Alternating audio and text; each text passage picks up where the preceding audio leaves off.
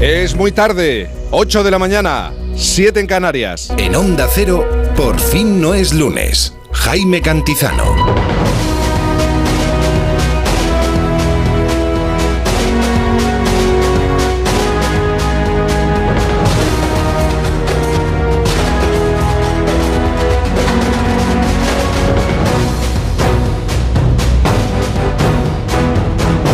¿Qué tal? Buenos días, ¿cómo se encuentra? Yo espero que muy bien, sobre todo por la jornada en la que estamos. Llegamos tarde y no nos lo podemos permitir. Bienvenido, bienvenida a este 24 de diciembre de 2023. ¿Cómo suena, verdad? Parece mentira, pero la cinta de la meta está al alcance de la mano. Solo nos queda estirar algo más el cuello y cruzarla. Ya sé que hoy es día de estar en casa, pero si tiene que salir a la calle, y siempre según la EMET, Tendremos tiempo anticiclónico en gran parte de la península con predominio de cielos poco nubosos o despejados, aunque a últimas horas no se descarta algún chubasco en el noreste de Galicia. Ojo a las nieblas en la meseta y en las depresiones del nordeste. Aumento notable de las temperaturas en Pirineos e Ibérico Norte. Y en Canarias es posible que en las islas occidentales continúen las precipitaciones por la mañana, pero tienden a remitir. Y muy importante, las temperaturas. En Rovaniemi, Finlandia, aldea de Papá Noel, a esta hora se sitúan en los menos 4 grados, pero eso no es nada. Casi pueden salir en bañador. En nuestro país, ¿qué nos vamos a encontrar en este instante? Pues atención porque haciendo un repaso muy rápido, en Madrid 2 grados. En Barcelona, 7 grados. En Santa Cruz de Tenerife, 15 grados. En Palma, 6. En León, menos 2 grados. En Bilbao, 5 grados. Zaragoza, 5. Valencia, 4. Sevilla, 4. A Coruña, 6. Y en Cáceres, por ejemplo, 0 grados. Por cierto, hoy sí hay mucho que celebrar.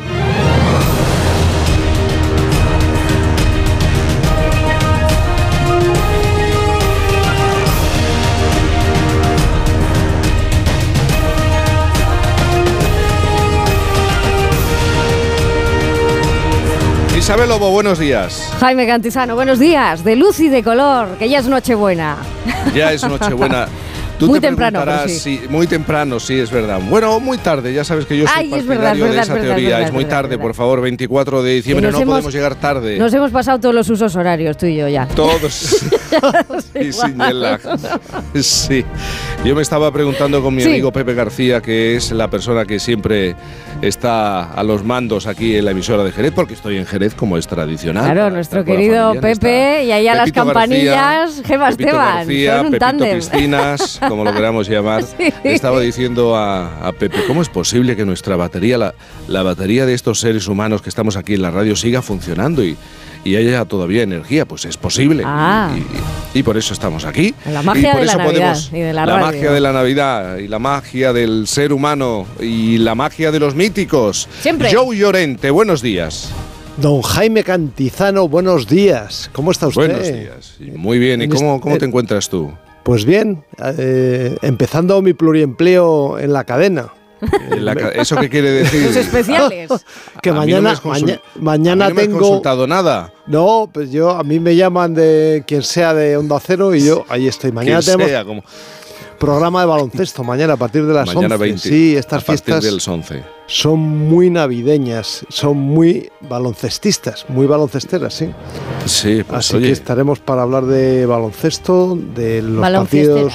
Sí, muy De lo que te echen. Yo lloré. De, lo que me echen. De lo que te echen. Sabino Méndez, buenos días.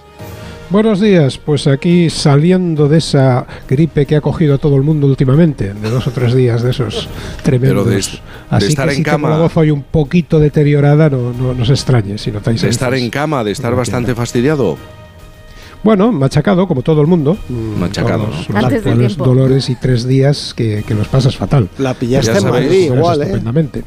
Ya sabéis que hay una combinación en este momento. Yo creo que todos tenemos a nuestro alrededor personas que o están luchando contra esa gripe, la gripe de este 2023-24, o están luchando contra la COVID. Luego a Mario Viciosa le, le vamos a preguntar sobre esta cuestión, aunque él quiere hablar de, de otros asuntos. Y Santi Segurola, buenos días, ¿cómo estás? Eh, buenos días. Eh, pues igual que Sabino, antibioticado. Antibioticado. Madre mía. Me, ha, agarrado fuerte. Anda que avisáis por si acaso. panorama. Yo estoy bien, ¿eh? Panorama. a mí no me pasa nada, Jaime. Esta parece la planta cuarta de un hospital. Qué barbaridad. bueno, Juan Diego Guerrero, buenos días. buenos días, Jaime. Dime que tú estás bien. Sí, estoy resistiendo por ahora, pero nunca se sabe a este paso. es porque lleva este gorro, ¿sabes? Porque lleva gorro de lana. Vamos a caer como moscas, es una cosa tremenda. No, hombre, no, ese espíritu, ese no es el espíritu. No, no, el espíritu es la resistencia, la de Pepe y la, tuya, resistir la batería, la batería cargada. Siempre con la batería. Mira, me están preguntando, ¿cómo es posible que tengáis esa energía, que tengas esa energía un 24 de diciembre a las 8 y 5 de la mañana? Pues claro, para contar cosas como las que nos cuenta Juan Diego Guerrero, dime que hoy hay noticias y que hay noticias agradables, alguna. Sí, hay dos muy buenas. Mira, los precios de los alimentos están más altos que nunca y esta noche la luz va a costar el doble que el año pasado a la hora de la cena. Muy bien. Son dos grandes noticias con las que quería eh, empezar mi intervención y salvo este desastre, pues por lo demás, eh, las otras claves del día, Jaime, son que, eh, bueno, pues es muy esperado el discurso de Su Majestad el Rey, lógicamente hablará evidentemente de la año histórico para la heredera de la corona y también pues vamos a ver cómo se pronuncia respecto a esta tensión política de la que no dejamos de hablar día tras día y de la que siempre acaba lanzando algún mensaje medido y cuidado en el discurso décimo que ofrece en Navidad, el décimo mensaje navideño del rey. En cuanto a otras claves del día, te podemos decir que antes de que hable el rey esta noche, lo hará el presidente del gobierno, que lo va a hacer exactamente dentro de apenas una hora, porque se va a dirigir por videoconferencia a las tropas españolas destacadas en el extranjero. Yo aprovecho la oportunidad para decirte que son eh, compatriotas de los que realmente sí sentimos orgullo, porque están haciendo una labor encomiable fuera de nuestro país y que, desgraciadamente, en estas fechas en las que les gustaría estar con su familia, no lo pueden hacer. Así que para ellos y para todos los que están en situación similar, queríamos tener este recuerdo esta mañana. Por supuesto, los mejores de los mejores embajadores de un país como el nuestro, por su trabajo, por la labor que, que realizan.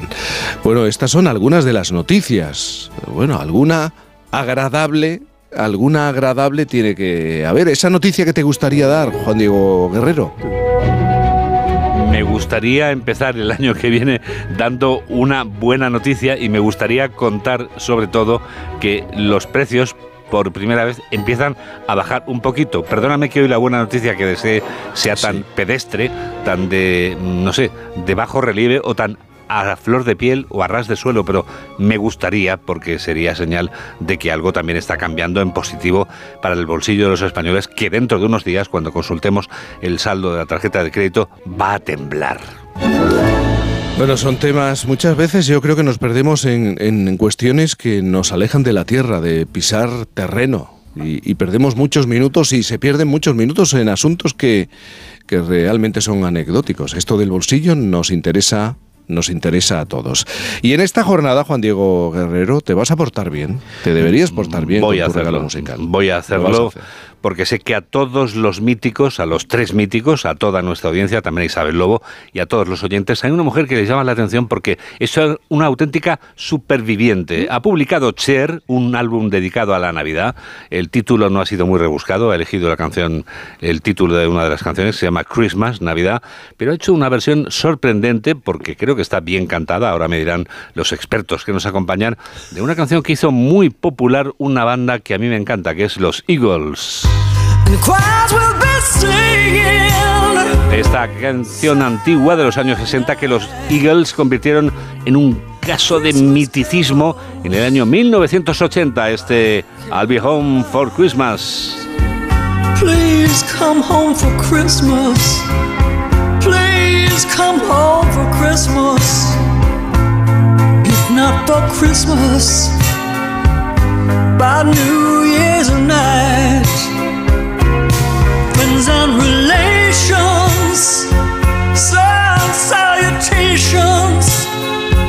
No podías hacer otra cosa, no podías poner algo estrambótico. Claro, tenía que ser algo. Sabino, Segurola, Llorente, ¿os gusta? Sabino.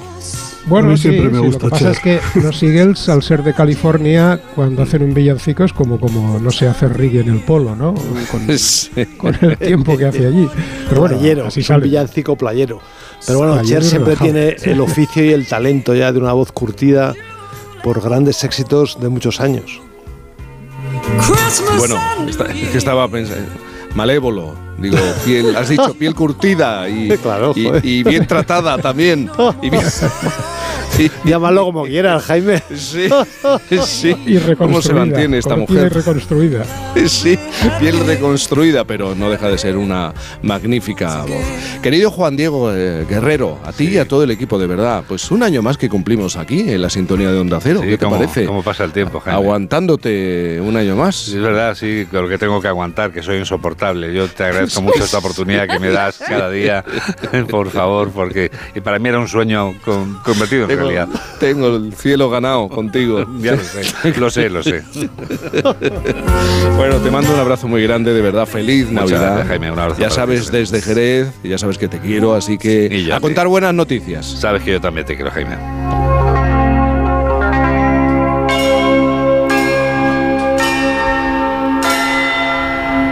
Isabel Lobo.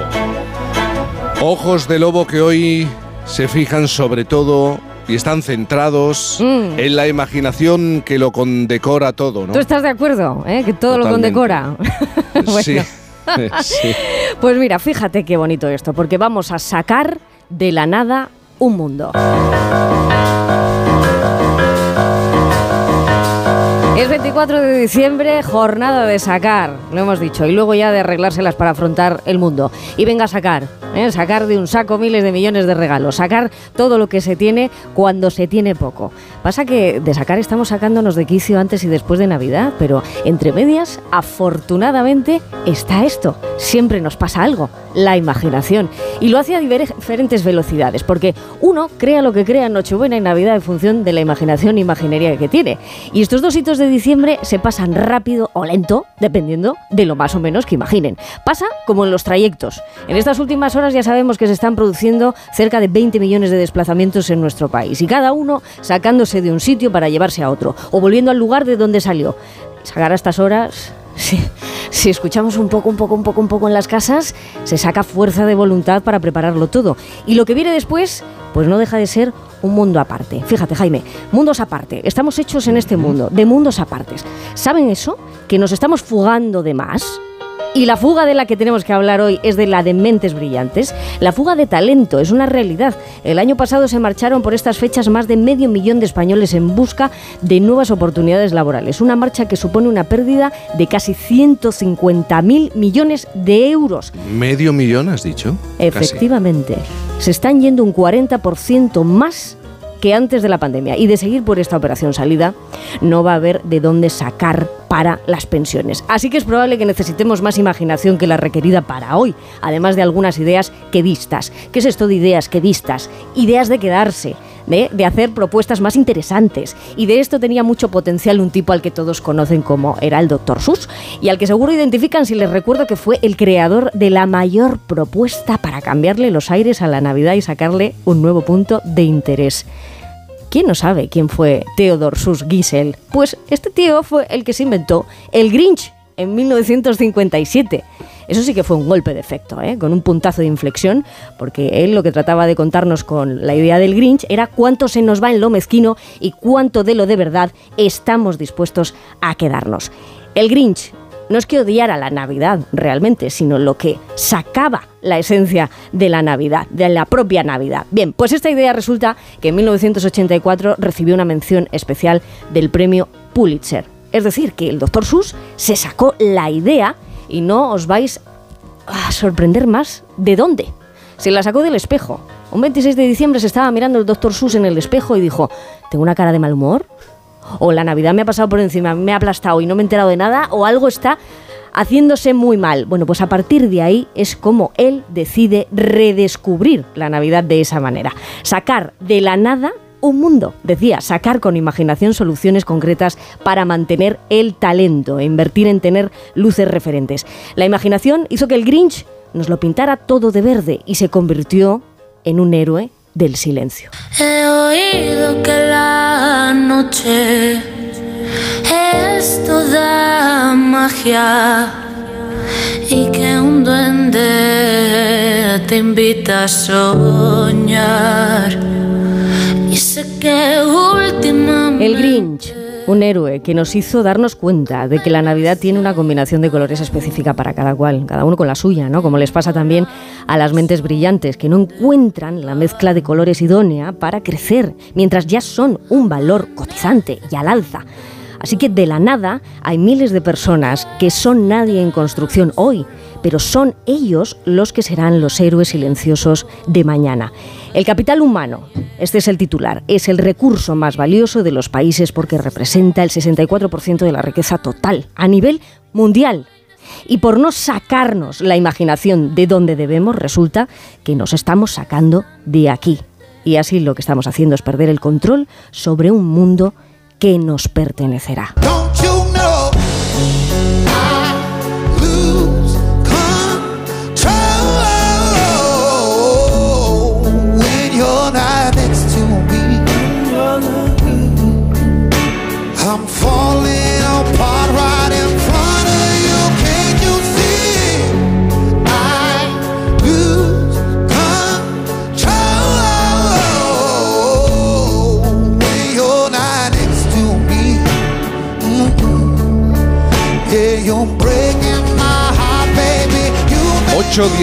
En las 7.16 en Canarias. Y nosotros tenemos que hablar de alguien que también, bueno, seguro la quiere hablar de alguien que también ha recorrido mundo trabajando. Ricky Rubio, uno de los mejores jugadores en la historia del baloncesto español, es una de las voces más dispuestas a acabar con el mito del atleta invulnerable desde el verano no ha pisado las canchas, se ha referido públicamente a sus problemas de salud mental y al enorme precio que tantas veces pagan los deportistas de élite, sometidos a, un tabú que les presenta como simples máquinas de producción Santi Segurola. Así es, Jaime. Hace cuatro meses, eh, Ricky Rubio declinó acudir al Mundial de Baloncesto por razones de salud, de salud mental. Con 33 años, Ricky ha trazado una, una, trayectoria profesional impresionante. Forjado en la cantera del Juventud de Badalona, fue la máxima expresión del niño prodigio. Debutó en la Liga CB con 14 años y no tardó un minuto en demostrar su impresionante pericia. Con la selección española, Ricky ha ganado campeonatos de Europa y del mundo. En dos ocasiones ha sido subcampeón olímpico. En sus dos temporadas en el Barça ganó todos los títulos posibles. Desde 2011 juega en la NBA. A simple vista, su carrera es la, más, la máxima expresión del éxito. Pero Ricky lo ve como el resultado de un proceso durísimo, cruel en ocasiones, que le ha exigido un costoso precio mental. A causa del momento mental que atraviesa, no ha jugado un solo partido de la actual temporada. en los últimos días se ha hablado de una probable desvinculación de su equipo, los Cavaliers de Cleveland. Ricky se ha erigido en uno de los principales portavoces de las lacras y riesgos que el deporte profesional conlleva para el equilibrio mental y anímico. Este problema figura entre los más grandes tabús que el mundo del deporte ha preferido ocultar, o en la versión más sádica, denigrar. La percepción clásica del deportista, y no digamos de una superestrella, descansa sobre una base inaceptable, la deshumanización. La persona no existe o es residual, porque a una edad temprana comienza un proceso de formación, en ocasiones presididos por la crueldad y el abuso, que se destina a convertir al deportista en un procesador de rendimiento. Se traslada a la sociedad el terrible mito del héroe inmortal, privilegiado por la fama y el dinero, habitante de una burbuja que le aísla socialmente. Poco a poco empieza a desmontarse esta idea nefasta, que no admite la debilidad. En el mundo del gran deporte profesional, el atleta está sometido a un draconiano grado de exigencia y a una pérdida considerable de su autonomía personal. Ricky ha padecido este sistema y ha sufrido las consecuencias, con una particularidad. Prefiere denunciarlo y explicar públicamente una situación que afecta a un elevado porcentaje de deportistas. Por fortuna, el mensaje de Ricky Rubio cada vez tiene más eco. Empiezan a proliferar las voces que han decidido humanizar al deportista y romper el tabú del atleta invulnerable, del atleta máquina. 1984, I was hospitalized for approaching perfection. Slowly screwing my way across Europe, they had to make a correction. Broken and smoking where the infrared deer plunge in the digital snake. I tell you they make it so you can't shake hands when they make your hand shake. Está siendo una mañana, es una mañana muy especial. Por cierto, esta primera hora con buena compañía, muy buena compañía musical. Nosotros hacemos una pequeña pausa, vamos a tomar el primer café de la mañana con alguien fundamental en el cine, en la historia del cine de nuestro país. Seguramente sin él, el cine hubiera sido distinto en España. Hace tan solo unos días, el pasado fin de semana, recibía la medalla de oro en los premios Forqué, Eduardo Campoy. Él es seguramente el productor más importante en el mundo del cine, el cine en España, en los últimos 50 años. En un momento en Por fin los lunes. Onda Cero, Cantizano. Su alarma de Securitas Direct ha sido desconectada. Anda, si te has puesto alarma. ¿Qué tal? Muy contenta. Lo mejor es que la puedes conectar cuando estás con los niños durmiendo en casa. Y eso da muchísima tranquilidad. Si llego a saber antes lo que cuesta, me la hubiera puesto según me mudé. Protege tu hogar frente a robos y ocupaciones con la alarma de Securitas Direct. Llama ahora al 900-272-272.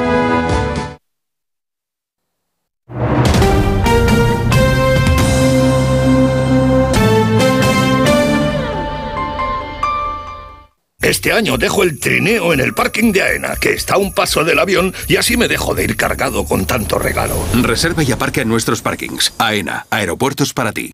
En la Fundación Prodis trabajamos por la inclusión social y laboral de más de 500 personas con discapacidad intelectual y para ello estamos profesionalizando servicios, mejorando nuestro modelo de gestión e implementando soluciones digitales que impulsarán nuestra labor en esta era digital. Proyecto financiado por la Unión Europea Next Generation. Plan de recuperación. Gobierno de España. Si te preocupas de buscar el mejor colegio para tus hijos y los mejores especialistas para tu salud, ¿por qué dejas la compra-venta de tu vivienda en manos de la suerte? Confía en Vivienda 2. Entra en vivienda2.com, la empresa inmobiliaria mejor valorada por los usuarios de Google. Con los ojos cerrados, Vivienda 2. El 2 con número. Me pongo guapo, cojo el cercanías en Atocha y me planto en la bolera en 15 minutos. ¿Qué dices? ¿En 15 minutos? Imposible. Hombre, claro, tengo un tren directo y llego rapidísimo. Si lo digo por ti, que tú para ponerte guapo, mínimo dos horas. El 23 de diciembre se acaban las obras del trayecto Chamartín-Atocha. Ahora disfruta las mejoras con conexiones más eficaces para llegar a todos tus planes sin complicaciones. Seguimos trabajando para mejorar el servicio de cercanías. Renfe, Cercanías. Ministerio de Transportes y Movilidad Sostenible, Gobierno de España. Vaya cara, Lucía. ¿Qué te pasa? Tengo un problema. Necesito a alguien que cuide de mi padre y no sé por dónde empezar. ¿Por qué no hablas con Depenker? ¿Depenqué? Depencare, con C de cariño. Ellos se encargan de todo para que tengas el cuidador ideal. Llámales al 91 091 35 66. Liquidación total fin de año en Ocasión Plus. Más de 8.000 coches con descuento y ahorro de hasta el 30%. Encuentra tu nuevo coche a un precio imbatible. Solo hasta fin de mes. ¡Corre! ¡Las mejores ofertas vuelan! Ocasión Plus. 15 centros en Madrid. Nuevas tiendas en Fuenlabrada, Arganda y Torrejón. Localiza tu centro más cercano en ocasiónplus.com. Abierto sábados y domingos. Necesito reformar mi cocina. Encárgaselo a Kixen, una empresa del grupo Duchamania con la misma profesionalidad y compromiso. Miden, diseñan, realizan albañilería, fontanería, todo. La reforma integral de mi cocina, justo lo que busco. Infórmate en el 91 762 98 76 en kixen.es o en el Paseo del Molino 6 y recuerda que Kixen es K-I-X-E-N. Conseguir una sociedad inclusiva e igualitaria es avanzar sin dejar a nadie atrás. Con la convivencia y los derechos humanos no hay medias tintas. Únete al espacio por derechos en cepain.org, proyecto financiado por el Ministerio de Derechos Sociales y Agenda 2030 a cargo del Fondo Europeo, Plan de Recuperación, Transformación y Resiliencia.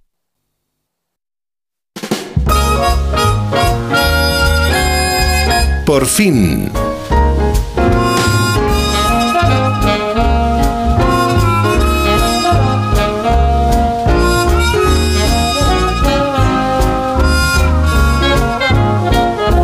Llegar tarde para hablar con, con alguien que nos ha cambiado la vida, ha contribuido a cambiarnos la vida, gracias al cine, una trayectoria de más de 40 años dedicados al cine en nuestro país.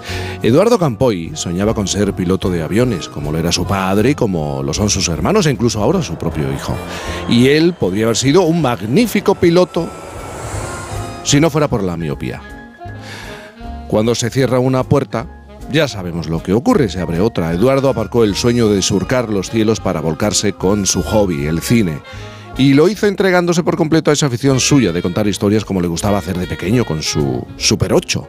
Se formó en la universidad para tranquilidad de sus padres y compaginó esa formación con sus primeros trabajos en los que hizo de todo, script, ayudante de dirección, director, productor, y atención, meritorio en una película de Manuel Summers, incluso presidente de la Federación de, Productores Audiovisuales de España, presidente interino de la Academia de Cine, productor de grandes películas como La Niña de tus Ojos o Un Franco 14 pesetas. Y ahora, como decía, hace tan solo una semana recibía el reconocimiento de sus compañeros con la medalla de oro por su trayectoria profesional y por su defensa de una de las figuras clave en la industria del cine el productor. Por eso queremos tomarnos ese primer café. Es un hombre que ha ayudado a hacer el cine de nuestro país, a ser lo que es en este momento. Eduardo Campoy, director y productor de cine y televisión. Muy buenos días. Buenos días, Jaime. Eduardo, felicidades. Muchísimas ¿Qué te gracias. Sienta, después de tantos años en esto, el reconocimiento por parte de tus compañeros? Bueno, pues estoy aturdido y emocionado por, por, este reconocimiento que después de que si no hubiera sido quizá por, por este premio, yo no hubiera hecho un repaso a que llevaba ya más de 40 años produciendo películas. Más que es algo que haces porque te lo reconocen tercer, terceras personas.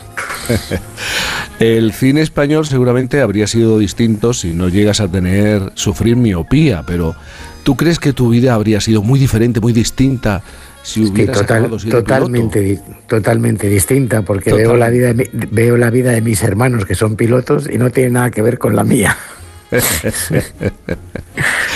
¿Tanto te ha dado el cine y la televisión? Sí, la verdad es que mira, me ha dado muchísimas alegrías y alguna que otra tristeza. Digamos que eso es eh, va no a partes iguales porque tengo muchísimas más alegrías que tristezas y no, y no son las alegrías por haber tenido éxitos en taquilla, sino por haberte hecho una, la película que querías hacer. Y algunas tristezas porque pensabas que tenías una gran película y luego no ha habido el respaldo del público pero esta industria es así, ¿no? nadie acierta siempre y ningún director tampoco todas sus películas son buenas. Quiere decir que al final esta es una industria que estás muy pegado a que el público la reciba muy bien y que tenga un éxito en las salas de cine, independiente de luego de su audiencia o no en las plataformas y en las televisiones. Cuando el público no responde a una película, uh, te planteas cuántas... Uh, ¿Cuántas causas buscas? ¿Cuántas razones buscas? Buscas muchísimas causas, muchísimas razones y como esto no es una, un trabajo de una sola persona, al final tienes que la has lanzado en mala fecha, que la has distribuido mal, que has comunicado mal la, el, el, fondo de la película, que a lo mejor no eran los actores adecuados o que a lo mejor la película no es tan buena como tú te crees que es. Normalmente yo siempre pongo un ejemplo de sobre con los niños. Tú, yo siempre digo, tú enséñame a tus niños que yo en, en tres segundos te digo si son guapos o feos. Ahora, los míos son guapísimos. Y con las películas nos pasa. Los productores, los que hacemos las películas, pensamos que las nuestras son muy buenas y las de los demás tienen pegas. Y cuando tú haces una película que no funciona, por muy contento que estés con la película, por muy entusiasta que has sido con ella, si, la, si no tiene un respaldo del público, que es para quien haces la película, sientes tristeza y, de, y frustración. Vamos a hablar de la parte más dulce, de las alegrías. 50 años de carrera, con más de 70 producciones a tus espaldas, entre ellas, antes lo decía, La niña de tus ojos, un franco 14 pesetas, o incluso la serie Cuéntame que, que produjiste las dos primeras temporadas. ¿Hay alguna que recuerdes con especial cariño? Sí, hay muchas películas que recuerdo con especial cariño. Digamos incluso a películas como Fausto 5.0, que era la primera película y la única que, hizo La Furia del Bowls, que fue un empeño personal, debe decir, tenemos que producir una película a la Fura del Baus porque quieren hacer una película para llevarla a su público y fue un fracaso en taquilla, pero fue un éxito en festivales. La llevamos por todos los festivales del mundo, fuimos a Venecia, hicimos un gran espectáculo y esas son películas en las que tengo un cariño especial, quizá porque considero que son unas grandes películas que no han tenido ese respaldo mayoritario del público. Y, el olfato se, se entrena y uno se hace sabio con el paso de, del tiempo. Te lo digo porque eh, muchas veces alguien eh, o, algunas personas dicen, oye, son siempre los mismos directores, es siempre la misma gente. Tú has llegado a producir los primeros largometrajes de algunos directores como Hugo Martín Cuervo o Guillermo eh, Ríos. ¿Qué hace que te fijes en alguien que es joven o que está empezando? Pues es, como tú dices, es un feeling especial. Cuando Martín Cuervo, yo que que da la casualidad de que yo le conocía cuando él tenía cuatro o cinco años porque yo era amigo de sus padres.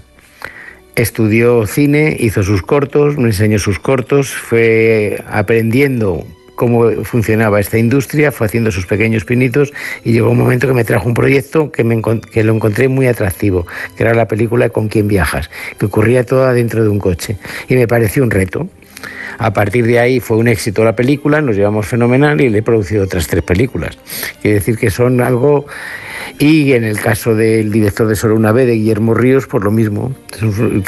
Yo había producido a su padre dos películas, Guarapo y Mambí, y cuando vi los cortos que él hizo y la trayectoria que tuvo que tuvo a lo largo de, esa pequeña carrera cinematográfica, pues decidí producirle un largo. Quiere decir que en este caso, en los dos casos que me has puesto, he producido a sus padres y a sus hijos. Y, hay algo que te quede por, por, por hacer, has hecho muchas cosas. Sé que hay alguna que otra historia que estuviste a punto de rodar y al final no, o convertirla en serie y no pudo ser. El hereje, por ejemplo. Pues sí, fue eso, eso es una de las tristezas que de repente que quisimos hacer y estuvimos con Miguel Delibes, con su hijo, estuvimos preparando la película, fuimos a Valladolid y nos empapamos en hacer un guion, me junté con otro productor igual de reconocido como, como, yo, que es Gerardo Herrero, y entre los dos intentamos llevarla a cabo, pero no conseguimos la financiación y el respaldo industrial para poder hacerla. Y esa es una de todavía las cosas que tengo ahí pendientes. Pero piensa que llevo 40 años produciendo, que he producido casi 90, más de 96 películas, y que me quedan otros 40 que puedo seguir produciendo y algún día la haré. pero siendo productor, eh, arriesgando eh, el dinero y manejando los presupuestos, ¿de verdad es rentable hacer cine en este país? Sí, sí es rentable. Ahora el cine ha cambiado mucho, pero es rentable. La pandemia nos ha traído dos cosas muy importantes para esta profesión. Por un lado, que la gente de la calle se ha convencido que hay que pagar por ver los contenidos y ahora no hay ni un hogar en España que no pague por ver la televisión y tener una plataforma. Cosa que estuvimos 25 años del nacimiento de Vía Digital y Canal Plus, en el que no se consiguió en esos 25 años tener más de 3 millones de abonados. Y ahora no, no creo que haya entre los 40 millones de españoles ningún hogar que no esté pagando por tener una plataforma. Y por otro lado, nos ha traído de malo que la gente se ha acostumbrado a ver los productos en su casa y en su televisión y han dejado mayoritariamente de ir a ver el cine. Y el cine español se está eh, quebrando bastante lo que es la clase media y la clase media baja en películas de presupuesto medio, está teniendo una, una asistencia de taquilla muy pequeña. Entonces yo creo que todavía no hemos recuperado el nivel de asistencia pre-pandemia y, ahora, y el cine español lo está penalizado mucho más que el cine americano. Y tú como hombre de cine y de televisión, 40 años, más de 40 años en esto, como, como productor, arriesgando también tu, eh, tu dinero. ¿Qué le dirías a aquellos que inmediatamente recurren a este argumento de las subvenciones, de un cine, el nuestro, subvencionado desde hace décadas? Bueno, a ver, aquí esto ya es como es un pequeño mantra de que la gente cree que el cine está subvencionado. Está subvencionado en todo el mundo, incluido en Estados Unidos. Pero es que está subvencionado la industria eléctrica, está subvencionado el gas, está subvencionado las gasolineras, la gasolina, está subvencionado la energía eólica, está subvencionado. Tú ahora abres, métete en internet y pones subvenciones del Estado a la industria española. Y hay 60 epígrafes y el cine es uno de ellos. Y parece que el único, eh, la única industria que está subvencionada es la del cine. Evidentemente, el presupuesto que hay de ayudas estatales al cine es en relación con el resto de Europa no llegamos a un 20% de las ayudas que hay ni en Francia, ni en Italia, ni en Alemania. Y aquí lo que hay ahora mismo son ayudas indirectas, que son las que realmente están funcionando, que son las desgrabaciones fiscales. Y yo creo que con ese apoyo de las desgrabaciones fiscales el cine se está sujetando. Pero no porque el cine esté subvencionado se hace más cine o menos cine. Simplemente se hace más grande o con mayores medios o con menos medios.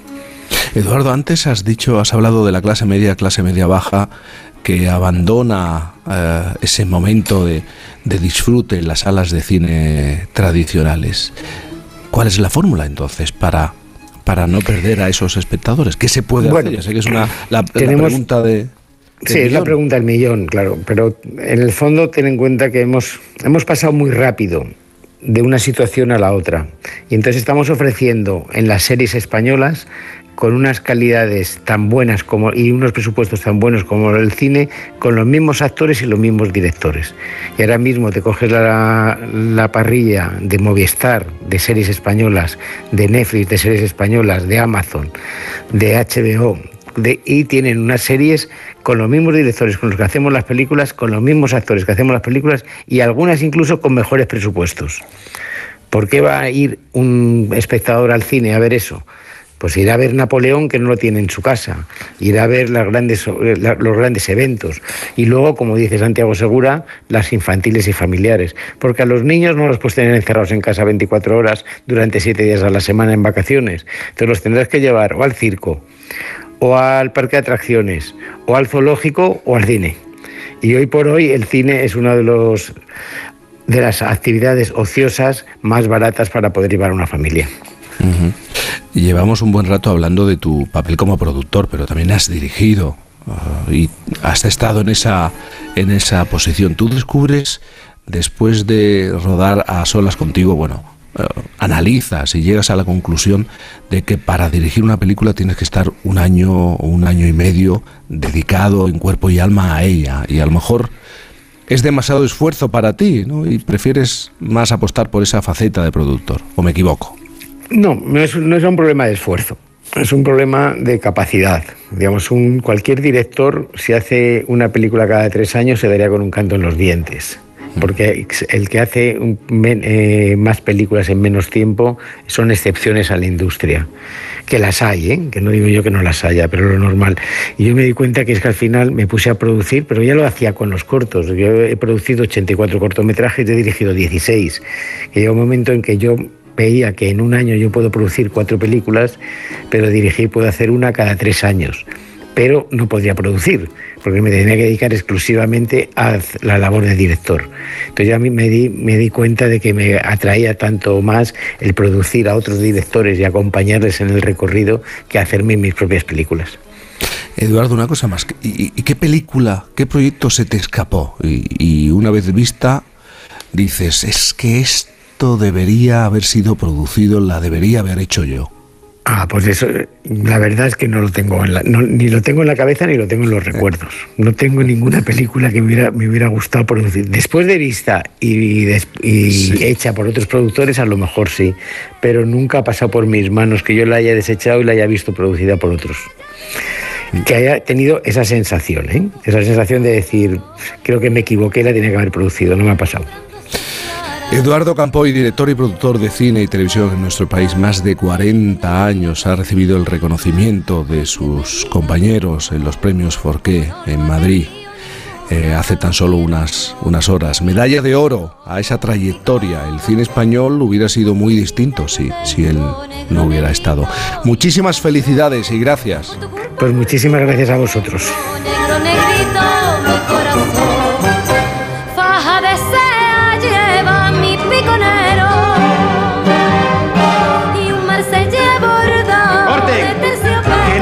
Que no, Macarena, que no, que te has saltado tres marcas. Por fin, con Cantizano. La vida es como un libro y cada capítulo es una nueva oportunidad de empezar de cero y vivir algo que nunca hubieras imaginado.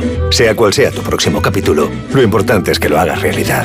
Porque dentro de una vida hay muchas vidas y en Cofidis llevamos 30 años ayudándote a vivirlas todas. Entra en cofidis.es y cuenta con nosotros. Te vamos a dar los dos mejores consejos para estar siempre en forma. 1 y 2, 1 y 2, 1 y 2. Apúntate al mejor gimnasio del mundo. Caminar por tu ciudad con Callahan Adaptation, el primer zapato que se adapta al pie y a tu forma de caminar. Fabricados en España por expertos artesanos y a la venta en las mejores zapaterías y en callahan.es. Callahan Adaptation, se adapta al pie, se adapta a ti. Imaginémonos juntos, todos una vez más, alrededor de la mesa, en un bar o detrás de una pantalla, brindando, celebrando a un mensaje de distancia, cerca, con la familia, con la que toca y con la que elegimos. Si en los últimos 100 años la tecnología nos ha permitido hacer realidad todo aquello que imaginamos, ahora más que nunca, imaginémonos todo lo que seremos capaces de hacer en los próximos 100. Telefónica, imaginémonos. Feliz Nochebuena. Un beso. Hola familia, hoy vengo a presentaros mi nuevo libro, Cocina de 10 con Carlos Arguiñano. Crema de brócoli y calabacín, arroz con alcachofas o lasaña de pollo. Cocina de mercado, sana y con resultados sobresalientes. Cocina de 10 con Carlos Arguiñano. 598 recetas sencillas de hacer y muy ricas de comer. Editorial Planeta. ¿Y pasa lo de 10 cocinando? Su alarma de Securitas Direct ha sido desconectada. Anda, si te has puesto alarma. ¿Qué tal? Muy contenta. Lo mejor es que la puedes conectar cuando estás con los niños durmiendo en casa. Y eso da muchísima tranquilidad. Si llego a saber antes lo que cuesta, me la hubiera puesto según me mudé. Protege tu hogar frente a robos y ocupaciones con la alarma de Securitas Direct. Llama ahora al 900-272-272. En cofidis.es puedes solicitar financiación 100% online y sin cambiar de banco. O llámanos al 900 84 12 15. Cofidis, cuenta con nosotros.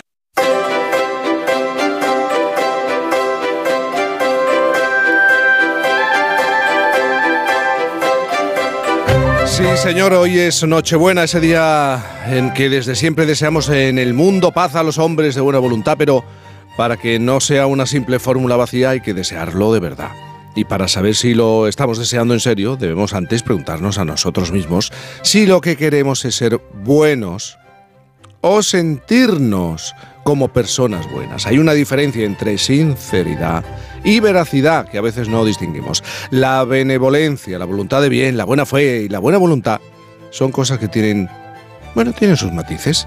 Y hoy nuestro sospechoso habitual de domingo quiere tomarse ese tiempo sabino para celebrarlas. Pues sí, Jaime, es lo que pasa con las frases cuando, cuando se vuelven un estereotipo.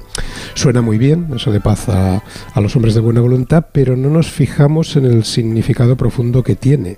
Porque, ¿qué, qué, qué quiere decir al fin y al cabo buena voluntad? A ver, de entrada, mm, todos entendemos que buena intención. Y sobre todo, suponerles de entrada a los demás que las intenciones también que les animan son positivas.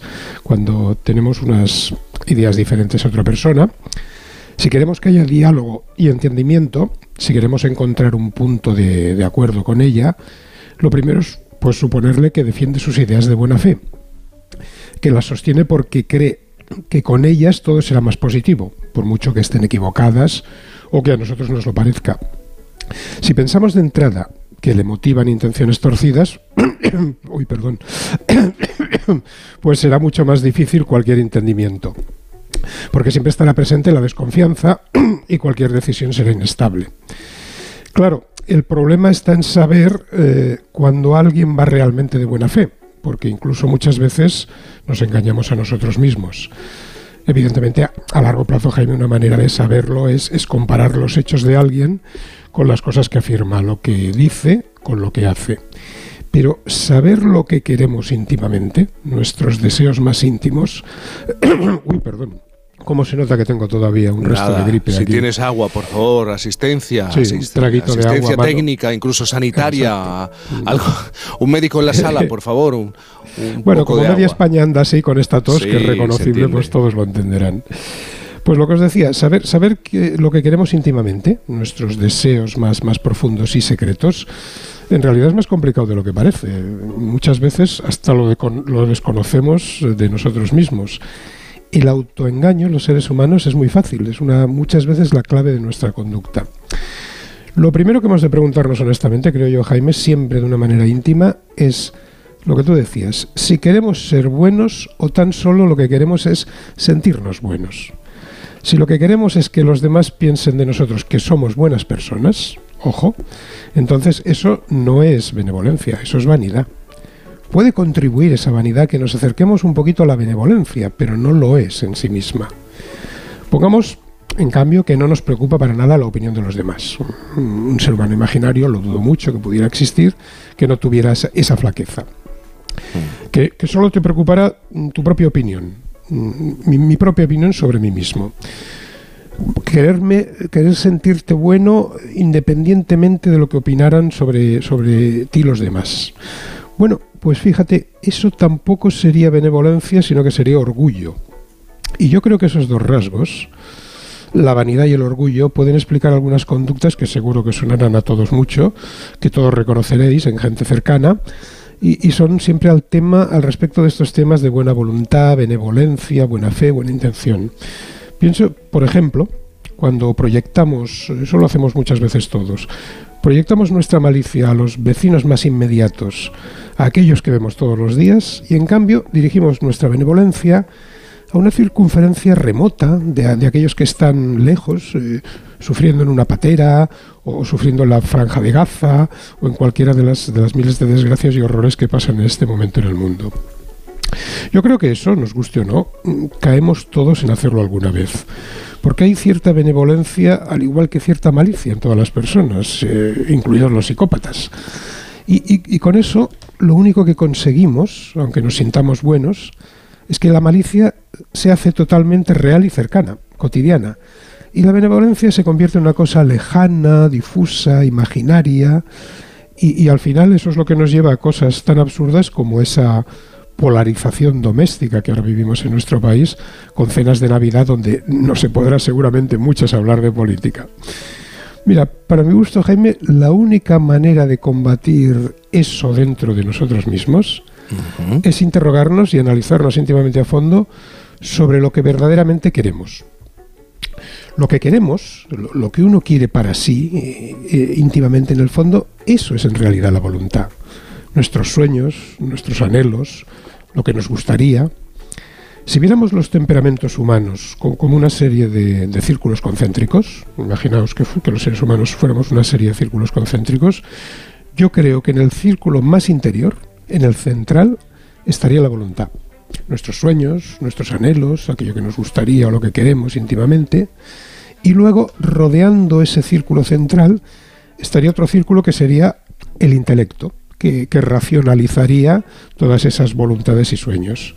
Y luego incluso, incluso, en, un círculo más exterior, podríamos encontrar la imaginación, que inventaría maneras para alcanzar esas voluntades. Yo, fíjate, Jaime, creo que solo en la medida que, las virtudes, que, ese deseo de bien, de hacer bien las cosas, de, conseguir bien para uno mismo y para todos los demás, solo en la medida que llegaran a la esfera, a la esfera central de la voluntad que tenemos, cuando, cuando eso pasa, llegan ahí y se convierten en simples costumbres y conductas que uno hace de manera automática, algo instintivo, yo mm. creo que entonces es cuando se puede hacer algo algo realmente positivo. Y eso, eso es la buena voluntad. Eso es, para mi gusto, la voluntad de bien, la benevolencia.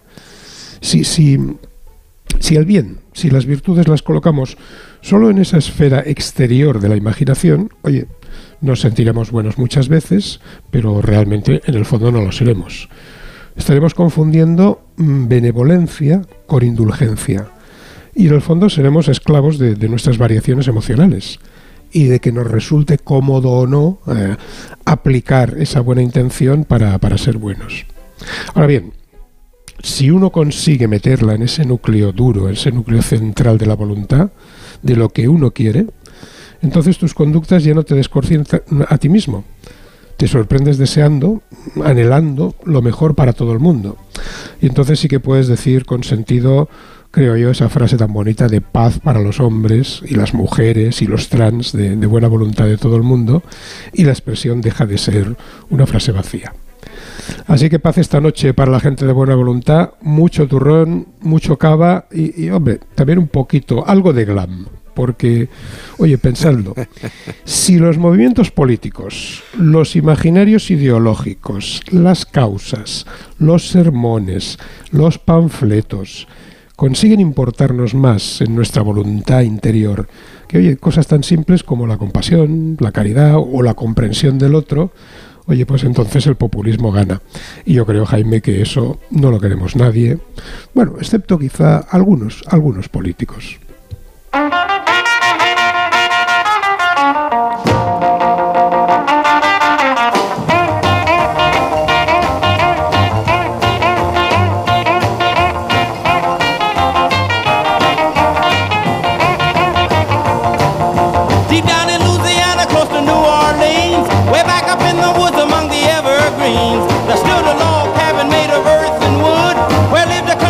Es una pregunta retórica, siempre te pregunto, ¿y por qué esta canción? Es una excusa para que me hables de la canción, para que me la presentes, me cuentes la historia. ¿Por qué has elegido este tema, este clásico del rock?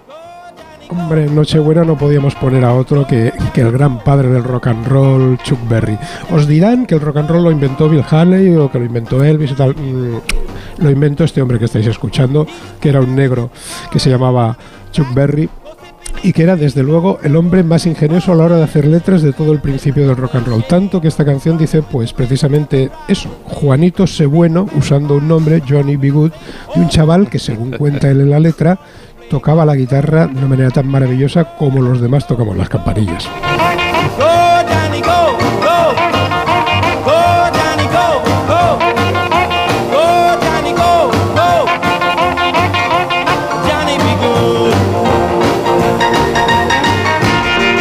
Estás de acuerdo, algo que objetar. Te pones a debatir con Sabino sobre el origen del rock, quién es el, el- el primero. Son medio, medio Eh, objetadores, ¿eh? Son sí. medio- Yo creo que entre las, si alguien se tuviera que llevar 10 canciones eh, indispensables a una, a una isla desierta, sin duda eh, Johnny B. Good de, de Chuck Berry tenía que estar ahí. Esta sería una. de Estos, sí, sí, estos riffs de guitarra inspiraron eh, a muchos jóvenes, no solamente en Estados Unidos, también en Gran Bretaña, entre otros a unos que se dieron a conocer como los Beatles, que eran eh, grandes forofos de Chuck Berry. Sí, los Oye, Beatles esta- hicieron multitud de versiones de Chuck Berry. Multitud, Music, sí, sí. Roll Over. Beethoven, por ejemplo, sí, Pero buenísimo. además a mí lo que me encanta de esta canción de Johnny B. Good, aparte de la versión de Jimi Hendrix, que os recomiendo que lo escuchéis porque es brutal, es eso de que diga Juanito sé bueno, cuando los rockeros tenemos una fama de malos tremendo. Todo lo y contrario, claro. Él, Hay que ser él no era un, él no era un tipo especialmente agradable. ¿eh?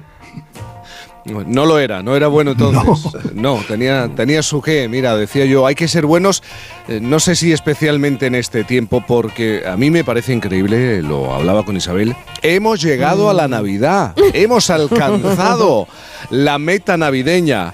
Bueno, y hoy bueno, es bueno. un día... Sí, sí, sí. Y no estamos cambiados, Ay, ¿verdad Isabel? no, estamos no, no. No, nada no, no. cambiados ni envejecidos. Lo hemos demostrado, ¿eh? A ver, vamos a explicar esto bien. Que hemos compartido una foto de las primeras navidades en 2018 y otra de las navidades de este año. Iguales, y que Brad Pitt incluso puede mejor. temblar, ¿eh? Porque hemos hecho un pacto tú y yo. Bueno, hoy es un día muy especial en la radio. Hay mucha gente que se ha despertado, como siempre, pero todos o casi todos intentamos estar en casa con la familia y, y muchos están escuchando la radio a esta hora. Para nosotros es muy importante en esta jornada hablar con los oyentes. Por eso quiero recordar el 620-621-991, 620-621-991, para que nos envíen una nota de, de voz, sí, ya sé, explicándonos cómo va a ser la Nochebuena, eso sí. Pero como nos conocen y, saben el humor que nos gastamos, a mí me gustaría que algunos oyentes me explicaran cómo se han liado en alguna que otra Navidad. ¿eh? ¿De qué manera se liaron? ¿Cómo acabó esa Navidad? ¿Qué es lo que ocurrió en la Nochebuena, en la cena de Nochebuena con la familia, con los amigos? Yo ayer lo recordaba. Eh, es muy tradicional en Jerez, ¿verdad, Pepe García? Estoy en la emisora de Jerez. Que el día 24 las emisoras de radio, por ejemplo, algunas empresas, algunas instituciones celebren su zambomba. Y claro, si empiezas a las 12 de la mañana, un 24, te reúnes con los amigos, los compañeros, los clientes, empiezas con esa alegría que hay en Jerez, puede que llegues a la cena con la familia un poco perjudicado. A mí esto ya me queda muy lejos, pero cuando yo vivía en Jerez y trabajaba aquí en, en Jerez, pues alguna que otra jornada de 24 directamente me metía en la cama a las 10 de la noche para disgusto de mi familia, porque claro, pues cómo llegaba uno a las 10 de la... Mira cómo se ríe Eh. Pepe García.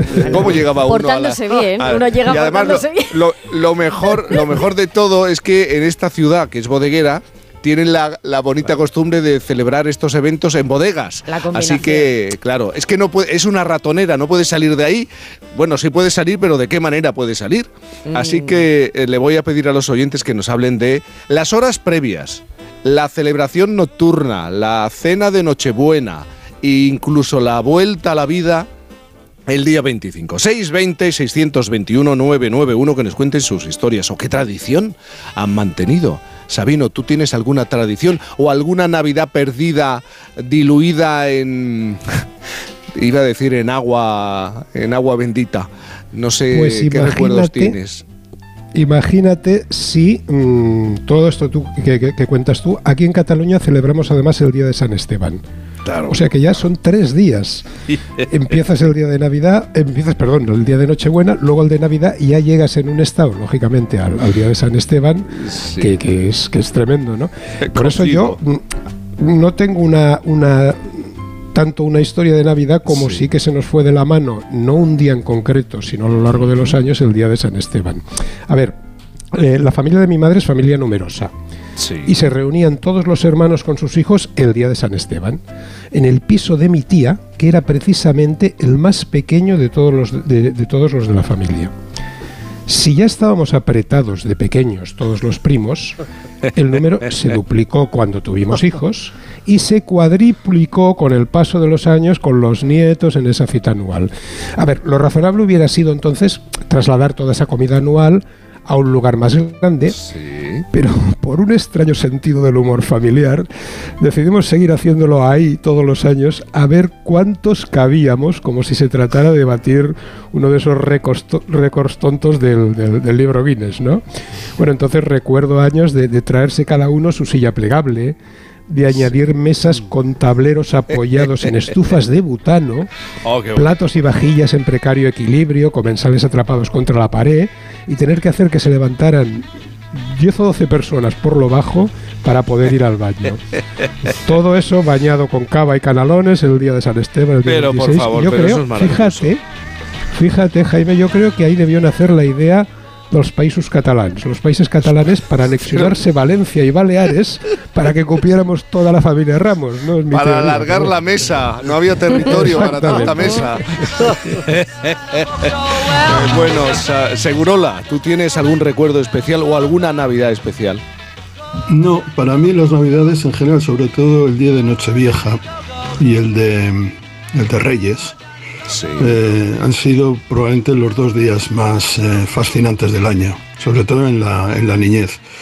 El día de Navidad mm, nunca me interesó demasiado, aunque ahora ya de mayor tengo la oportunidad de reunirme con mis hermanos, viajar a Bilbao y estar con ellos, ¿no? Y que es eh, siempre agradable. Pero digamos que siempre han sido navidades bastante austeras, sin grandes... soy prácticamente astemio y por lo tanto tiendo al aburrimiento o a aburrir. O a Y- dormir temprano. y exactamente, por ejemplo, creo que, eh, digamos, no son las típicas fiestas que, que a mí me exaltan, ¿no? Prefiero otras más entre, eh, entre tiempo, por decirlo de alguna manera, que me permitan eh, disfrutar y expresarme con más, con más entusiasmo. Pero en cualquier caso, me encanta la Navidad porque me reúno con mi familia, me reúno con gente a la que no veo en mucho tiempo y muchas veces hasta regreso a mi pueblo para ver cómo está después de tanto tiempo y ver dónde vivía ver cómo vivíamos y eh, mostrárselo a mis hijas, por ejemplo. Eso lo, eso lo hago yo mucho, pasear por Jerez cuando vuelvo en Navidad para ver cómo va cambiando sobre todo el centro de la ciudad. Y Llorente, tenemos poco tiempo. ¿Tú tienes alguna anécdota, recuerdo especial de la Navidad? ¿Cómo lo celebráis vosotros, que sois una familia mítica también? Sí, bueno, muy familiarmente, nos gusta reunirnos a todos y a nosotros nos pasaba cuando éramos jóvenes y estábamos en activo que el que hacía de el que hacía de Jaime Cantizano en casa era mi padre, que venía de la celebra, que venía de la celebración de la oficina. Ah, se vale. alargaban, claro, se alargaba la celebración de la oficina y cuando entraba mi padre a las 5 o las 6 de la tarde, pues Pues venía, un poco... pues venía contento. Y a nosotros lo que nos pasaba es que nunca calculábamos la comida y siempre por exceso. O sea, el día de Reyes seguíamos comiendo lo que había sobrado del día de Nochebuena. O sea, una cosa. Bueno, míticos, queridos, eh, llegamos al final de esta hora, en este 24 de diciembre. Os deseo una noche que sea especialmente buena. Eso, eso. Y especialmente buena, intensa y bien rodeados. Un abrazo muy grande, feliz Navidad a los tres. Y luego te pregunto a ti, Isabel. Son las 9 de la mañana, las 8 en Canarias.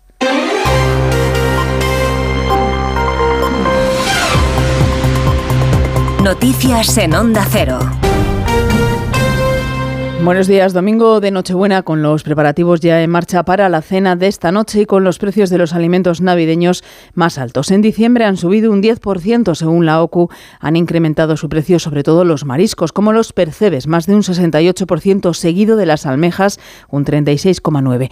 Hay otros productos como la merluza, las ostras y el besugo que también suben. Bajan, por ejemplo, los langostinos, la piña y la lombarda, informa Ignacio Rodríguez Burgos. Los villancicos y las zambombas no pueden ocultar que estas son las navidades más caras de la reciente historia española. En estas fechas siempre suben los alimentos tradicionales, pero llueve sobre mojado. El cordero es un 30% más caro que hace tres años, el año de la COVID, igual que el cochinillo o el típico mazapán. Pero según el INE, el aceite de oliva se lleva la palma. Una botella de litro de virgen extra ha triplicado su coste en tres años. Y en esta época de dulces, el azúcar es un 60% más cara. La inflación media alimentaria está en el 9%, pero tardará tiempo en normalizarse, como señala Onda Cero Antonio Pedraza del Colegio de Economistas. Los alimentos eh, que están subiendo a un ritmo del 9% todavía, recordemos que han estado subiendo hasta el 21% anu- en ritmo anual, eh, también pensamos que pueden bajar a lo largo de- del próximo año. Eh, no menos, no menos del 5 del 6% de crecimiento todavía anual con respecto al año anterior. El caso es que una cena típica en España será un 24% más cara que el año pasado. Los españoles y los daneses son los europeos que afrontan unas navidades más costosas, según un estudio de Itoro. El informe europeo de consumidores señala además que 7 de cada 10 españoles tienen pensado gastar menos en esta Navidad. Realidad que estas fiestas se nota a pie de calle en los mercados y se refleja en quien sale a comprar día a día. Eso de que ha subido la vida un 3 y pico, eso es mentira. La vida nos ha subido un 20 por lo menos. O comprar buscando lo, más apañado posible. Llevan subi- subidos los precios muchos años, muchos años. Sube también el precio de la luz, hoy un 48%, casi el doble que hace un año. El precio máximo será de 109,30 euros megavatio hora. Se va a registrar a la hora de preparar la cena de Nochebuena entre las 7 y las 9 de la noche. El precio medio del día será de 69,17 euros por megavatio hora. Este día de Nochebuena, además, el presidente del Gobierno, Pedro Sánchez, va a mantener una videoconferencia con las unidades españolas en misiones humanitarias y de paz en el exterior, junto a la ministra de Defensa, Margarita Robles, y el jefe del Estado Mayor de la Defensa, el almirante Teodoro López Calderón. Hemos sabido además que Pedro Sánchez viajará a Irak el 27 y 28 de diciembre, un viaje que se enmarca en la tradicional visita del jefe del Ejecutivo a misiones de los militares españoles que realizan fuera de nuestro territorio nacional.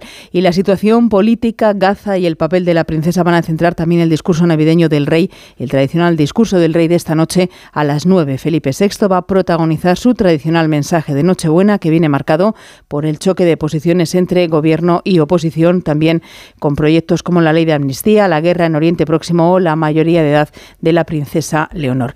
Y en la crónica más política de la jornada, el Partido Popular afirma que llevará mociones a todos los ayuntamientos para una condena sin fisuras del terrorismo y con la intención de reclamar a todos los concejales del PSOE que nieguen su apoyo a partidos que no se posicionan sin fisuras ante el terror. Lo explica su vicesecretario Elías Bendodo. Vamos a presentar mociones en todos los ayuntamientos en defensa de la Constitución y de condena al terrorismo en ayuntamientos, en diputaciones, en cabildos, en consels, donde haga falta para que los socialistas de todos los rincones de España voten y se retraten, que se retraten. Quien quiera tenga la oportunidad de distanciarse de ese pacto inmoral y de un presidente del gobierno que no distingue la verdad de la mentira, ni del bien ni del mal.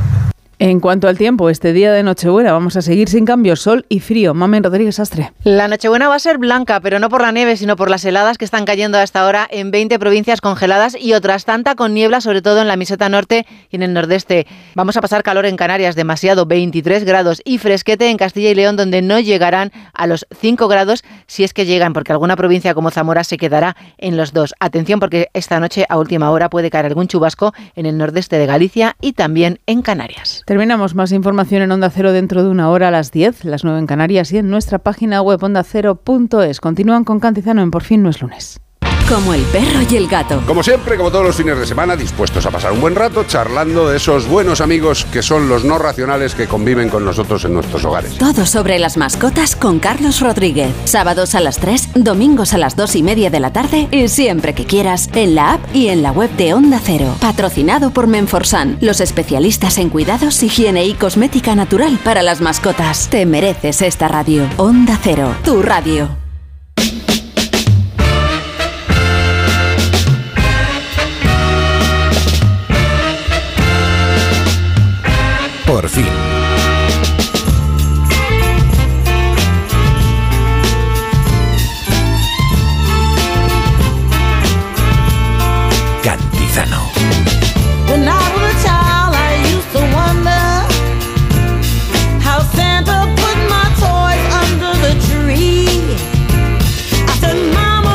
You tell me? No puede ser que esté despertando en este momento. ¿Sabe el día que es? ¿Sabes el día que es? Es 24 de diciembre, Nochebuena. Hoy es un día muy especial también para la gente que hacemos radio porque nos gusta especialmente en esta jornada hablar con contigo, hablar con vosotros, hablar con ustedes. Depende del trato que quiera recibir.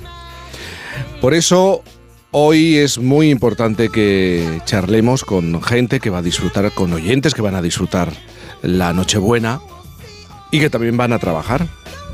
Por ejemplo, con Ana Puerma, que es enfermera de la sección de reanimación del Hospital de Príncipe de Asturias, Alcalá de Henares.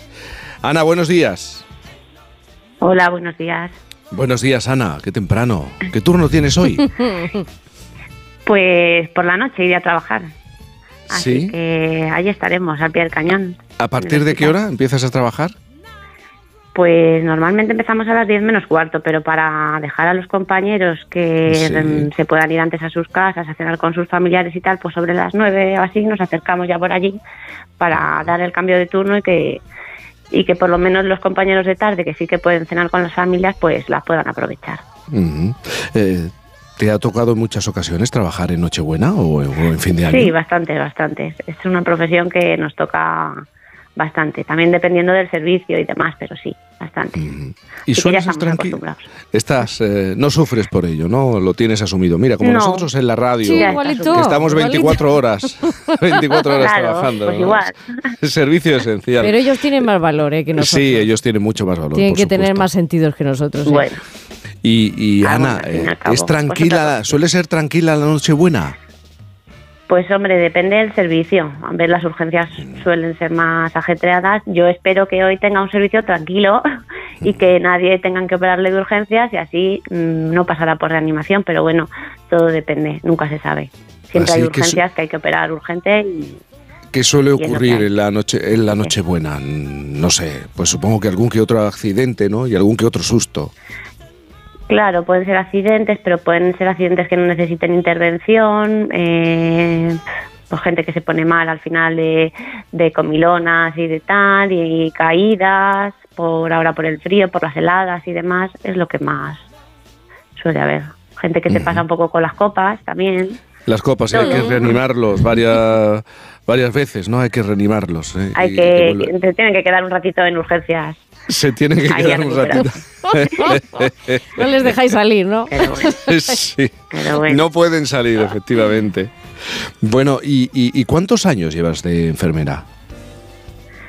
Pues de enfermera llevo desde el 2005. O sea, ya. 2005. Creo que está la cuenta, 18.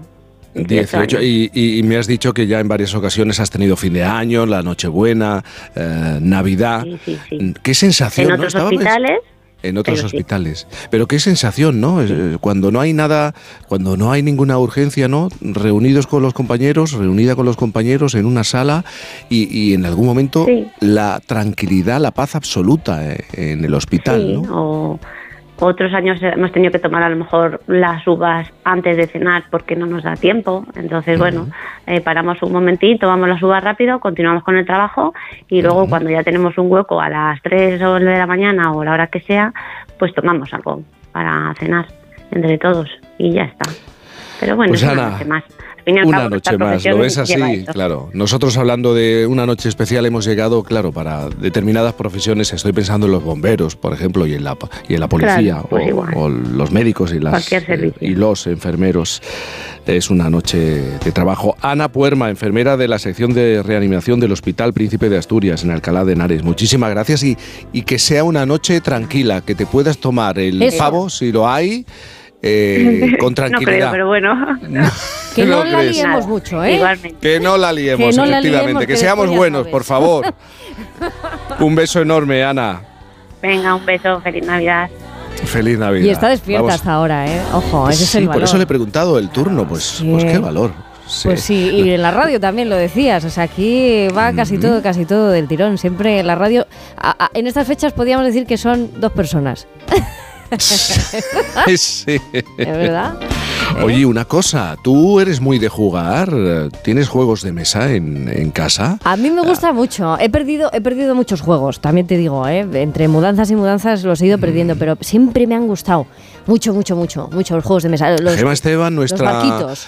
En- Nuestra jefa, ah, nuestra jefa, ¿cómo, ¿cómo la puedo denominar? Jefa capitana ah, de los controles es muy de jugar, eh, juegos de mesa, ¿no? Yo, yo soy mucho de parchís, por Ah, ejemplo, de parchís. Y ahora estoy enseñando cómo se juega el parchís, pero me parece que, que mi enano no lo entiende muy bien. Bueno, Y- y, ah. y me hace trampas. ¿Ve? Y me hace mucha trampa, Pues pero tú bueno, déjate. ¿qué le vamos a hacer? Tú déjate. Es que hoy es un día muy, muy de sentarse a la mesa para charlar, para comer e incluso para jugar. Empieza el juego. Quien no haya llegado ya no juega.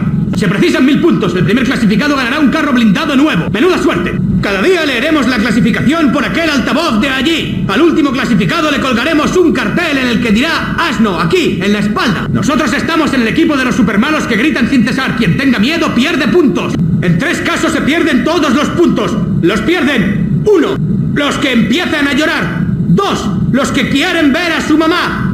Tres, los que tienen hambre y piden la merienda.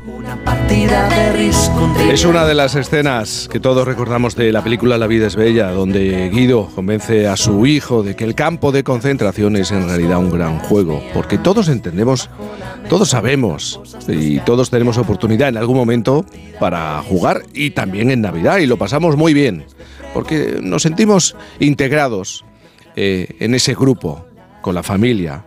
Sobre todo en estas fechas en las que nos reunimos tantas personas. Es la mejor forma de pasar el tiempo y, tampoco necesitamos tanto. Una baraja de cartas, algún tablero. Podemos entretenernos una tarde, una noche entera. Pero los juegos son mucho más que una forma de pasar el tiempo. María Couso es pedagoga y autora del libro Cerebro, Infancia y Juego. Tiene muy claro que los juegos de mesa pueden ser una forma de aprendizaje divertido. Y desde hace años, a través de su cuenta Play Fun Learning, enseña a maestros y familias que los juegos de mesa son una potente herramienta que no se aprovecha del todo. Y como hoy es un día muy de mesa, muy de juegos, María, que también está con la voz como Sabino Méndez, como Santi Segurola y como muchos de nuestros oyentes, está un poco fastidiada, luchando contra un catarro, gripe o lo que sea, Bueno, pues ella nos atiende. María, buenos días. Buenos días, Jaime. Buenos días. a todos. Estabas algo pachucha, me decían esta casi esta Sí, madrugada. sí. Estábamos estábamos Está- preocupados. efe- efectivamente, es que estoy con bronquitis, entonces tengo mucha tos, Jaime. Bueno, Así bueno, que bueno. espero no tener que alejar, en este caso, el teléfono en algún tú- momento. Está todo el mundo igual, tú tranquila. Tú no te preocupes que aquí lo asumimos todo con, con naturalidad, con naturalidad. Oye, Perfecto. siempre se ha pensado que, que el jugar es una forma de descansar nuestra mente, ¿no? Que nos ayuda a desconectar. ¿Cómo influyen los juegos, eh, este tipo de juegos, los juegos de mesa en nuestro cerebro?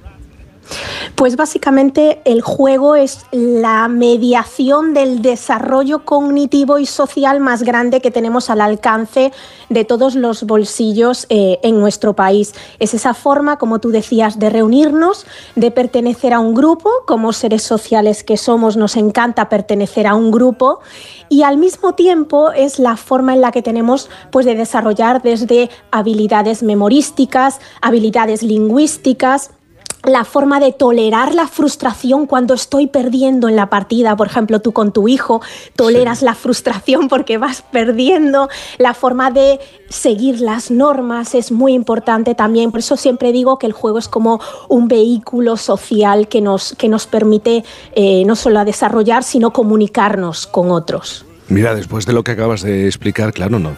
Yo creo que en general infravaloramos los beneficios de- del juego. Lo tenemos ahí, es un tablero, o son unas cartas y, parece que recurrimos a él como un elemento para pasar el rato y, insisto, para desconectar, para relajarnos. Efectivamente, sí que es verdad que hay, vamos a decir que no se está aprovechando todo el potencial de los juegos de mesa. Además, en nuestro país tenemos eh, muchísima variedad de, oferta para todos los públicos, para personas menos jugonas, para personas, pues a lo mejor que quieren juegos de mayor duración. Entonces, me parece fundamental que entendamos que jugar no es lo contrario de trabajar. ¿no? Em, siempre, como digo yo, hay una cierta interconexión entre, entre ambos conceptos es lo que encontramos en el juego. Encontramos un momento lúdico de diversión absoluta, pero estamos aprendiendo sin darnos cuenta y precisamente esto es lo que en muchos casos los padres y las madres buscan, ¿no? Aprender sin enterarnos. ¿Y qué pasa en el cerebro de los, de los enanos, de los niños, cuando se ponen a jugar con este tipo de, de juegos? Pues verás, hay dos situaciones que vamos a diferenciar, los niños menores de 5 años y los niños adolescentes y adultos que evidentemente superen los 5 años de vida.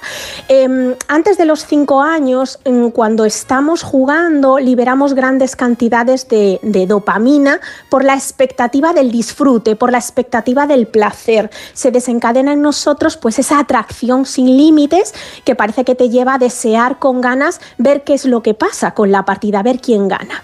Pero sí que es verdad que los niños menores de 5 años, debido a ese... mm, a esa baja tolerancia a la frustración derivada de esa, mm, vamos a decir, pequeñita control de impulsos, ¿no? Controlan muy poquito sus impulsos todavía, pues es verdad que no disfrutan eh, demasiado de juegos que estén, eh, en este caso, de juegos de mesa en los que puedan estar perdiendo, ¿no? Entonces, eh, para ellos es el- la solución y le pasará a tu hijo que no sé ahora mismo con cuántos años. Siete eh, que- años. siete no lo lleva ya. bien. Esto de No lo- perder no lo, lleva bien. No lo lleva bien. Entonces empiezan No, a hacer sus propias normas. Pero esto, Sí, como digo yo, exacto, empiezan a hacer y te cambian las normas a mitad de partida. Y tú dices, pero esto es bonito, porque seguramente tú como padre lo observas y dices, eh, qué bonito este trabajo cognitivo que estás haciendo para buscar una solución dado que estás perdiendo, ¿no? O sea, m- hay que mirar más allá. Yo siempre digo, cuando los niños hacen normas, hacen, cambian las normas,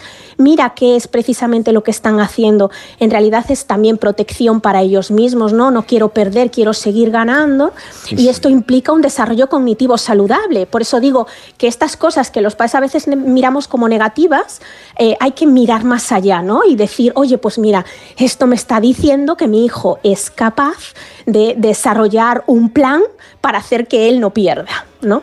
Pero entonces, María, tal como lo explicas, hay eh, determinados juegos para determinadas etapas, ¿no? Efectivamente, Pues sí. efectivamente. Para los menores de 5 años, ¿a qué, ¿a qué podemos jugar con los menores de 5 años? Con los menores de 5 años podemos jugar a los tipo memory, por ejemplo, les gustan mucho. Incluso a los tipo bingo, que empezamos entre los 4 y los 5 añitos, los típicos bingos, sino de números, por ejemplo, de colores, donde las casillas son colores. Podemos jugar con este tipo de eh, juegos de cortita duración que no permitan una exaltación de esa falta de tolerancia a la, a la frustración, pero que ayuden a comunicar, ¿no? A comunicar. Sí que es muy importante que antes de los 5 años propongamos a veces juegos por turnos, porque el niño tiene un desarrollo cognitivo que implica una necesidad de tiempo para procesar todos los estímulos cuando estamos a la mesa, ¿no? Estamos presentes, estoy viendo a papá, estoy viendo al abuelito, estoy viendo lo que tengo ante la mesa y tengo que leer muy bien todos los estímulos sensoriales que eh, nos van llegando. Al mismo tiempo tengo que hacer predicciones. Lo que hace nuestro cerebro cuando jugamos es en realidad una predicción. ¿Qué, a- qué pasará si yo hago este movimiento? ¿Qué pasará si a mí me cae el dado en el número 4, por ejemplo? Entonces es muy importante que les dejemos su tiempo para procesar, porque sí que es verdad que muchas familias eh, buscan que el niño pues termine su turno rápido, venga, rápido, rápido. Y tú dices, dale tiempo, su cerebro piensa más despacio que el tuyo, ¿no? Siempre decimos Yo tengo un ejemplo en casa eh, con los Sí. dominó, con las fichas de dominó, pero estas eh, que se llevan Sí. ahora, que tienen pues coloritos y animalitos, Sí. no sé cuánto. Y entonces, Justo. eh, él empieza, ¿no? Entonces, eh, va identificando, va poniendo cada esquinita con esto, y de repente cuando ya le da y se cansa, dice, eh, ha macho un tren. Y ya está. Y cambia el juego de Se mesa acabó el juego. y empieza a hacer con las mismas piezas un tren, ¿no? Entonces él se inventa el tren, lo pone por encima. O sea, al final, eh, tengan las piezas que Claro. tengan, ¿no? Eh, tienden a, a crear Sí. su, su, su propio contexto. Va, Digo de 5 para abajo, exacto, ¿no? Eh, de Y 5. es saludable. Y esto es totalmente saludable. Sí que es verdad que como adultos que nos encanta la estructura, nos encantan las normas y que todo tenga una finalización correcta, nos pone muy nerviosos. Yo me, yo me identifico tanto como profesional como madre con, con vosotros dos. Pero yo siempre digo que es maravilloso que los niños tengan los juegos a su alcance, que puedan incluso utilizar las propias piezas, los propios elementos del juego para otras dinámicas tal como tú me estás comentando, ¿no? O utilizar las piezas del dominó simplemente para montar un tren o hacer una seriación con ellas sin más. Entonces, por eso siempre digo que el juego de mesa debería estar muy presente en todos los hogares de nuestro país y muy eh, accesible a los niños, ¿no? No en la estantería de arriba del todo, Que sino queda muy bonito, cerquita. pero no. Exacto, exacto. Porque siempre cuento, por ejemplo, un niño de dos años, algo tan simple como cerrar una caja de un juego es toda una proeza para Claro. él, ¿no? Entonces, Claro. siempre podemos encontrar opciones. María, estás hablando de cómo estimula el cerebro de los niños, incluso de los adolescentes y de los adultos, pero también los juegos de mesa tienen una función mm, eh, relacionada con las habilidades sociales, con cómo te relacionas con las personas que están a tu alrededor. Efectivamente, tiene una, una, vamos a decir, una dinámica de socialización en toda regla. Eh, cómo le hablas a los demás, cómo empatizas con los demás. Por ejemplo, si tú estás ganando y tu compañero o tu abuelito está perdiendo, a lo mejor tu exaltación de la victoria no se muestra tan, vamos a decir, extrovertida como en otra circunstancia, porque ves, hombre, que a tu abuelito no le está gustando mucho esto de perder, ¿no? Empiezas a leer emociones, empiezas a saber relacionarte, a saber respetar los turnos, respetar cuándo es el momento del otro. Entonces, a mí me parece fundamental que socialmente eh, busquemos todo esto, ¿no? Que queremos muchas veces que, perdón, ¿eh? Nada, esa bronquitis. Ya estaba ahí la tos. Sí, Eh, no te decía- Ahí se ha quedado. Decía, decía, eh, nada, es, me parece fundamental que si queremos educar a nuestros niños en, en un entorno de, de habilidades socioemocionales, que es realmente lo que buscamos eh, los padres, tomemos el juego como una de las principales herramientas que nos permitirán entrenar esta serie de, de- de habilidades cognitivas. Y una cosa, María, una cosa que a mí siempre me llama mucho la atención, porque para empezar el juego de mesa, vale, Ujú. Imagínate que estamos ahora, eh, familia, familia grande, mediana, chiquitina, la que Sí, sea, eh, el cómo empieza ese momento, el cómo provocamos el momento de empezar un juego de mesa, es importantísimo quien lleve esa mm, responsabilidad, porque eh, depende cómo presente el por qué no jugamos a... Claro, Pues claro. la gente se va a animar o no, o sea, es, es importante ese momento. Y siempre pensando, uno, en las edades de todos los jugadores y dos, en que, por ejemplo, si es un grupo muy mm, diverso, que podamos todos pasarlo bien, ¿no? A lo mejor, pues una persona que no juega habitualmente no puede estar eh, sometida a 45 Mm, mm. minutos de partida de larga duración, sin embargo, sí que podemos jugar pues a lo que le llamamos en, en- en ocio, le llamamos parties, que son juegos para echarte unas risas, para pasarlo bien y que además nos da la posibilidad de integrar a los miembros más jóvenes y más, y más mayores de la familia, ¿no? Pero es que incluso tú explicas que hay determinados tipos de juego que pueden ayudar, juegos de mesa que pueden ayudar a tratar ciertos eh, Sí. trastornos eh, Efectivamente. del neurodesarrollo, el Efectivamente. TDAH, el trastorno de espectro autista, la dislexia. ¿no? Sí, efectivamente. Muchas veces cuando hacemos las intervenciones con estos niños que necesitan de un apoyo mayor que a lo mejor otros niños, pues que no presentan ningún trastorno, que es lo que llamamos neurotípicos, niños que no presentan ningún trastorno del neurodesarrollo, buscamos herramientas que permitan al niño acceder a ese desarrollo sin eh, que sea molesto para ellos, ¿no? Entonces, cuando tú trabajas un juego en el que tienes que tocar una campanita y coger una ficha antes que el resto, estás trabajando por un lado la velocidad, pero por otro la atención. Entonces, estos niños, por ejemplo, en el TDAH, donde el déficit se observa en las habilidades atencionales, eh, sería genial llevar a cabo una dinámica en donde juguemos este tipo de juegos implementando eh, la necesidad de eh, bloqueo de esa atención. Tengo que poner en jaque a mi atención para poder de alguna manera ganar, ¿no? Entonces, a mí me parece fundamental. Pero ahora tú hablas de trastornos del neurodesarrollo, pero ahora yo para los oyentes voy a decir cosas como que para el, pues eh, de alguna manera para mantener esa reserva cognitiva en la tercera edad o incluso personas que empiezan a tener, pues yo qué sé, leves pérdidas de memoria por falta de irrigación sanguínea en el cerebro, pues son juegos que nos permiten mantener al cerebro de nuestros mayores muy activo. Y es curioso cómo quienes llevan a cabo esta tarea son los nietos. Los nietos son los que llevan el jueguito a casa del abuelo y juegan con el abuelo. Entonces me parece tan bonito y, y- y- y- tan maravilloso que mediante esa dinámica intergeneracional ambos, ambas, en este caso el niño y el abuelito, puedan desarrollar habilidades cognitivas y ambos salgan ganando de esa relación al mismo tiempo social que se establece, es, es maravilloso. ¿Qué juego de mesa te gusta a ti? Hay un juego de mesa que se llama alto voltaje y que consiste en hacer sumas y restas muy rápidamente de 1, 2 y 3. Y es un juego de velocidad. Y a mí me gustan mucho los juegos de velocidad. Hace que el cerebro se me, se me dispare. Pero bueno, mm, nosotros en casa, Jaime, tú decías que tenías el parchís. Te invito a irte a una tienda de juegos de mesa. Eh, hay una variedad inmensa para todos los públicos, incluso con temáticas a lo mejor centradas en el gusto de tu hijo. Y verás todo el potencial que observas allí. Nosotros en casa tenemos 650 juegos de mesa. ¿Qué me Entonces, dices? Una habitación quedas- entera.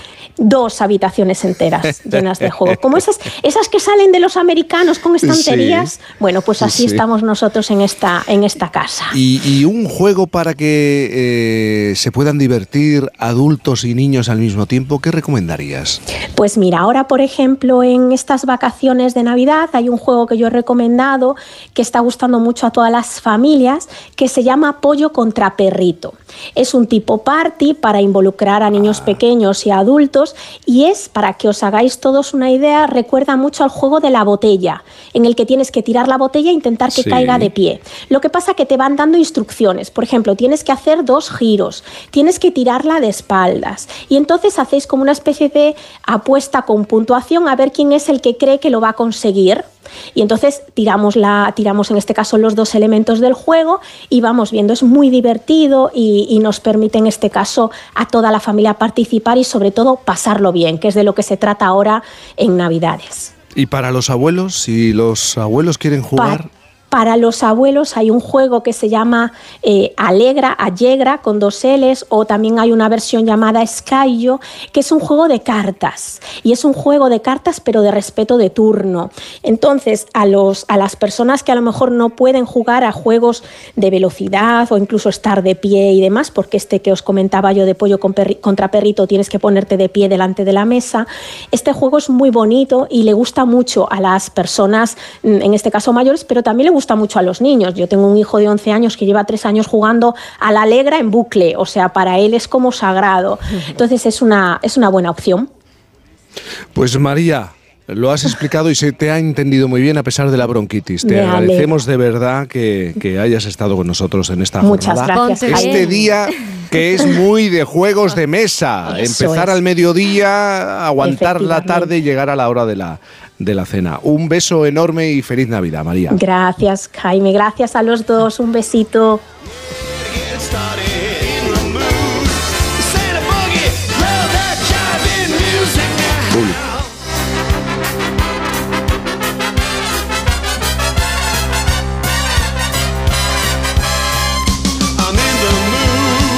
Por fin, con Cantizano.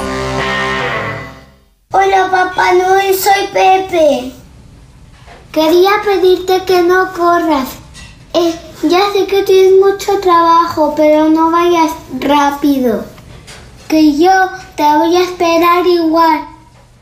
Un beso muy grande. Llegar tarde es mejor que no llegar. También en Navidad.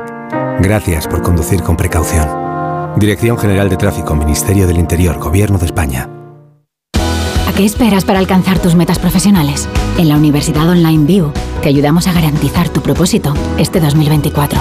Benefíciate de planes de financiación y ventajas exclusivas, disponibles solo hasta el 31 de diciembre. Regálate la oportunidad de crecer.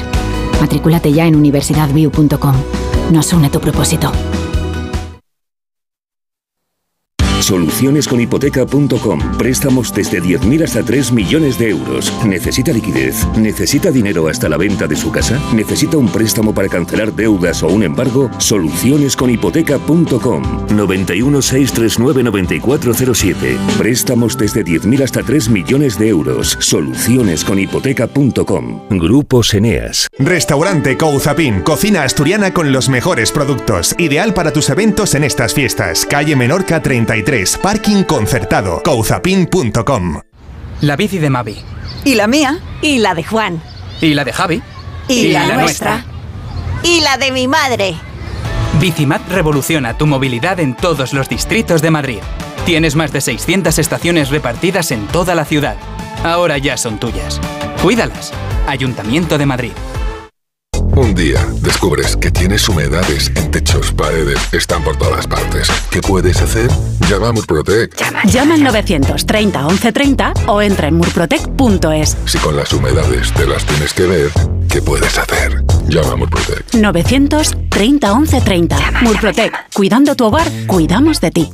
Hay emociones tan intensas e indescriptibles que teníamos que ponerles nombre. Son las emociones de los clientes de Gilmar, como la tranquilidad. Sensación de tranquilidad al tener tu rentabilidad inmobiliaria asegurada. Descubre más en emocionariogilmar.es. Gilmar, de toda la vida, un lujo.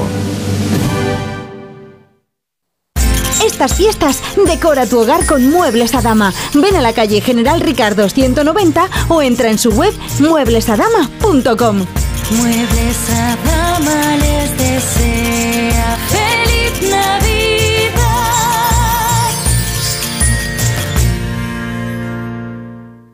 Liquidación total fin de año en Ocasión Plus.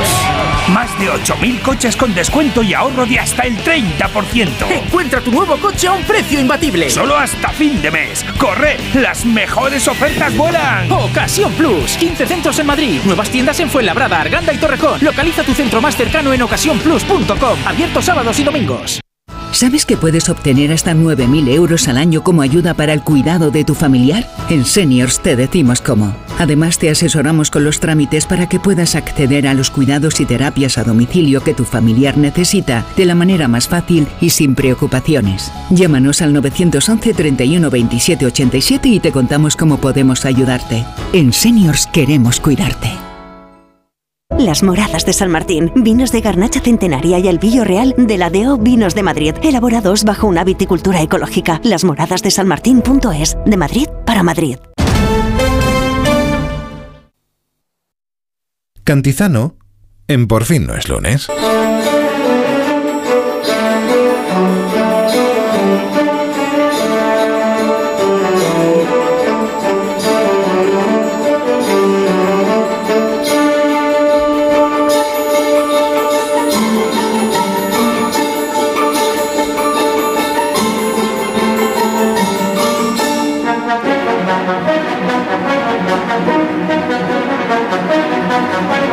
Hemos llegado, hemos sobrevivido y estamos aquí a punto de cruzar la meta navideña. Nochebuena, primera meta volante. Mañana será 25 de diciembre, nos queda el fin de año, el Día de Reyes. Mario Viciosa, buenos días, ¿cómo estás, amigo? Jaime Cantizano, buenos días, buenos días. Mm, ¿No te ha llegado, mira, mira, mira ese olorcito, ese olorcito, no llega hasta Jerez de la Frontera un olorcito a rodaballo al horno? Pero este de qué va? preparando Yo estoy, Este de ya rodaballo. estoy, ya estoy en ello, hombre, por favor. Pero has empezado en agosto a Empezó en agosto y, hombre, los que nos tomamos muy en serio los pucheros de Navidad, empezamos los preparativos el 25 de diciembre del año anterior. Y, hombre, esto ya Y está. tiene una cara de abril, ¿sabes? O sea, está floreciente. No, ¿sabes de qué tiene? Lo he pensado cuando le he dado los buenos días. A, a Mario lo vistes de verde y es un elfo que ayuda a Papá Noel. pues tiene, sí. tiene, como tiene cara de bueno Ah. y tiene De cara de, ni- de niño, de pillo, Claro. pues pod- podría ser ayudante. ¿No te ves tú? Eh, no, ese- no, por- porque soy muy torpe, como bien sabéis. Entonces podría cometer, uno, serios errores en el reparto. Departamento dos, de devoluciones, destrozos importantes ahí, por el camino. hombre, No, no, no. No me pongáis en una cadena de producción. no. En una cadena de montaje ni de producción. Mira, pues eh, tenemos a una oyente que creo tiene algo en común contigo. Celia, Cantabria, buenos días. Hola, buenos días. Vamos Pues a ver, sí, Celia, me, la me verdad tiene- me tienes que explicar cómo que empiezas a preparar la Navidad en agosto. Sí, finales de julio, primeros de agosto. A ver, yo soy una loca, la Navidad dice, yo lo que creo es que estoy rodeado de mucho Grinch. A ver, a mí la Navidad me, me vuelve loca. Entonces yo, finales de julio, primeros de agosto, ya empiezo a pensar cómo voy a decorar ese año la Navidad. Naturalmente. Entonces, pues eh, depende un poquito de mi situación, de mi ánimo, de lo que ya me haya ocurrido el año pasado, un poquito, ¿vale? Eh, una vez que empiezo a, a ya tener el color claro que quiero esa Navidad, pues en mi cabeza empiezo a imaginarme pues la decoración. ¿vale? Eh, ¿Cuál es el problema? Que no siempre lo que hay en mi cabeza existe en Se realidad. puede llevar a, se puede llevar a cabo. Sí. Entonces, eh, una- pero claro, lo que yo tengo en mi cabeza tiene que ser realizado. Sí. Entonces, o bien lo encuentro comprándolo, o bien me lo fabrico yo mismo. Por ejemplo, ¿Y eso cómo? un año, pues un año se me, en mi cabeza quería unos palatos de postre eh, que tuvieran la flor de Pascua. Pues no lo encontraba, no lo encontraba, pues aprendí a hacer decoupage, compré unos platos eh, de cristal y me lo hice yo misma. Y te lo Porque yo po- quería aquellos platos. Y te lo pintas. y te lo pintaste. Sí, sí, sí, sí, yo misma me aprendí a hacer, por eso tengo que empezar con tiempo, porque claro, aprender a hacer ciertas técnicas eh, no es fácil, tienes que probar, no probar, que te quede bien, que no te Claro, quede por eso bien. empiezas en agosto. Sí, si tienes que Claro, aprender y claro, tienes que pintarlo la vajilla entera. Pero es verdad que un año llegaste a combinar la mesa con el color del pelo de tu hija. ¿Y qué color? Sí, sí, sí, sí, ¿Qué color? sí, sí. Mi hija, eh, a ver, mi hija tenía entonces 16, 17, 18 años, muy jovencita, y sí. quería pintarse el pelo de rojo, quería pintarse el pelo de rojo, y dijo, pues bueno, pues vale, pues eh, era una niña que, que aprobaba y demás, bueno, pues chica, pues, entonces dije yo, pues Venga. este año mm, ponemos la mesa color rojo, a juego contigo, y ahí puse yo la mesa en color rojo. Eh, todo depende un poquito de mi estado, de lo que quiera homenajear, Claro. de lo que quiera hacer. Eh, me encanta la Navidad. Yo Eso toda la vida he pensado Esto que en pelo- Navidades me tenía que ir a Estados Unidos. Ah, Menos mal que no fue al revés lo del pelo. Es decir, que hubiera que combinar tu idea de mesa con el pelo de tu hija. Es decir, hija, te toca ponértelo Bueno. de verde. Este año toca Bueno, fucsia. pues es- me- este me está dando una idea. Vaya, Igual para el año que viene vaya, les hago a todos ponerse a juego con mi, con, con mi decoración. Bueno, que no- empieza no en idea. agosto, y ahora lo, lo- lo entiendo, si tiene que aprender cada una de las técnicas de aquello que no encuentra para fabricarlo. Celia, un beso enorme y feliz Navidad. Igualmente, feliz Navidad. Un abrazo. Alfonso en Madrid, buenos días, Alfonso. Muy buenos días, ¿qué tal? Bueno, Alfonso, tú tienes mucho en común con Sabino Méndez que nos ha contado, nos ha explicado que hay un determinado momento en la historia de su familia en la que eh, no se mueven del sitio y colocan tableros y sillas plegables. A ti más o menos te ocurre algo parecido, ¿no? Bueno, sí, más o menos. Gracias a Dios tenemos un salón grande, pero sí, sí, nos juntamos este año 26, vamos a hacer. Bueno, 26 personas. Sí, sí, unos poquitos. ¿Y, y, y cómo, lo, cómo lo hacéis? ¿El salón tiene que ser grande? O no sé, ¿ocupáis la cocina? ¿Ocupáis el, el sí. balcón? No, no, no, no. De momento todo en el salón. Ya veremos en los próximos años cuando siga creciendo la familia, porque ya este año llegan los bebés y demás. Pero bueno, de momento cabemos en el salón y nos apañamos vaciando todo el salón, claro. Vaciamos el salón entero Pista y de se baile. ponen unos tableros con mesas grandes y demás y todo el resto de la casa pues llena de los sofás, de las mesas, de los Claro. muebles. Ah, o sea que, claro, dentro que- de la casa. Claro, yo, Claro. yo pensaba, pues vaya casoplón tiene, tiene Alfonso, No, que no, no, en el no. salón entra 26. No no. sacáis los sofás, los muebles y dejáis la mesa principal con las sillas, ¿no? Dejamos la mesa y luego ponemos otras mesas aparte porque si no es imposible, claro. Bueno, qué maravilla, qué, Belén montáis. hacemos ¿eh? una mesa Menudo- enorme, grande. Menudo Belén, Alfonso. Un abrazo grande, feliz Navidad, Alfonso. Venga, feliz Navidad. Feliz Navidad. Mira, y volvemos a Cantabria. Mercedes, buenos días. Hola, buenos días. Mercedes, que se te, se te va de las manos el día de hoy y el de Navidad, ¿no? Pero ¿qué pasa en Cantabria, de verdad, eh? ¿Qué pasa? Oye, que nos gusta la Navidad. Ya, ya, ya, ya, ya, feliz. Explícanos, ¿qué es lo que ocurre desde hace 15 años en tu casa? Ay, que siempre somos los mismos, pero siempre se me va la mano con la comida. Pero, ¿de qué manera? ¿De qué manera? Bueno, sobre todo con los turrones. Ah. Pero los turrones es algo serio. Es algo serio. Es que tú vas a una tienda que hay en Santander muy famosa de turrones y empiezas a ver de yema, de guirlache, de no sé qué, de coco. Te pones a plantear esa bandeja, esa bandeja que no tiene fin, que queda preciosa, muy bonita, pero que luego, claro, empieza a dar vueltas la bandeja y está como el baúl de la piquer, de un lado para otro. y, y que llegas al año siguiente y estás comiendo en junio mantecados. Muy a favor, ¿eh? ¿Qué Pero- problema? Pero, vamos a ver, Muy a ¿cuánto- favor. pero ¿cuántos kilos compras? Pues empiezas. Una, son tabletas de medio kilo ya, con lo cual mm, la tableta ya es gordita. Importante. Vamos a ver. Tiene su... Duro, Medio kilo de turrón. Yema, yema, coco, guirlache, polvorones, mantecados, eh, pan de Cádiz, eh, empiñonadas, de, de todo, de todo. Sí. Es que todo en- es poco, lo miras y todo es poco. Y Esa es la entre, frase, entre- que todo es sí, poco, ¿entre cuántos repartís? Si lleváis 15 años así, ¿cuántos sois en casa en Navidad? Pues, eh, pues verás, ahora mismo en, en Nochebuena somos, me parece que somos 12. 12. Y en Nochevieja, pues unos pocos menos, pero pocos menos. ¿Cómo será la cantidad Pero para siendo 12 en, en casa? ¿Cómo será para que eh, llegue el turrón hasta febrero, marzo, incluso el... ¿Cómo, ¿Cómo será lo que Pues, compramos? pues imagínate, son unas cajas, te las mandan a casa y todo, pues tú ya pides, o sea, ala, pide, pide, pide, pide. Que sí, que todo es poco, que al final, al final todo tenemos entra. turrones, Claro que turrones. sí. Ya te digo Bueno. que está todo el día dando vueltas y vueltas y vueltas. No hay problema, que venga gente, ¿eh? Y todo, se- Turrones y, para to- todos. y- y- y todo tiene fin.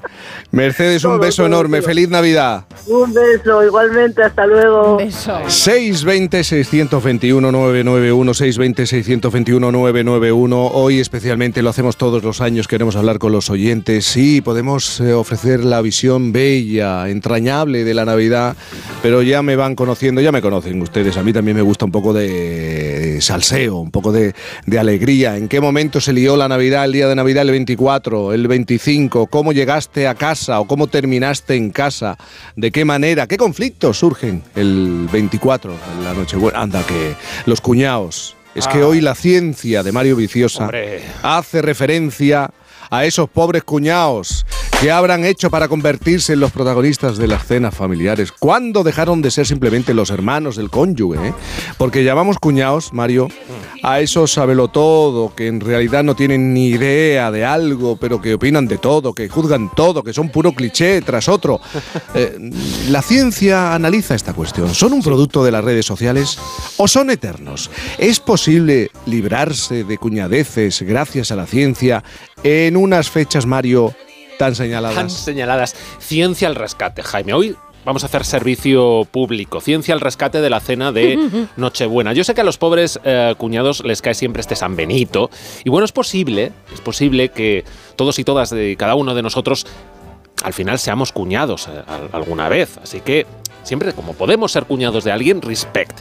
Pero lo que sí que podemos hacer es aplacar las cuñadeces. Y para que esta noche la conversación no sea un dechado de ignorancia, no sea un desfile de orgullo necio, vamos a dar cuatro argumentos, al menos cuatro, que con la ciencia en la mano no se pueden negar. Vamos, que ni el más cuñado de los cuñados podría negar a estas alturas ciertas cosas. Y sobre todo, cuatro claves científicas que nos permitan a nosotros mismos no caer en, en la cuñación. Que no nos volvamos por un momento cuñados al calor de, la embriaguez, del tintineo de los platos, porque la ciencia, eh, Jaime, al final está llena de cosas fascinantes, avances y sabiduría que a lo largo de este 2023 ha brillado y nos hace mejores, que es la aspiración de cualquier espíritu navideño. He abierto la libreta, Mario, has dicho cuatro argumentos que podemos sacar esta noche para quedar fenomenal ante la familia. Eso ¿Vas a empezar? sí, sí, ¿Te sí. parece? Mira, el primero que tenemos eh, que hacer para no ser nosotros los cuñados es crear un clima amable. Entiéndeme, no nos pongamos violentos verbalmente, no saquemos eh, los temas a saco, con calzador o con dedo acusador típico que nos haga parecer listillos. No, tampoco en plan gila, ¿eh? No vayamos diciendo, alguien cree que la Tierra es plana, así por bajini, alguien no ha querido reforzar sus inmunoglobulinas contra los virus. No, eso no es sutil, eso es repelente. Pero alguien puede decir esta noche, esto que hablábamos de crear buen clima, puede decir alguien, no veas qué frío, a ver dónde está el cambio climático. No, por Ah, favor, que no. Ah. No entremos, no, por favor, en ese. No, eso por puede favor. pasar. Y eh, bueno, hay un, un buen oyente de por fin no es lunes, ya, ya tendría argumentos para responder, que esto lo, lo hemos tratado alguna vez, muchas Mm. Claro, veces. claro, pero estamos en Nochebuena y no podemos ponernos estupendos, porque en el fondo, en el fondo es muy lógico aparentemente pensar que si hace frío y lo hace, el calentamiento global no es para tanto o incluso está bien, porque porque cómodo no es. Pero no podemos negar que cada vez hace más calor durante todo el año. No podemos negar que este 2023 ha sido el año más cálido de la historia registrada y cuando digo registrada es desde que hay registros, pero es que también de antes, porque con el registro fósil podemos decir que eh, no ha hecho este calor eh, en 125 milenios. Pero, insisto, es Nochebuena. Tratemos de ver el punto de quien dice esto, porque yo soy el primero que detesta el frío. Y si por mí fuera, Jaime, no habría invierno. Eso no le gustaría nada a nuestra querida Alaska. No, no. Nada, en Ni a, absoluto. ni a mucha gente a la que le gusta el invierno, la nieve, el esquí. Pero mira, a todos nos gusta comer buena fruta. Bueno, pues por ejemplo, para que haya buenas floraciones de frutales, las plantaciones tienen que pasar un poco de frío.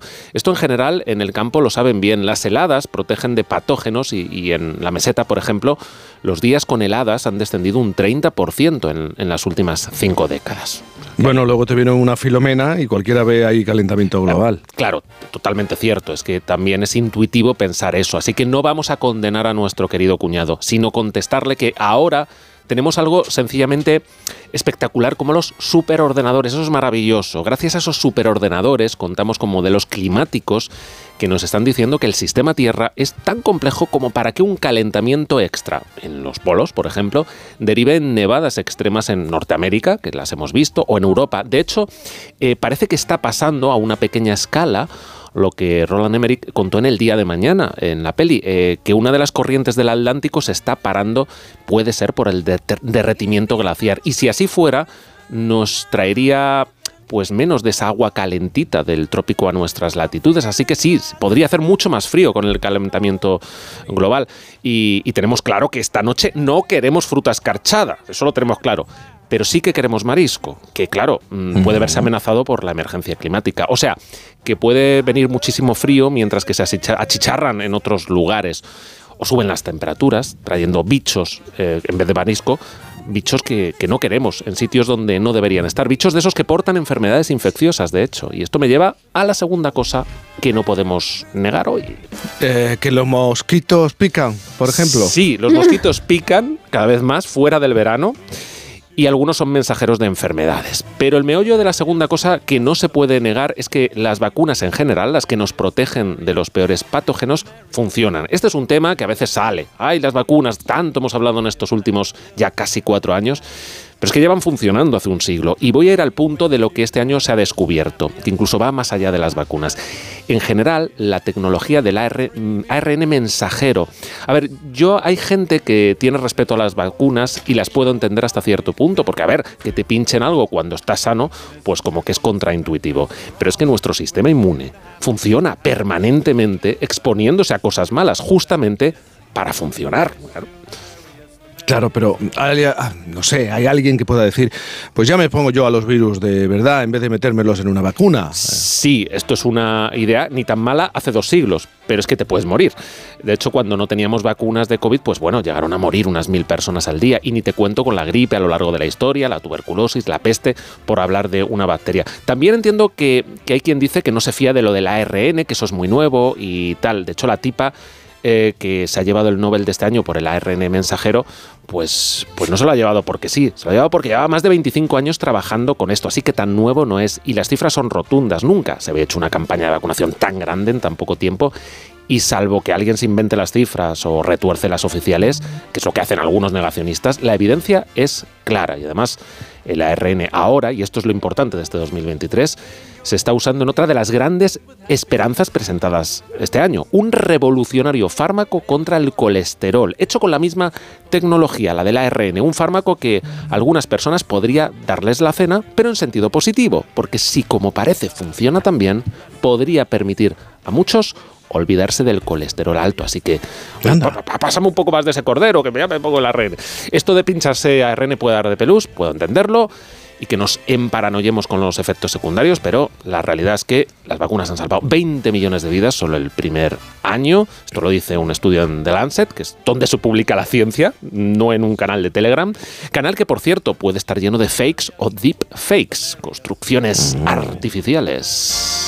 Claro, estás hablando de creaciones artificiales y enseguida eh, un cuñado puede sacar el tema de la inteligencia artificial y a ver, a lo mejor tiene un poco de, de razón, ¿no? Es lógico que ese cuñado tenga miedo y hable del miedo. Pues sí, yo aquí apelaría a la cantidad de, cosas buenas y prácticas que nos trae un buen uso de la inteligencia artificial. Empezando por ese selfie de familia que nos vamos a hacer esta noche. Vamos a salir guapísimos, guapísimas, porque un algoritmo de nuestro móvil va a reconocer dónde están nuestros puntos débiles y los va a borrar. Incluso va a poner marisco en la foto si no nos ha llegado el presupuesto de, de este año para que luzca en la mesa. O sea, hay cosas que nos facilitan la vida, la hacen más bonita y nos salvan con la inteligencia artificial. Este año se ha demostrado que una inteligencia artificial diagnostica ya eh, el- pues ciertos cánceres con algoritmos que son capaces de detectar un 20% más de tumores y desde luego quitan, quitan trabajo a los mm, radiólogos. La, la cara B de este asunto es cuando esas tecnologías quitan trabajo de menos, no de más, o sea que se cargan el empleo. Justo, justo hace una semana estábamos hablando de esto, ¿no? que es que eh, todo va tan rápido que, que se va a quedar atrás, ¿no? Eso es un frente di- distinto, ¿no? Eh, esto tampoco se puede negar. Eh, hemos empezado también a ser más escépticos, como para no tragarnos cualquier imagen, porque ya sabemos que una, una máquina puede fabricarlas, y seguramente exijamos mayor nivel de verificación. Y en verificación también se usan eh, herramientas de inteligencia artificial. Eh, me gustaría recordar que la Unión Europea ha aprobado además la ley de inteligencia artificial hace muy poco, hace unas Una semanas. semana la justo. primera del mundo. Y, y es verdad, lo, lo hablabais la semana pasada, eh, de algún modo Europa lanza un mensaje mm, de que Europa no va a ser ese salvaje oeste, eh, al menos durante un tiempo, es cierto que puede nacer un poco anticuada, pero es igual que en temas de ingeniería genética. Este año hemos visto las primeras quimeras de mono fluorescente, una pasada de avance biotecnológico, el primer primate con dos tercios de sus células procedentes de otro embrión. Pero esto tiene mogollón de implicaciones éticas y sigue siendo ilegal en Europa. Esto se viene haciendo en China y no podemos negar, no podemos negar que hay bulos que dicen que China ya tiene granjas de bebés. Y no, amigo, no saque este tema en la cena porque es mentira. Con los humanos no hay nada de esto. Lo que sí se ha conseguido es cultivar algo parecido a un riñón humano dentro de un cerdo, también en China. Y esto sí está orientado en un futuro, no inmediato a lo mejor, pero, pero más adelante, a tener granjas de órganos para trasplantes. Y una vez más, en la cena esto nos viene muy bien, sobre todo si la estamos haciendo fuera de casa y nos cuesta un riñón.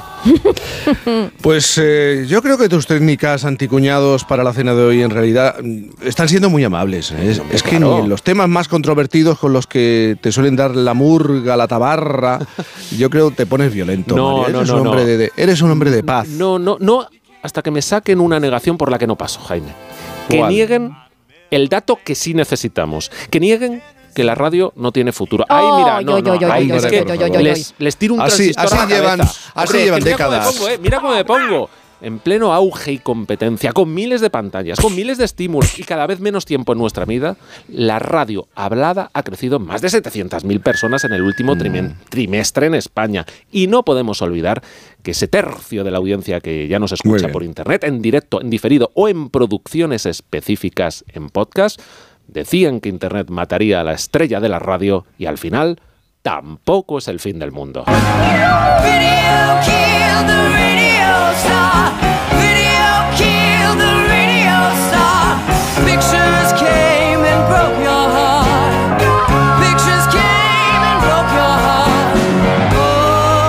Precisamente esta semana he tenido yo un, un debate con, con un amigo. Claro, es que los jóvenes con la radio, y, y ¿sabes cuál es mi respuesta? A ver. Pues irán creciendo, irán madurando y al final estarán en la radio. ¿eh? buscando el análisis, buscando la información, buscando la, la compañía. Es cuestión de madurez también, esto de la, de la radio. Hay que darles tiempo, hay que darles tiempo. Querido Mario Viciosa, claro, tú eres eh, lo contrario a un cuñado. Eres lo contrario un cuñado. Yo Te sentamos en la mesa. El descuñadizador. Eh, eh, sí. También llamado el tiquismiquis, ¿no? El- No, el no, mimi, por- mimi, por- el mimi, porque eres amable, porque hombre, sí, eres hoy tierno, porque estás informado, claro, siempre con amabilidad. ¿Qué es lo que vas a preparar esta noche que me has dicho que ya no me acuerdo? A estas horas, en media España ya huele a rodaballo porque los Rodaballo. fogones están en marcha. Vamos. San Sebastián de los Reyes para el resto del mundo. Sí. bueno, Mario, fíjate, como vamos de tiempo regular, habitualmente a esta hora siempre hablamos de una generación intrépida, chavales de menos de 25 años que hacen cosas increíbles, que están mejor preparados y tienen más ganas que nosotros. Eh, nosotros lo que sí vamos a hacer es retrasar esta conversación porque os quiero presentar, le quiero presentar a los oyentes a David García Tiene 23 años. Y ojo porque... Él trabaja en un proyecto que es muy útil, sobre todo en este tiempo de Navidad. ¿Cómo saber, gracias a la inteligencia artificial, que el jamón es bueno? O bueno, malo? bueno. El jamoritmo. Estos son los temas en los que tiene que estar la inteligencia artificial. En esto, en esto tiene que estar la inteligencia artificial y más en el tiempo de Navidad. Va a ser en la siguiente hora, a partir de las 10. Mario Viciosa. Jaime A Cantizano. disfrutar de verdad. Feliz Navidad con mucho cariño y mucho feliz, amor. Feliz, mucho amor esta noche a toda la audiencia, a todas y todos por aquí. And you can hang your lights on me. Por fin, no es lunes. Bring, bring, bring down a gleaming crown. con Cantizano. Su alarma de Securitas Direct ha sido desconectada. Anda, si te has puesto alarma. ¿Qué tal? Muy contenta. Lo mejor es que la puedes conectar cuando estás con los niños durmiendo en casa. Y eso da muchísima tranquilidad. Si llego a saber antes lo que cuesta, me la hubiera puesto según me mudé. Protege tu hogar frente a robos y ocupaciones con la alarma de Securitas Direct. Llama ahora al 900-272-272. Para guisar. Apis. Para salsear. Apis. Para condimentar. Apis. Para cocinar. Siempre tomate frito Apis. Idealmente rico, sano, exquisito. Idealmente tomate frito Apis. Ya sea como base de tus recetas o como acompañamiento, el tomate frito Apis es el aliado ideal para tus platos. Apis, expertos en tomate. Solo cuatro días ofertas que son un regalo en electrodomésticos. Hasta un 15% de descuento adicional en frigoríficos y lavadoras Haier y Beko. Y también en lavado, lavavajillas y secado Samsung. Solo hasta el domingo 24 en tienda web y app del Corte Inglés. También el lunes 25 en web y app. Consulta modelos participantes. Hace tres meses en Hablando en Plata denunciamos estas prácticas. Dos euros por sacar en ventanilla de mi dinero y tres euros por hacerme un extracto. Y ahora por fin El gobierno prohíbe por ley a los bancos cobrar a los mayores de 65 años comisiones por sacar dinero en las ventanillas. En esta casa hemos peleado por esto dentro de la iniciativa Hablando en Plata. Nos mueve proteger a nuestros mayores y vamos a seguir haciéndolo. Hablando en Plata, una iniciativa de Antena 3 y La Sexta en favor de los mayores. No se necesita mucho para mejorar la vida de otro. A veces basta una mirada para hacerle sentir que no está solo. Basta un gesto, un empujón, una oportunidad. A veces basta solo un segundo. Si en tan poco tiempo se puede conseguir tanto, piensa en todo lo que hemos logrado en 85 años. 11. 85 años son solo el principio. El acontecimiento radiofónico de esta Navidad se llama Qué bello es vivir. Son tiempos duros, señor Potter. Muchos hombres se han quedado sin empleo. Pues ejecute la hipoteca y desahucielos. No puedo hacer eso. Tienen hijos. ¡Papá! No son hijos míos. Pero son hijos de alguien. No entendéis lo que está pasando. Potter os está comprando. ¿Sabéis por qué? Porque a nosotros nos entra el pánico y a él no. Por eso tenemos que permanecer unidos. Soy Clarence Oddbody, ASC, ángel de segunda clase. Qué bello es vivir. Has sido premiado con un gran regalo, George. La oportunidad de ver cómo sería el mundo sin ti. Quiero vivir de nuevo. El lunes, día de Navidad, a las 11 de la mañana. Yo te he querido siempre, George Bailey. Mary. ¿Qué? ¿Puedo besarte? ¿Me estás pidiendo permiso? Claro. Para un piquito. En más de uno. Onda Cero les desea felices fiestas.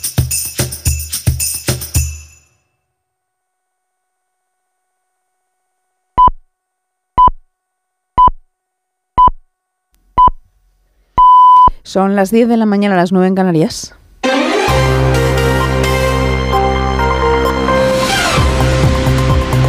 Noticias en Onda Cero.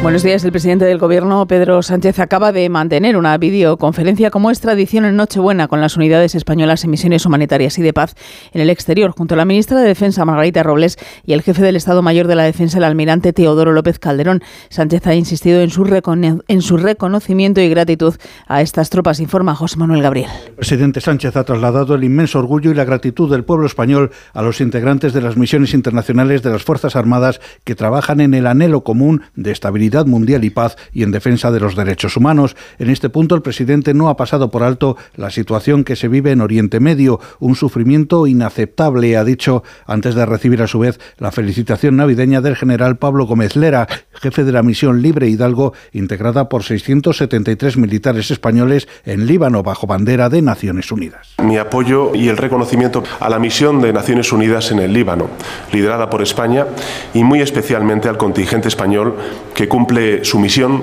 pese a las duras condiciones que supone el cruce de ataques en esta zona.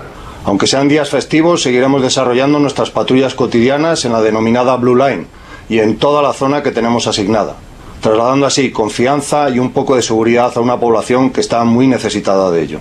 Damos todos por buena la separación de nuestras familias y de nuestra querida España en estas fechas tan señaladas, al saber que nuestra labor aquí es más importante que nunca. Por su parte, la ministra de Defensa, Margarita Robles, ha destacado que el compromiso de España con la paz y la estabilidad mundiales es total y absoluto. En Crónica de Sucesos nos detenemos en Madrid, en el distrito de Villaverde, donde un varón de 35 años se encuentra en estado grave tras haber sufrido esta madrugada una agresión por arma blanca. Efectivos del SAMUR Protección Civil lo han estabilizado, lo han trasladado al hospital con pronóstico grave. Nos ofrece más detalles Carmen Camacho, supervisora de guardia del SAMUR. Hemos atendido a un varón de 35 años en la calle Leonor Góngora que presentaba una herida penetrante en el flanco izquierdo con evisceración de asas intestinales.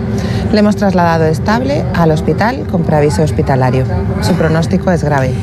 En el exterior, mirada un día más a Israel, donde 13 soldados han muerto en la franja de Gaza en las últimas 48 horas, entre las jornadas más letales en las filas israelíes desde que comenzó la ofensiva terrestre en el enclave, donde los combates se han recrudecido en la última semana. En total, 152 soldados israelíes han muerto en combate en este enclave desde el inicio de la ofensiva terrestre el pasado 27 de octubre.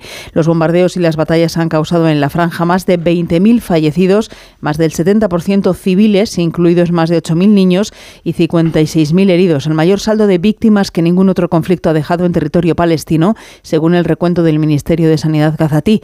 Y a la sombra de esta guerra, la Navidad en Israel este año se celebra de otra manera. Corresponsal en Jerusalén, Hanna. En Belén este año Nochebuena y Navidad se celebran casi exclusivamente dentro de las iglesias y, por cierto, en el ambiente familiar. No hay festivales multicolores llenos de músicas, campanas y ni siquiera el árbol gigantesco de Navidad en la plaza del pesebre. Todo esto a la sombra de la guerra entre Israel y Hamas.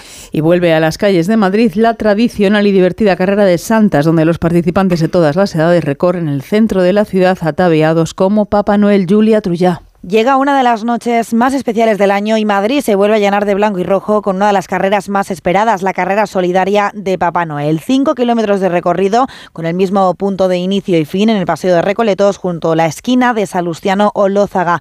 Se espera que participen más de 7.000 personas y es imprescindible ir vestido con el traje de Papá Noel. Iniciativa navideña y solidaria. Cada inscripción contribuirá con un euro a un proyecto benéfico de Cruz Roja, el de formación laboral para jóvenes en riesgo de exclusión social. Se otorgarán premios a los tres primeros corredores que crucen la meta en las categorías general masculina y femenina y a los tres atletas menores de 12 años. Esa carrera empieza en solo media hora.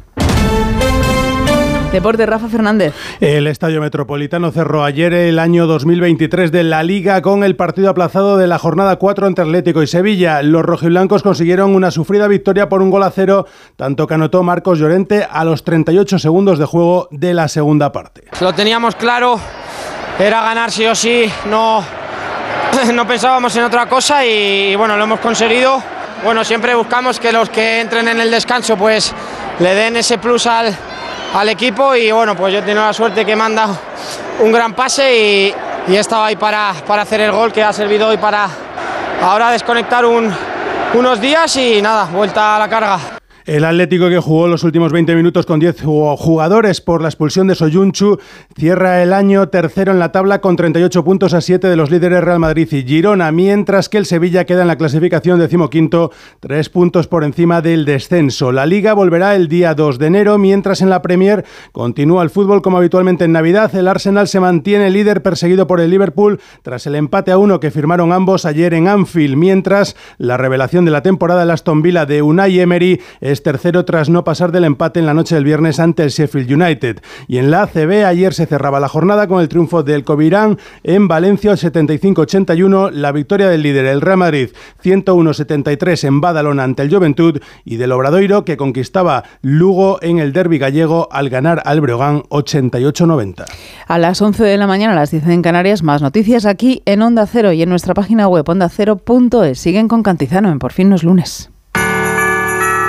Onda Cero te acompaña en Nochebuena con la mejor música. A partir de las 7 de la tarde y hasta las 12, J. Abril te ofrece una selección de grandes temas y de esas canciones de toda la vida. Recorreremos lo mejor de los 60, 70 y 80 hasta llegar a la música más divertida para disfrutar después de la cena. Es una noche para caderear. No nos olvidamos del tradicional mensaje del rey que emitiremos en directo a las 9 y a partir de las 12 y a lo largo de toda la noche, Fernando Fernando Mejía te acompañará con mucho ritmo y diversión en Música para la Nochebuena. Este domingo disfruta de una noche familiar y especial en la mejor compañía. Aquí, en Onda Cero. Te mereces esta radio. Onda Cero, tu radio.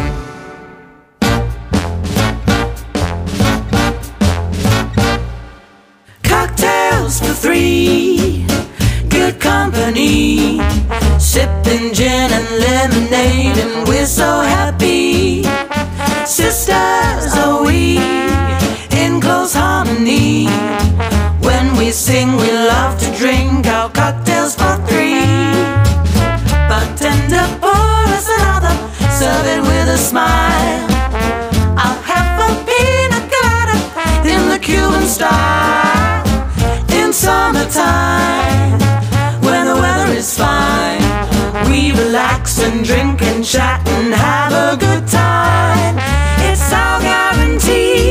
Claro que hoy especialmente es un buen tiempo para reunirse en la radio y ello lo hacen.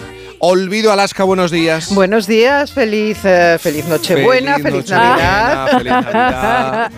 claro que sí. ¿A ti te gusta la Navidad, Alaska? A mí sí, a mí sí. A ti te gusta la Mira que no tengo hijos, que es, supongo que lo que hace que la Navidad tenga un sabor diferente cuando creces. Eh, y entiendo que hay veces que tienes pérdidas y momentos difíciles que hacen que la Navidad no resulte, digamos, agradable o no te apetezca celebrar, pero eso no quiere decir que la Navidad como concepto no me guste. Bueno, y, y hace frío, que eso a ti te importa mucho. Ay, que me- haga yo estoy feliz, claro. estoy feliz. Claro, no, no tenemos que aguantar 40 grados, 35 grados. Boris Izaguirre, buenos días. Bueno, y a mí también me encanta la Navidad y cada año me gusta más, la ¿Sí? verdad. Sí, sí, con las pérdidas, con los amigos que se ausentan. ¿Y con por qué eso- te gusta más? Bueno, porque yo es que yo creo que es sensacional la Navidad, es divertida, es, es- es tan gregaria, es tan increíblemente social.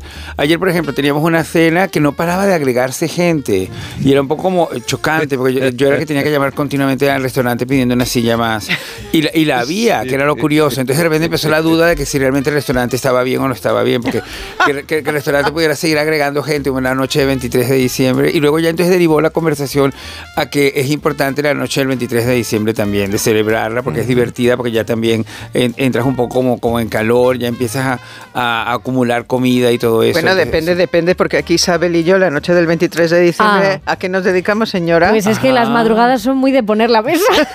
De poner, has de organizarla. ¿De verdad os parece normal A nosotras dedicar sí. la noche, madrugada, Me a parece una- preparar la me- mesa? Me, parece una Y, buenísima y lo de idea. llegar y luego que parezca como que no lo has puesto ni tú. O sea, como que ya estaba ahí todo. Que te- tengo que aclarar, A ver, a ver. yo tengo que aclarar que yo tengo cena por la noche con Claro. casa de los, Pero, de los papás y ahí es, ahí voy a mesa puesta, por supuesto. Pero la comida previa Ahí siempre está. es en casa de mamá y ya, Oh. claro, a estas alturas de la vida, eh, aunque sea en casa de mamá, pues la que se encarga soy yo. Eh, claro, totalmente. Bueno, pero- No, Pues mucho bien, claro que sí. Seguro que lo que no falta, seguro, es el jamón Oh. en la mesa. No puede faltar el jamón en una casa española decente, de, ver- de verdad, eh, el buen jamón. Y, y antes de que Alaska nos ponga música en esta, en esta hora, me gustaría presentaros a alguien, porque sabemos realmente si el jamón es de cebo o de bellota. ¿Sabe al 100% el comercio que nos lo vende si le han ofrecido un jamón en condiciones? Es verdad. Bueno, muchas veces nos debatimos, menudo debate hay en las casas de las familias españolas sobre el jamón, si es bueno, si es malo. Os quiero presentar un momento a un joven intrépido. Eh, ya sabéis que cada domingo, un poquito antes, unos minutos antes de que os sentéis con nosotros, Boris, a Alaska, hablamos y demostramos que hay una generación por debajo de los 25 años, que está haciendo muchas cosas y que está mejor preparada que nosotros, que tiene inquietudes, que quiere hacer cosas. Os quiero presentar a un joven intrépido que está utilizando la inteligencia artificial para diferenciar entre un jamón de bellota y uno de cebo. David García Morillo, buenos días. Muy buenos días, ¿qué tal? Buenos días, David, ¿dónde estás? Pues eh, por tu tierra, Jaime, Jerez de la Frontera. en Jerez de la Frontera, pero, pero vamos a ver, tú vives en Bruselas. Yo, efectivamente, ahora mismo vivo en Bruselas, pero bueno, para pasar las navidades aquí a la- con la familia. Tienes 23 años. Así es. ¿Y cómo me vas a demostrar que la inteligencia artificial es tan inteligente que sabe diferenciar entre el jamón de bellota y el de cebo? Bueno, pues eh, básicamente un, un proyecto que desarrollé como mi trabajo de fin de grado que es capaz de, dado a unas muestras químicas de, o sea, se saca una prueba, una muestra química del jamón y yo he desarrollado un algoritmo que ha aprendido a encontrar los patrones necesarios para saber discernir, saber diferenciar un jamón que es de cebo y otro que es de bellota. Mm, Porque tú qué estás estudiando, ¿qué estudias o has Yo estudiado? ahora mismo estudio un máster de informática, un máster en, bueno, que tiene la peculiaridad que cada seis meses cambio de universidad, cambio de país y ahora mismo pues en Bruselas. Estás en Bruselas, pero en este proyecto llevarás tiempo trabajando. Pues este proyecto eh, fue, como he comentado antes, mi trabajo fin de grado, entonces es un proyecto que hice cuando yo estaba en cuarto de carrera, yo estudié en la Universidad de Sevilla, Ingeniería Informática, y es un proyecto que actualmente no estoy desarrollando activamente, pero sí que es verdad que por supuesto tengo el interés de a ver si en el futuro lo puedo sacar y sobre todo ayudar a la industria a que no nos den gato por liebre. Gato por liebre. Ujú, Y por eso desarrollaste un algoritmo, como nos has contado, que es capaz de decirnos en, eh, en, eh, con cuánta fiabilidad si el jamón es de cebo o de bellota. Claro, pues bueno, en el- los datos de validación que yo, que yo entrené mi, mi algoritmo, me- supuestamente un 97% de, de precisión, pero bueno, claro, es- esto es algo que todavía no he tenido el placer de ir a los ma- maestros jamoneros, yo Sí. personalmente, y ver si, si realmente ti- tiene esa fiabilidad, ¿no? O sea, yo los datos de validación que fueron proporcionados por la Universidad de Córdoba, eh, por los departamentos de química analítica y producción animal, me dieron básicamente mil jamones distintos y yo entrené mi algoritmo en esos, en esos datos. Pero y probaste algo, ¿no? De los mil, alguno. Pero es que, Ah, eh, es que perdóname David, me encanta eh, la idea de entrenar a la inteligencia artificial dándole jamón, jamones. dándole mil jamones. Lo, Sí, pod- sí, lo podéis hacer conmigo si queréis. Sí, por favor. Resulta que puedo. Pero, pero, Pero- ¿cómo, pero cómo, cómo- cómo- le, le ¿Cómo das se un- entrena, le- no? le ¿Verdad, das un trocito de jamón a la inteligencia artificial, o sea, realmente la conviertes como en una mascota. Una muestra, Pues ¿no? esto. Eh, como entrenarías un bebé realmente, o sea, tú le dices, pues mira, este jamón, este jamón es de cebo, pues este otro jamón, este, este es de bellota. Entonces el, el algoritmo es capaz de encontrar los patrones para decir automáticamente, ah, mira, pues estos jamones que tienen estas características eh, van a ser de, pues son de cebo y estos son de bellota. Entonces es un, básicamente encontrar los patrones automáticamente. Pero Claro, estoy porque- pensando, estoy pensando, David, claro, en un futuro, si al final se desarrolla tu idea, podríamos pensar en un futuro en el desarrollo de un pequeño dispositivo que uno llevara en la cartera, en el bolsillo, eh, que se pudiera utilizar en la tienda donde queremos comprar el jamón y hacerle la prueba. Eh, Esto sería lo ideal, ¿no? Del desarrollo del proyecto. Esto ya muy a futuro, o sea, es algo que ahora mismo no, no está desarrollado, pero bueno, al fin y al cabo es una técnica que es muy parecida a la que se utiliza en los aeropuertos para, para los test de, para las pruebas de Ah, maquinita, estupefacientes. Claro, claro, claro. Entonces, pues sería cuestión de, de poco a poco intentar optimizar y mejorar el proceso de cala del jamón. Eh, básicamente dar más garantía siempre. Pero es- esa prueba generalmente es muy aleatoria. Yo que tomo tantos aviones, siempre hay ese momento que de repente te dicen, le tenemos que hacer la prueba. esta". Sí, y hay un momento pero- como de tensión, porque uno nunca sabe. Y tú soy cebo. Y de bellota. repente, uno nunca sabe, de repente te, te pasan el papelito ese y esto se lo vas a hacer. Esto, esto va, a ir, va a ir uno haciéndoselo a los jamones. Sí. Es que- porque porque yo, yo creo que aquí la pregunta es exactamente cómo se desarrolla un algoritmo. Porque es que Claro. Pero tan por favor, magia. En, Nochebuena, poquito, por favor, esa pregunta. Bueno, es- son, son las preguntas de Nochebuena que pueden generar una Sí. batalla y una lucha Sí, en la campal. mesa, sí. Pero a, a ver si podemos sintetizarlo un poco. Sí, sería sumar datos, ¿no? Acumular datos, ¿no? Sí, bueno, sería, eh, o sea, en, en mi caso, el tipo de inteligencia artificial que yo en- entrené eh, se denomina eh, aprendizaje supervisado y como he comentado, pues se le entrena, como he dicho antes, básicamente dándole pruebas y que automáticamente encuentre los encuentre los, los patrones. Los patrones, muy bien. Pues David García Morillo, otra muestra más de esa generación intrépida por debajo de los 25 años. Él Dinos. tiene 23, desarrolló un, Un algoritmo. un, un algoritmo para que pudiéramos, podamos diferenciar entre el jamón de bellota y el de cebo. Esto me parece maravilloso. Es una gran noticia para un día como el de hoy, la Nochebuena. Feliz Navidad, David, y, y muchas gracias por estar con nosotros. Feliz Felices fiestas, Jaime. Hasta luego. ¿Qué te parece, Alaska? ¿No te parece maravilloso? Pues eh, todo esto es maravilloso, claro. eh, eh, se puede aplicar a todo y siempre dependemos de una cosa, que se entrene bien. Sí, Quiero decir, tú puedes claro. entrenar para el bien o para el mal. Y puedes meter, que aquí nos pasó, acordaros los primeros días con el chat GPT y Boris, eh, claro. si tú le metes una información errónea, Errónea, eh, sí. o aposta, es sí. como Wikipedia, la gente que edita y mete datos falsos. En Wikipedia, que es verdad que lo hay, lo hay. Entonces, eh, esto es peligroso porque no sabemos, claro, que, a dónde Hay, llega. hay- hay- hay Pero- gente que actualiza su Wikipedia. Por si acaso, por si acaso. A mí me encantaría poder hacerlo. Es una de esas cosas que a lo mejor el año que viene aprendo a hacer. Bueno, a, un- a una, a una persona de este equipo le pasa a Sabino Méndez. Oh, ¿Qué le pasa? ¿Qué es Pues lo le que pasa que le cambian le- el le año de cambian el- nacimiento y le Ah, dicen que es sí. un político argentino y no sé Ay, qué. no. Mira, mira que. Pues A- a- en menudo a mí me- lío se iba a meter. A, a mí me han cambiado de ciudad de nacimiento, me han puesto en Valencia, porque hay unos Izaguirres de Valencia Ay, madre. que son muy peleados con los de mi familia, ¿entiendes? Entonces, claro, Eso siempre encima. Tengo que decir esto, siempre tengo que decir, nosotros no somos los de Valencia. ¿Entiendes? Oye, a Valencia, Venezuela. Me estoy acordando esto de Wikipedia. A mí un año me casaron con un futbolista que digo. Qué maravilla, pero esto me encanta. Me- Estoy, casa- estoy casado y no lo sé. Y, Y a- y no- sí. y ni, y ni lo he separaron, celebrado. separaron Fangoria porque Nacho Canut se había puesto celoso porque había encontrado a Mario en un baño con un político canario. ¿A qué? Lo que pasa es que cuando lo cuentas nadie se lo cree y cuando vuelves a verlo alguien lo ha quitado. Ahí, es cuando piensas realmente que existe el mal, claro, que es un peligro. Ahí, ahí no hay mucha inteligencia, ni artificial ni.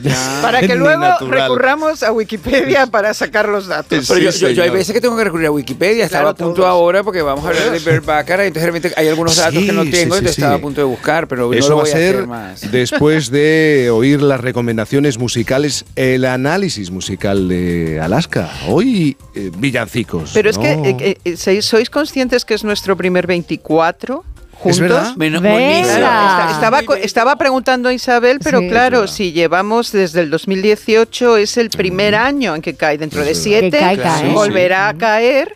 Pero, estaremos aquí. eh, Y ahora, estaremos bueno, dentro de seis porque hay un bisiesto. Pero, eh, Sí. pero, pero- pero es- eso demuestra que tú eres una mujer de bandas musicales, que sabes, sabes hacer efemérides con grupos. Ay, bueno, pues claro que villancicos porque es nuestro primer 24 juntos aquí en Por fin no es lunes y que vamos a diferenciar entre, vamos a ver, distintos tipos de, de villancico, ¿no?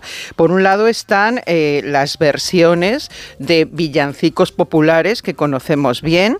Dentro de esos villancicos populares están los, digamos, los anglosajones y están los, los españoles, Mm. los que luego se han exportado a todo Iberoamérica, Boris, que cantamos allá también. Claro, Pero totalmente. voy a empezar con uno que lo siento, soy el Grinch de la Navidad.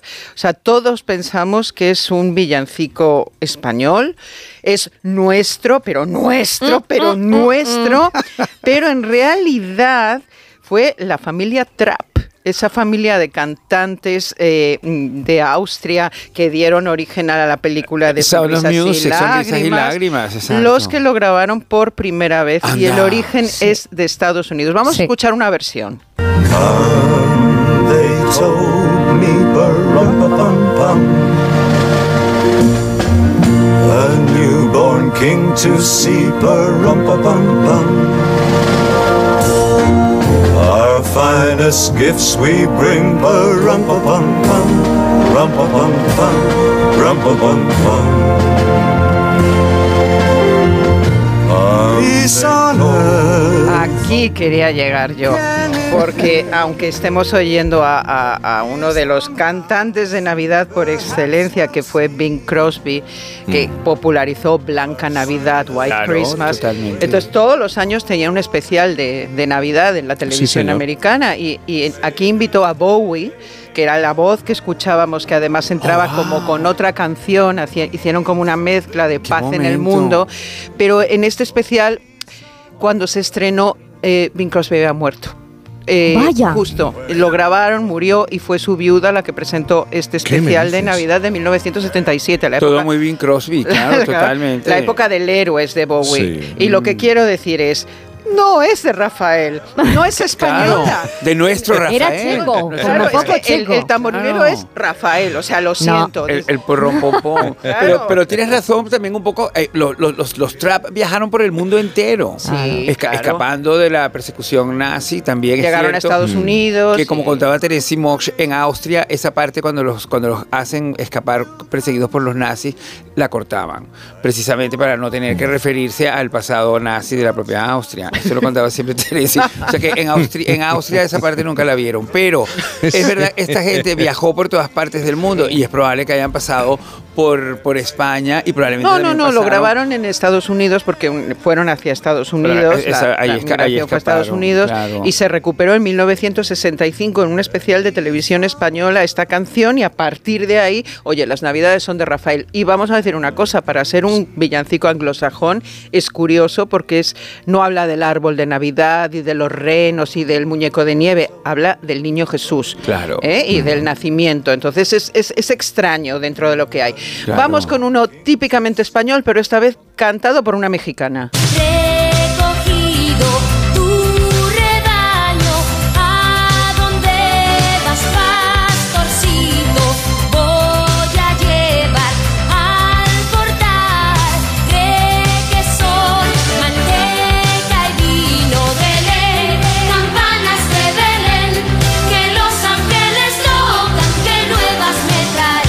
tenéis el oído un poquito afinado con esta producción, ese sonido de batería, entenderéis que es una versión de los 80, claro. Sí, Es que- señor. Es que no puede ser más 80. La que canta es Yuri, que es Qué una superestrella mexicana que tuvo algún al- un par de grandes éxitos en, en España, ese amor no se toca, maldita se toca. primavera. Sí. Maldita Primavera es una gran canción que es italiana originalmente. Claro, como ¿no? muchas Ya. de las que Sí. luego se popularizan Sí, en el pop eh, sí. latino. Bueno, la- sí. en México. México empieza eh, realmente la Navidad el, el 16 o 17 de diciembre con las posadas. Qué maravilla es eso. Mira, no me ha dado tiempo a ¿Qué contarlo son las antes. posadas? Pues las posadas es que desde ese día eh, tú tienes que ir a, a distintas casas pidiendo posada. 16 de diciembre, son nueve días. Sí. Son nueve días de posadas, tienes que ir a nueve casas. Eh, pidiendo posada, yo pido posada. Y ponche. Y vas con tu velita en la mano y no te dan posada hasta la última, la novena. Ahí Ah. te dejan entrar, te dan un ponche y se celebra. Así cada día hasta Navidad. Es un recuerdo de esa santa familia que. eh, Qué entretenido, ¿no? Alaska. Eso Claro. es muy entretenido. Bueno, se Hasta rompe- que- Y luego se rompe una piñata cada noche. Qué también. maravilla. Por todos los pecados. Exacto, esa- es una piñata preciosa Es que, que es preciosa. ya habréis visto muchas veces, que es una estrella de siete representando los siete pecados, Pecados. capitales que viene a romper el nacimiento del, niño, te- el pecado te-. Tenemos que ir a pasar las siguientes navidades en México. Es que es una liada buena, ¿eh? Claro. Y tienen que romper muchas piñatas porque Muchas somos muy piñatas. pecadores. Nosotros Hacemos- somos muy de pecado. Pues nos vamos allí, hacemos el programa desde allí, si os Perfecto. parece. Las nueve, los nueve días esos. Vamos ahora con esos villancicos que se han escrito ya en el siglo XX y que se han convertido en absolutos. eh, bueno, yo creo que la gente muchas veces no diferencia entre un villancico popular y estas canciones. Eh, vamos a escucharla primero. Feliz Navidad.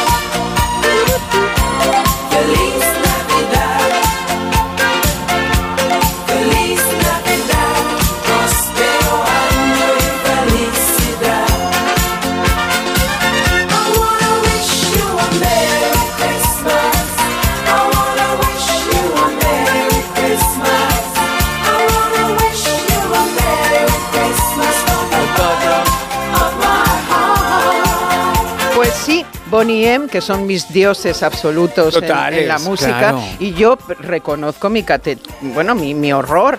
Yo creía que era de Bonnie M esta canción. Ahí va. eh, Creías que era de Pues Bonnie Creía podría que era ser, ¿eh? original hasta que luego en su momento descubrí que la había compuesto José Feliciano. Claro, pero Sí, esto no es. José Feliciano que lo No, esto es Bonnie M, cantando. esto es Esto Bonnie es Bonnie M. M, Bonnie M. M. Pero con esta voz como de Charo Baeza, que tanto Bueno, gusta a siempre que nos gusta. Ya, ya, ya, ya. Yo te- tengo la, claro, cuando Rafael nos ha llamado varias veces a Fangoria a cantar un villancico en Navidad, decimos, si es que solo no sabemos Feliz Navidad. Y oye, hemos cantado, hay gran versión de Feliz Navidad, Feliz Navidad Alaska, eh, Feliz Navidad Rafael, eh, grabada en, en- en los YouTubes del mundo. Y hay otras canciones que, que se han convertido ya, pues yo creo que en canciones pop. Hay que en- entender que cada vez que surge un estilo musical, da igual que fuera el house, el acid, el bacalao, em, eh, eh, eh, ahora mismo, yo que sé, la bachata, el reggaetón y el rock and roll. Cada uno tiene sus canciones de Navidad especialmente compuestas para, para la época. Eh, esta está un poco según Wikipedia, todo hay que decirlo, Vale. como la primera canción de rock que se compuso para la Navidad. Jingle bell, jingle bell, jingle bell rock. Jingle bells swing and jingle bells ring. Snowing and blowing up bushels of fun. Now the jingle hop has begun. Jingle bell. vinieron muchas. eh, Elvis grabó su álbum de Navidad con, con versiones de villancicos populares y llegamos casi hasta aquí, que es historia. Vamos a repasar las dos últimas canciones que se han convertido en absoluto referente para la Navidad. Oh, wow. Venga, la primera. ¡Bravas! Por favor, Es la nuestra, es la nuestra. Alaska, bienvenida al club. Bien, bien, bien, bien. Es que Alaska, no sé si lo sabes, todos los años Boris y yo le dedicamos. Sí. cinco minutos a analizar, volver a esta canción, al videoclip, so- sobre, todo, sobre- el sobre videoclip. to- pero, pero vamos, vamos, a, vamos a involucrar a Alaska un poquito más, Sí, pues por te damos favor, la bienvenida al po- club. Porque como recuerdas, como recuerdas, este, el videoclip de esta canción es un canto a la heterosexualidad viajera. Porque ellos van acompañados con unas amigas, unas amigas Ay, las azafatas, amigas. que son como azafatas, Sí. que les acompañan a ese, a ese chalet como en Gastad y juegan en la nieve y no sé qué. Y claro, y luego después ya se supo que bueno, que George Michael. Un momento, un momento, un momento, stop. Como decías tú, párala, Paul. Páralo, O sea, Paul. Páralo, Paul.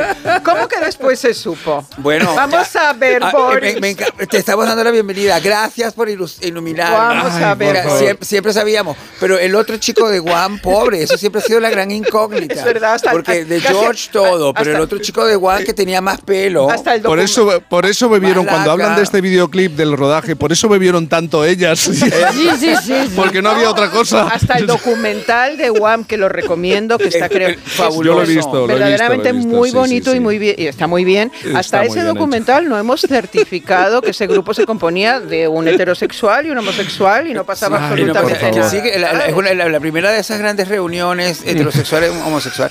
Pero el, pro- el problema es que la- en, el, en el documental, pues lo estaba recordando, el documental explican que él estaba esperando mucho de esta canción, porque es un momento como Sí. maravilloso de él musicalmente, Sí. y que de repente va a tener un hit navideño, que era como un Sí. sueño de él, Sí. una aspiración. Es el, muy el sueño de todo artista. De George Michael, tener su, exacto. arti- su hit navideño. Claro, claro, y esto ya nos da pie, me imagino, para... Ah, para la siguiente canción, que no es que tú aspires a tener un hit navideño, es cuando tú te conviertes en la Navidad.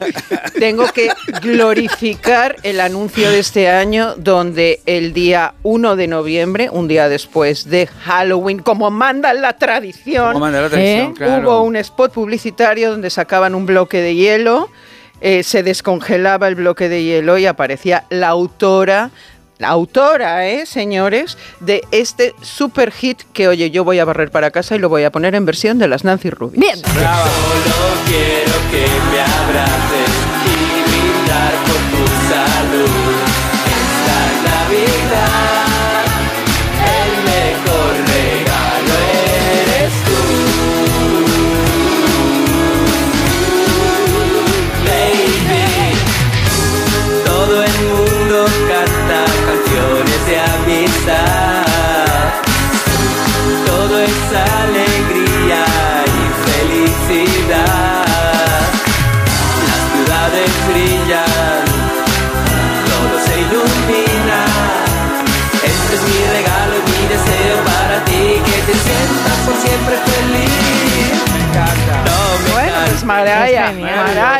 y su Mara- canción. Mariah es Mario. Es que Mariah le Mariah es encantaría. Mario, Mariah es Ma- Mariah es Mario. Ma- Mariah le encantaría ser tan delgada como Mario. Sí, eso es verdad. Esto es una gran verdad, es un gran deseo. Mira que, lle- mira que lleva intentos.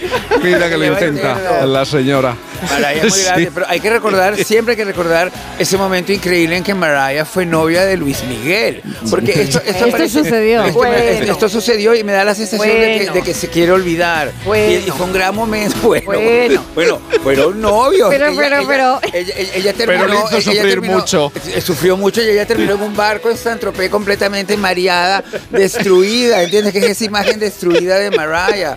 Pero esto- Mariah mareada. Pero, pero, pero esto es muy increíble. Acabó porque- como las azafatas del vídeo de One. Oh, Ah, bueno, bueno, no, pero, pero, pero más, más, más, más ajetreada, porque Luis Miguel es Luis Miguel. sí. Eso también es verdad. Más ajetreada, sí, sí, sí. Ay, por favor. Mira, vamos a hacer una pausa. Hoy queréis poner en común. Bueno, queréis hablar de. ¿De qué queréis hablar? Bueno, va- va- vamos a recordar un momento a Dionne Warwick por el espíritu de la Navidad, porque yo creo que le viene muy bien, ya lo explicaremos. Lo, lo vamos a explicar en tan solo un momento, una pausa y continuamos. Ah, por cierto, por cierto, en la segunda, en la segunda parte de esta hora nos vamos a volver a acercar a la cocina, al recetario, un recetario histórico en nuestro país. El recetario 1080. Va a ser en un momento. La hija de Simone Ortega va a estar con Ay, no, nosotros. qué grande, por favor, yo aprendí a cocinar enciclopedia. con ese recetario. porque me pondré a llorar. Por fin, no es lunes. Con Cantizano. La vida es como un libro y cada capítulo es una nueva oportunidad de empezar de cero y vivir algo que nunca hubieras imaginado. Sea cual sea tu próximo capítulo, lo importante es que lo hagas realidad. Porque dentro de una vida hay muchas vidas y en Cofidis llevamos 30 años ayudándote a vivirlas todas. Entra en cofidis.es y cuenta con nosotros. Ten mi copa y llénala, vamos todos a brindar. tu copa, el sabor de la amistad.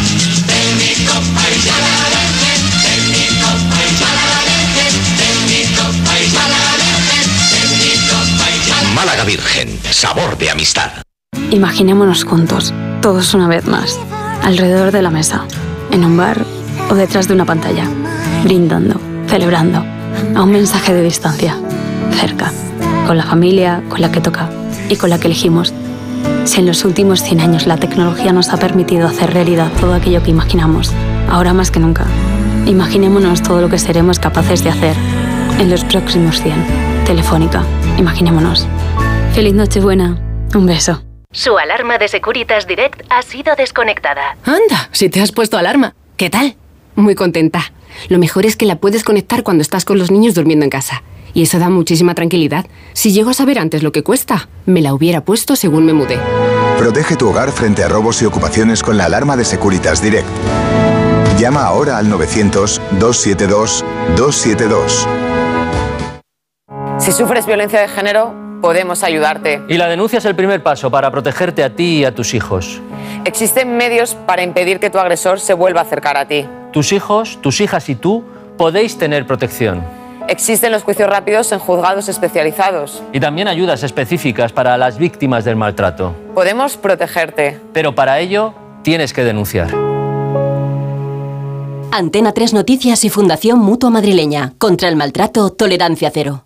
En cofidis.es puedes solicitar financiación 100% online y sin cambiar de banco. O llámanos al 900 84 12 15. Cofidis, cuenta con nosotros.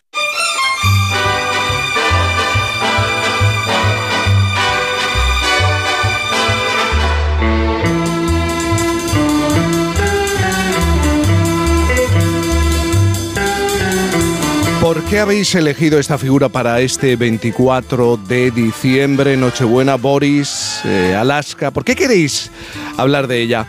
Bueno, la verdad que es que yo estaba re- eh, atrapado en mi Instagram y de repente el Sí. Instagram me devolvió un vídeo que más o menos se ha vuelto viral de un recordatorio de Dionne Warwick cantando Sí. Welcome By, que es una canción que le compuso Bert Bacharach a ella y que forma parte de ese repertorio extraordinario que marcó los años 60 y a mí personalmente, mi generación cuando lo descubrí a, lo- a mis 20, 25 años, porque la letra es preciosa y, y porque la elegancia de ella Sí, señor. un poco también hablaba de una sofisticación que siempre parece estar en peligro de extinción. Siempre lo está. Siempre lo está, exacto. Pero, pero cuando vuelves a ella, la recuperas inmediatamente. Si lo escuchamos un segundo. Sí, por favor, por favor. Cause each time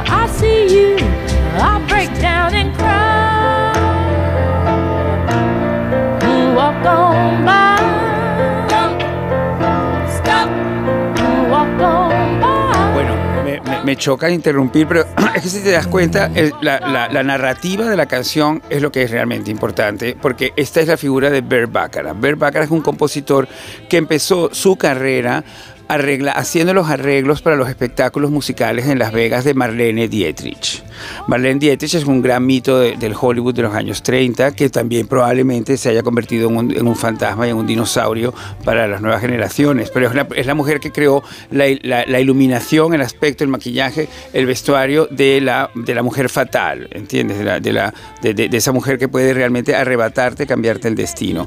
Y él, cuando se encuentran, Bert Bacharach y ella, ella ya está en un momento que ya el cine no la acompaña, pero ella se tiene que inventar este tema que a Alaska y a mí nos siempre nos fascina, que es ese el tercer acto, ¿no? El, el tercer acto en una carrera, que es ese momento en el que tú tienes que un poco como que enfrentarte a la edad, a lo que sabes, a lo que tienes y buscarte un vehículo que te acompañe un, por lo menos una década más. Y ella lo encontró en esos espectáculos en Las Vegas, célebres porque ella los cerraba envuelta en un abrigo de pieles blanco impresionante que parecía como el mismo telón al que se aferraba para no despedirse nunca del escenario, ¿entiendes? Y era como la última.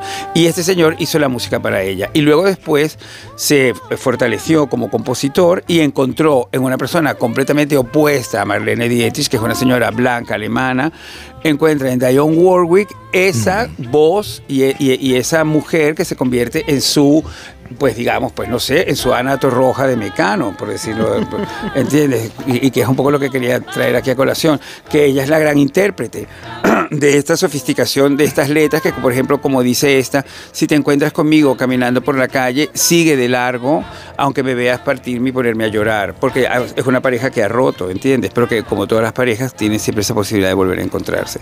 Y además es una voz muy de Navidad porque eh, durante muchos años también aparecía en especiales navideños con, con muchas de, de sus canciones, claro. Es que es una, Claro. una mujer que ha vendido más de 100 millones. Y que, eh, y que- de- y- y que es la tía, y que es la tía de Whitney Houston. Exacto. Es, es hermana de la mamá de Whitney Houston y es la responsable de involucrar a Whitney Houston Es con prima, prima, perdón. Prima de prima, es prima, de sí. Whitney, es prima de Whitney. Y, y es, y es la, la responsable de involucrarla precisamente en la música y en el mundo del gospel.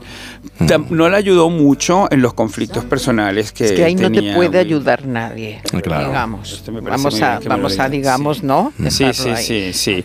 Pero, pero la, la podía haber entendido un poco más, que a lo mejor de repente esto es un capítulo difícil de entender a Dionne Warwick que tiene una, una clientela tan súper... Pero no fue ella, me, me perdonáis, Alaska Boris, ¿no fue eh, Diane Warwick la que ofició el funeral de, de su propia Por prima? ¿no? supuesto, Estoy claro, intentando... claro, se vino arriba porque claro, estaban todos devastados. Porque, De aunque- Whitney Houston. a- Aunque lo, aunque lo viéramos venir, pues la desaparición de Whitney Houston, muy parecida a la de Matthew Perry, el actor de, de Ujú. Friends, que se murieron exactamente de la misma manera, es decir, ahogados en la bañera porque intentaron recuperarse del, del pasote que tenían. Esto es la así es tal cual. Pero eh, ella tuvo que venirse arriba y oficiar, porque claro, eh, al final de cuentas es un poco como que de toda esa historia familiar musical increíble, la que perdura es Dionne. Sí. Perdura, pero es verdad que toda la, fíjate, todo el momento del ascenso de Whitney, Mm. pues es un momento en el que ya Diane pierde, no Diane no ha tenido tercer acto. Eh, No, no ha podido tenerlo, Eh, porque es Mm. verdad que ella es una cantante, Mm. sencillamente una gran cantante, pero Mm. necesita de unos grandes compositores, de unos grandes arreglistas y convengamos que es un mundo en desaparición. Totalmente, Entonces el sí. mundo de Whitney fue otro, con otro tipo de arreglos, y mientras Whitney crecía, mm, bueno, ella se Ya, yo- declaró en, eh, a principios de siglo, de este siglo, en, en bancarrota. O sea, Mm. es una mujer que no, teni- no tiene un número uno desde el 86, con una canción maravillosa que se se hizo después del We Are the World, que se llamaba That's What Friends Are For, que se hizo para recaudar dinero para el SIDA. Y te habla de un momento muy temprano, 85, se grabó con un gran vídeo. Eh, Barry Manilow, al que escuchamos la semana pasada, eh, fue también uno de los propiciadores de esta canción. Pero fíjate lo que ha pasado, cómo es el mundo de justo o de curioso. Vamos a escuchar Walk On By de Dionne Warwick, tal y como tú lo decías. Walk on by. Walk on by. Ok, y ahora os invito a escuchar una canción que este mes de octubre ha sido número uno en las listas americanas.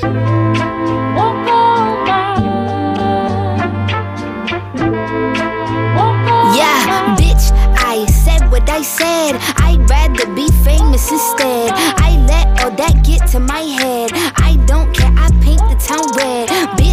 Pues ella es Doja Cat, Doja Cat. Eh, esto es el, el sampler que se utiliza hoy en día. Pones una base, en el rap se usa muchísimo. Usas la base de una canción y tú rapeas y creas una canción encima. Por supuesto, se acreditan los autores, no es como Mm. antiguamente, pero no se acredita al intérprete.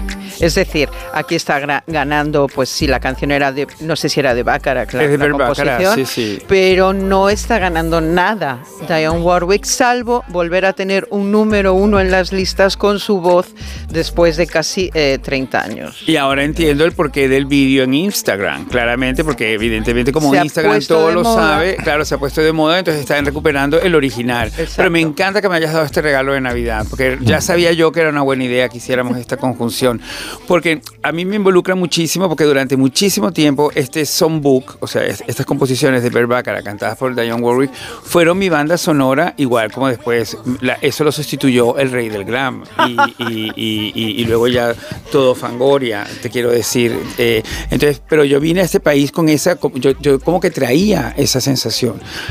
Y esa sensación me llevó a ti, gracias a, Rubén y sus amigos, que cuando me conocieron lo primero que hicieron fue ponerle el rey de England y en vez de decir eh, que eres tú, Borina, Borina, decían al, al final de la canción.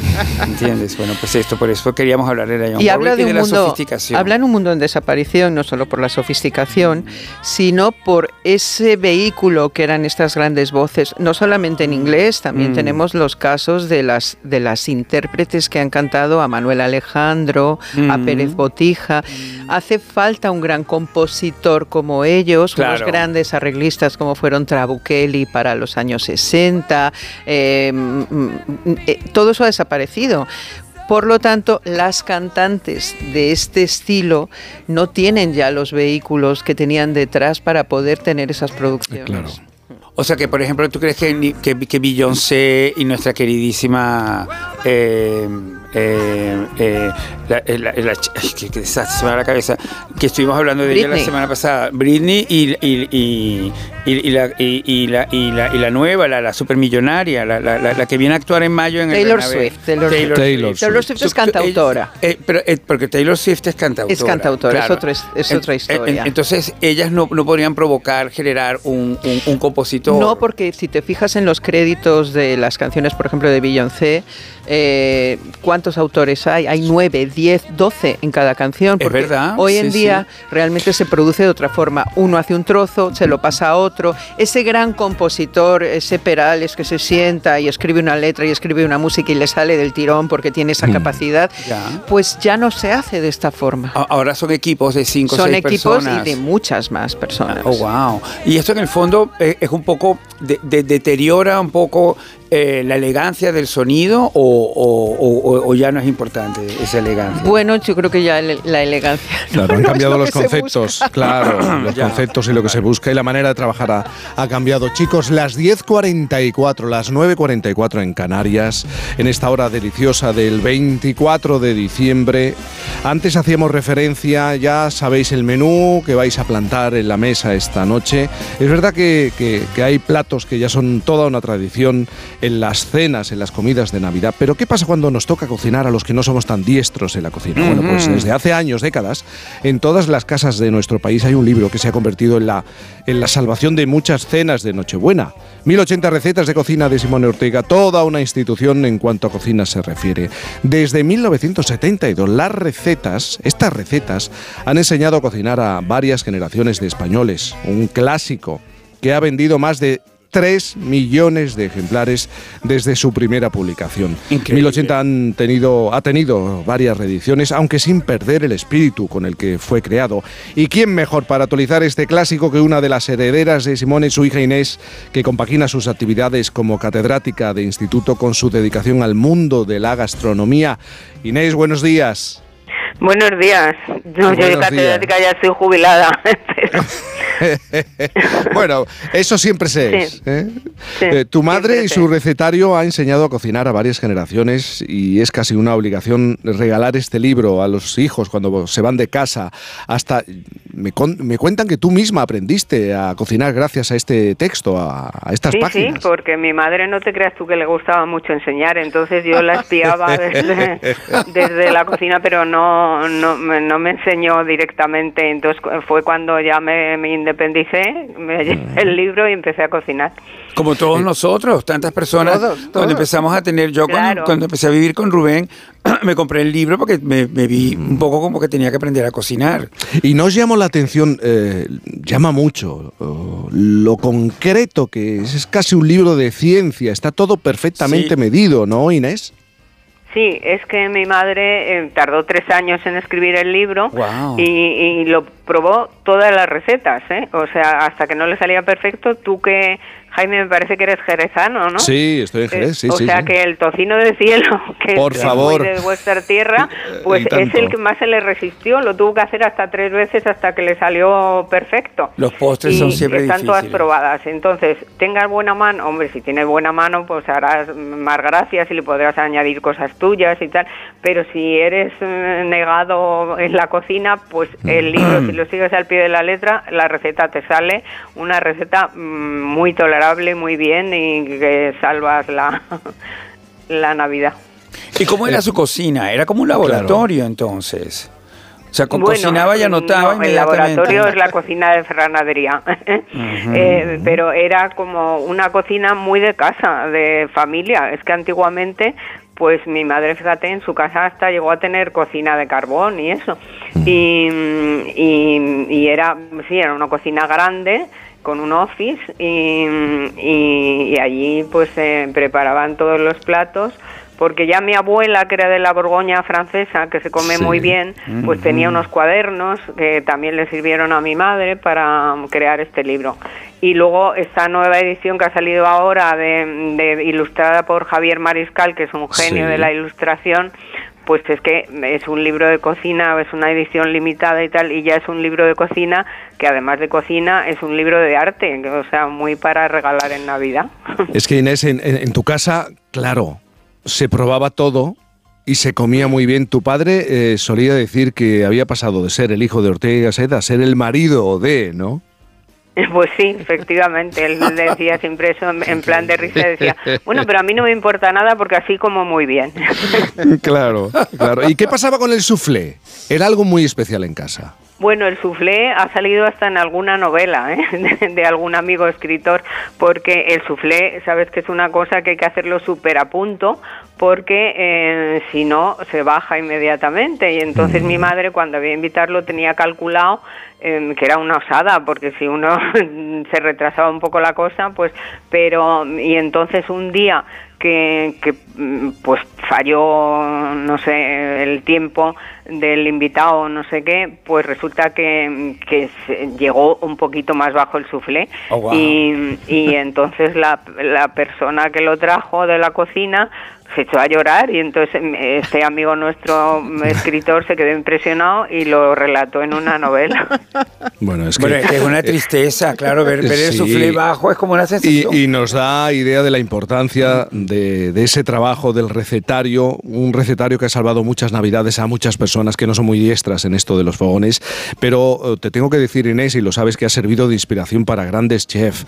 Este es eh, el ejemplo de Toño Pérez, un chef con tres estrellas Michelin, que siempre, sí. que siempre ha contado que cuando era joven y se independizó, eh, cuando se fue a su primer apartamento en una céntrica calle en la ciudad de Cáceres, coleccionaba las recetas que publicaba tu madre. Lo podemos saludar, chef de Atrio con tres estrellas Michelin. Toño, buenos días. Toño. Hola, buenos días. Toño, ¿Qué tal? buenos días. Toño, ¿cómo estás? Te adoramos. Buenos días. ¿Cómo Bueno, desayunaríamos unas migas tuyas ahora? sí, señor.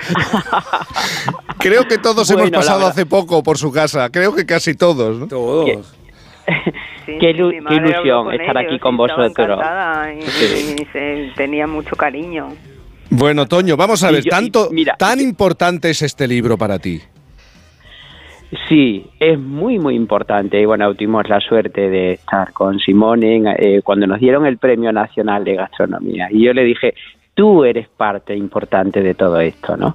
Porque eh, eh, José y yo, cuando nos independizamos, teníamos 19 años, ¿eh?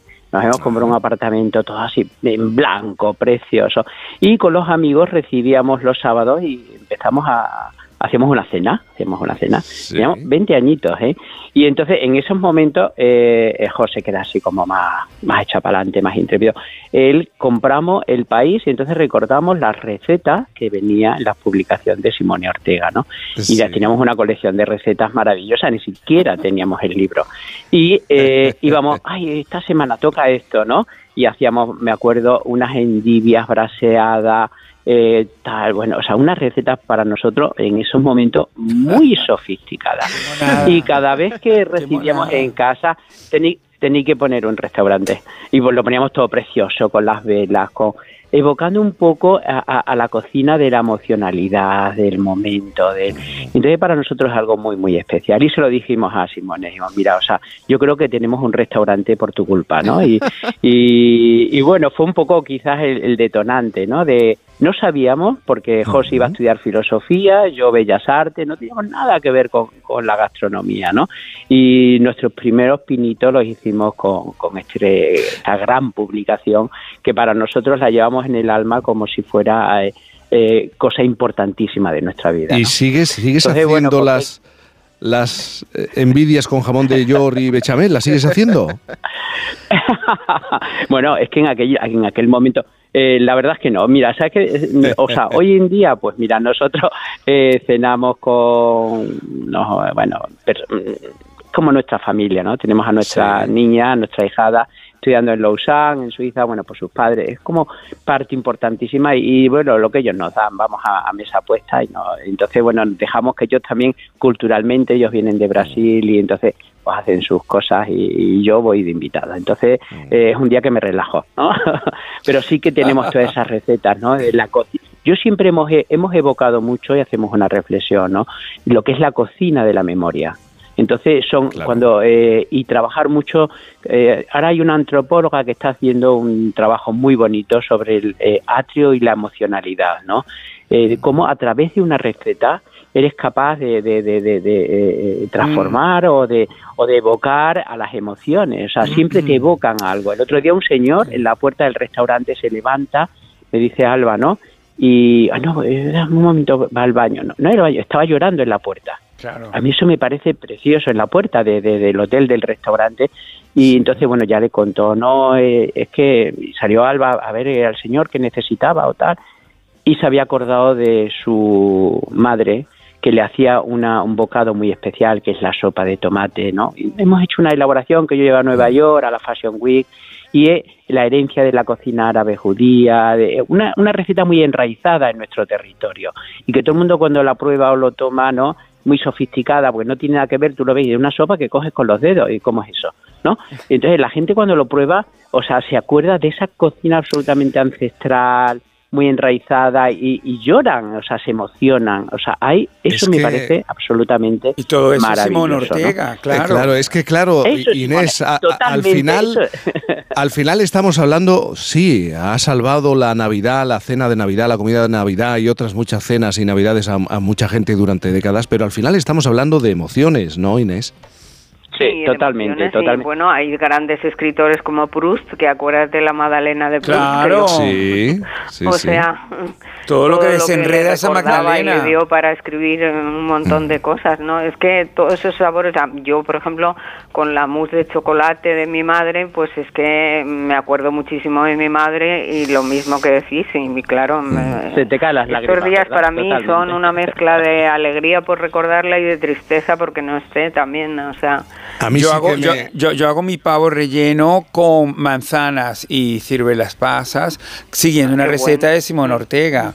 Y creo Sí, que la, sí, la- sí. la- la- la página es la 384 la ¿Cómo se la 400, sabe? Qué no, pero bueno. está doblada así porque la hago ¿Cómo, está mancha- Oh. ¿Cómo tenemos ya manchados los Yo libros? muchísimo, Claro, yo porque muchísimo. se te salpican de vez en cuando. Claro, de- de- claro, Pero eso claro. es lo bueno, eso quiere decir que lo usáis, o sea, Sí. que Lo usamos. que Yo voy a hacer la compra con él. tienen que estar manchados. Y da opción a comprar las reediciones, claro, como esta última, sí, además, que es una obra, Claro, una auténtica además, obra de, Carlos decía que él la tenía arte. toda manchada de, de salsa de tomate, de no sé qué, pero mm, casi le da también otro toque de arte, ¿no? Tiene Claro. alegría, El claro. que sí. mancharlo. Bueno, tengo que, tengo que acercarme peligrosamente a las noticias de las 11 de la mañana a las 10 en Canarias. Toño Pérez, un placer, como siempre, eh. Bueno, encontrarme abrazo. contigo, encontrarnos contigo, aunque sea en la antena. bueno, de verdad mil gracias. Feliz, feliz Navidad para Feliz todos. Navidad, Toño. Eh, haber estado, Feliz Navidad. haber estado con vosotros es, bueno, eh, emocionalidad, ¿no? Emocionalidad porque todos sois eh, una joya, una joya todos. Y ¿eh? tú Toño. Feliz, Pues feliz claro Navidad. sí. Un beso enorme, cuídate mucho. Beso en casa. chao, gracias, chao. Inés Ortega, eh, hija de Simón Ortega y encargada de esta reedición del recetario 1080, bueno, encargada de mantenerse legado con cuidado, con mimo, con amor, con sentimiento. Gracias por estar en esta jornada con nosotros. Muchas gracias a vosotros, sí. Felices Encantados, Navidad. ¿ah? Feliz Navidad. Feliz Navidad. Con Simón Ortega, claro, totalmente. Ay, qué gusto, por favor, qué gusto y qué elegancia, es Callón. verdad. Mira, mira, mira Que se, se ha muerto Ryan O'Neill en, en este mes, que es, es que porque esta, esta canción luego, es toda esa época, Ali McGraw, que era la protagonista de Love Story, es la que eh, está involucrada en esta canción, que es la película fabulosa de Butch Sundance Kid, que es con Robert Redford y Paul Newman juntos. Debería estar prohibido irse en estas fechas. Pero es verdad, la, la muerte de Ryan O'Neill a mí me ha dejado fatal. Chicos, fijaos, estaba pensando, pues mira, así, así da gusto trabajar un 24. Me decían. ¿A que sí? Me, me decían, pero que vas a trabajar el 24. Claro, ese es un día muy especial. Radiofónicamente es muy especial. Y ha sido un placer teneros un año más eh, aquí en la sintonía de Por fin los lunes. Alaska, te mando un beso enorme, besos en casa. Besos a en casa disfrutar. también, besos para todos. Boris, también a ti, un beso Ot- enorme. o- otro año más, te dejo mi corazón, como la canción de Wham. Oh, Qué lindo. Feliz Navidad. Those raindrops are falling on my head, they keep falling. But there's one thing I know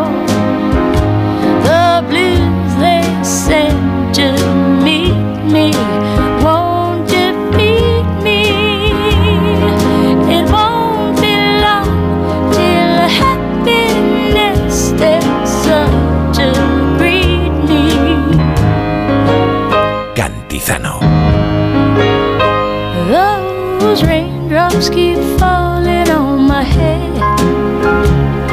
But that doesn't mean my eyes will soon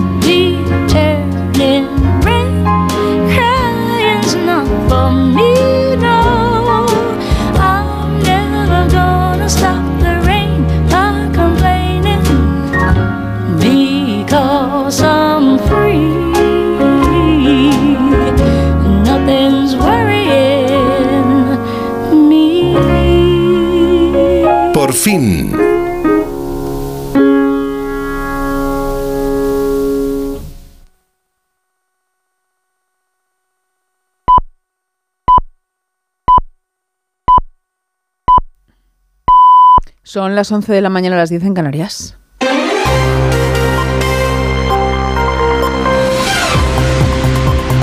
Noticias en Onda Cero.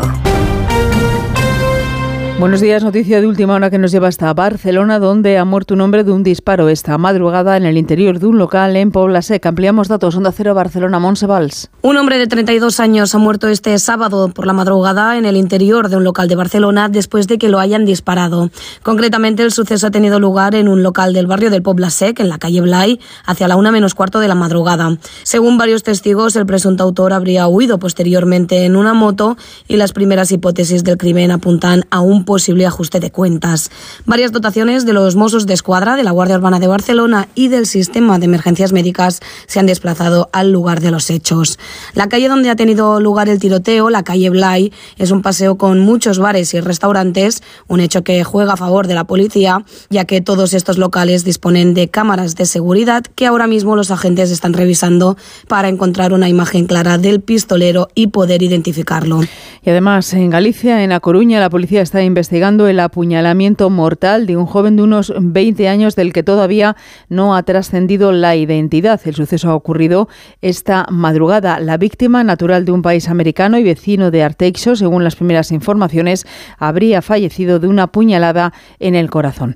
Más cosas, el rey Felipe VI pronuncia a las 9 de esta noche su mensaje de Nochebuena, el décimo de su reinado, que viene marcado por un ambiente de enfrentamiento político por la ley de amnistía de los líderes independentistas catalanes y por la crisis institucional con el Poder Judicial, informa Paco Paniagua. Es siempre el discurso del rey que más repercusión tiene a lo largo del año, por eso se cuida cada palabra, cada detalle de lo que se va a decir.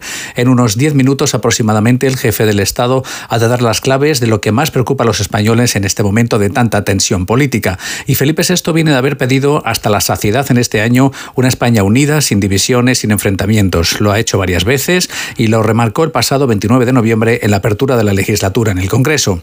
Es muy probable, porque siempre lo hace, que Felipe VI hable también de la Constitución, porque este año ha reivindicado el profundo significado del acuerdo que desembocó en ella.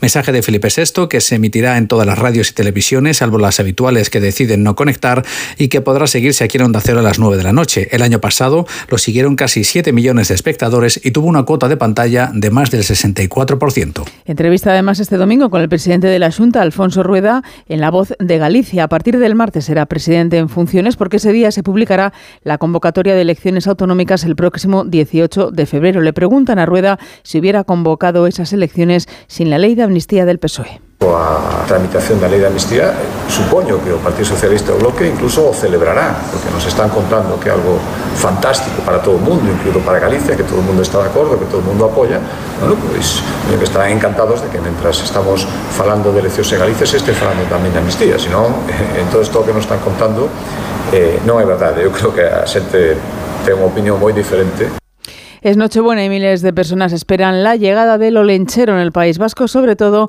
para la alegría de los más pequeños. Redacción en Euskadi, Susana Marqués. Las emociones de los niños vascos están hoy a flor de piel. En pocas horas, Olenchero y su compañera Mari Domingui llegarán a todos los rincones de Euskadi donde llenarán las casas de ilusión y regalos. El Carbonero y su compañera, dos figuras emblemáticas de la Navidad de Euskaldún, se afanan por cumplir las peticiones recibidas al tiempo que animan a acordarse de los que menos tienen. No todos son regalos. Un regalo importante es ofrecer solidaridad con los que menos tienen, ¿no? O con los que están, eh, lo están pasando peor, o los que están enfermos, o los que están sufriendo la guerra. No son necesarios muchísimos regalos, basta con, con tres regalitos.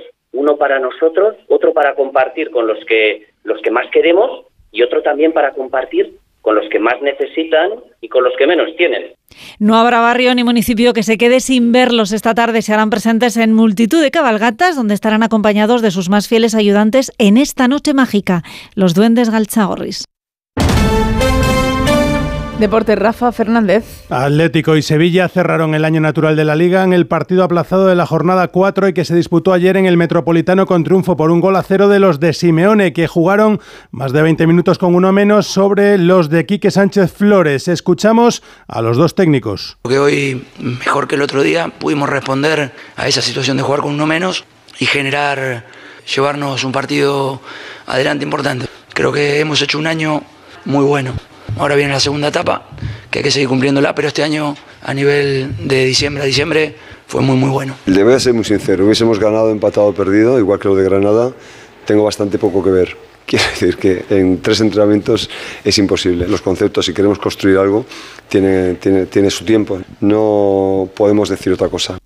Con este triunfo el Atlético adelanta al Barcelona y se sitúa tercero en la tabla con 38 puntos a 7 de los líderes Real Madrid y Girona, mientras que el Sevilla permanece decimoquinto, solo tres puntos por encima del descenso, a la espera de que se retome la liga el próximo 2 de enero. En la Premier, el Arsenal se mantiene líder perseguido por el Liverpool tras el empate a uno que firmaron en Anfield, mientras la revelación de la temporada, el Aston Villa de Unai Emery, es tercero al no pasar del empate el viernes ante el Sheffield United. Hoy se cierra la jornada con el Wolves frente al Chelsea. Y en la CB, ayer se cerraba la penúltima jornada del año con el triunfo del Real Madrid ejerciendo de intratable líder con, un contundente, con una contundente victoria en Badalona ante el Juventud por 101-73, mientras el Covirán Granada daba la sorpresa ganando en Valencia 75-81 y el Obradoiro se imponía en un igualado derby gallego al Breogán 88-90. Es todo más noticias en Onda Cero en 55 minutos a las 12, las 11 en Canarias en nuestra página web ondacero.es. Continúan con Cantizano en Por fin no es lunes. ¿Sabes qué alimentos que comemos habitualmente son tóxicos para nuestras mascotas? ¿Por qué los perros comen césped? ¿Cuánto duermen los gatos? ¿Qué tienes que hacer si quieres viajar con tu mascota a otro país? Todas las respuestas en Como el perro y el gato con Carlos Rodríguez. Sábados a las 3, domingos a las 2 y media de la tarde y siempre que quieras en la app y en la web de Onda Cero. Patrocinado por Menforsan, los especialistas en cuidados, higiene y cosmética natural para las mascotas. Te mereces esta radio. Onda Cero, tu radio. Cantizano. Por fin. You don't need a name and bright lights. You're a rock star. In some tin foil with a glass pipe.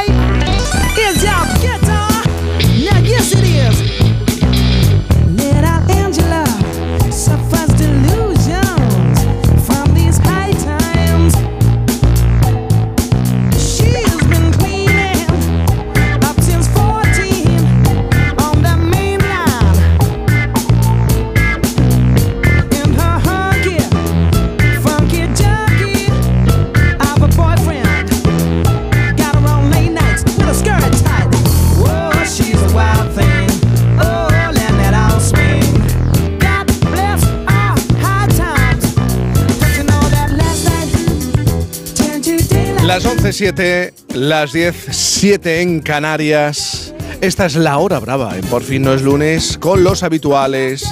Ellos no es que vuelvan a casa por Navidad, no, es que vuelvan a por fin por Navidad, porque están todo el año.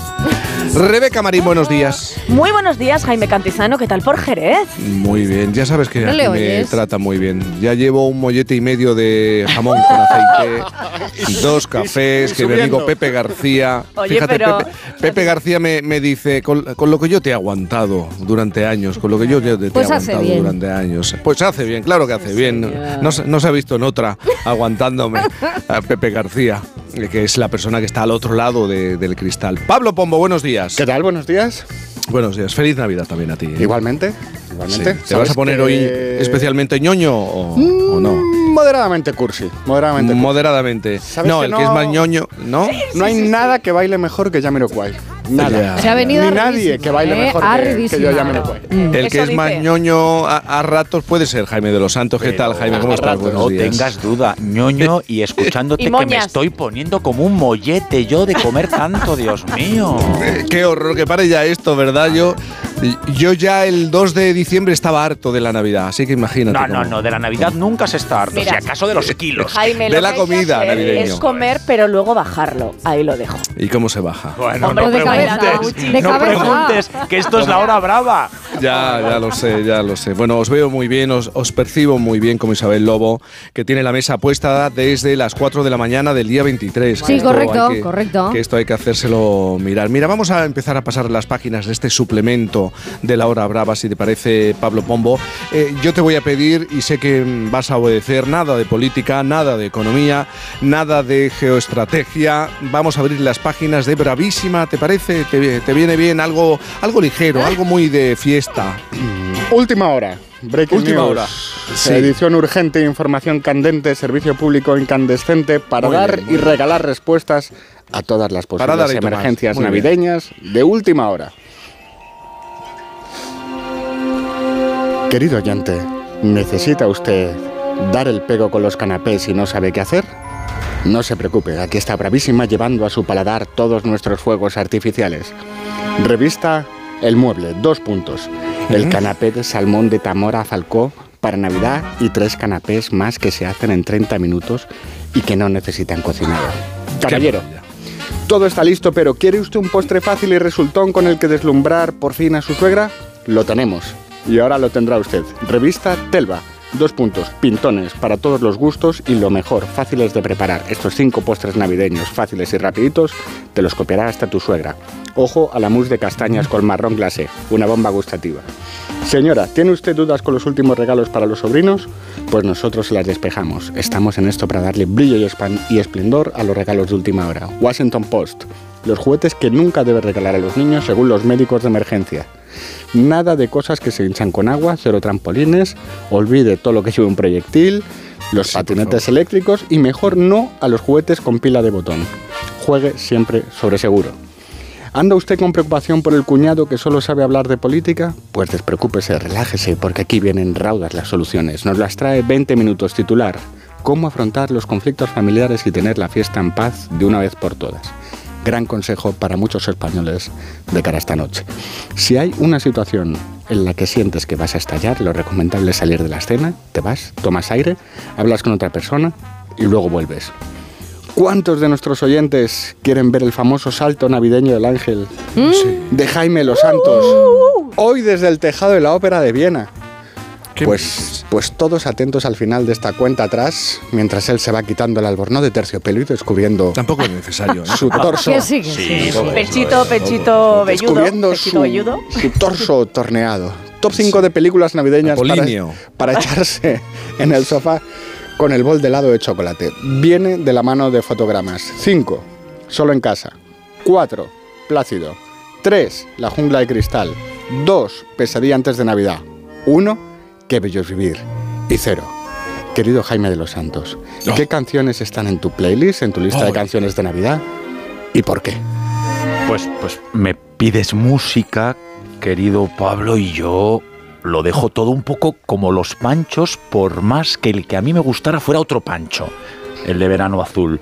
Y como para el verano queda mucho, ahí va la primera. I really can't stay. Baby, it's cold outside, porque es cierto, ahí fuera hace frío de verdad, y porque Rufus Wainwright es inmenso. Wainwright. Escuchen, la Navidad, eh, ya lo he dicho, me emociona, por eso la celebro como Dios manda, que para eso hoy es su cumpleaños. Y no se dejen engañar, los cristianos no asimilaron fiestas paganas para celebrar que en Belén nos había nacido el Salvador, no. El héroe perfecto que es Jesús nació ese día en Belén. Y dice San Lucas que lo que los ángeles anunciaron con aquello de Gloria in excelsis Deo es esto que canta Poulenc. eh.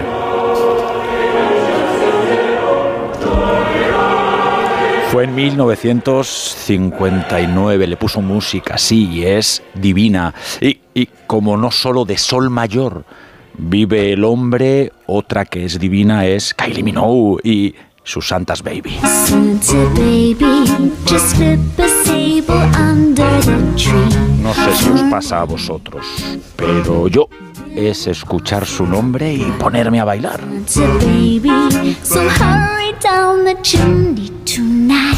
Casi, casi tanto como si a quien nombran es a ella, a Tina Turner, infinita y grandiosa, única, que también le cantó a la Navidad. Merry Christmas, pretty baby.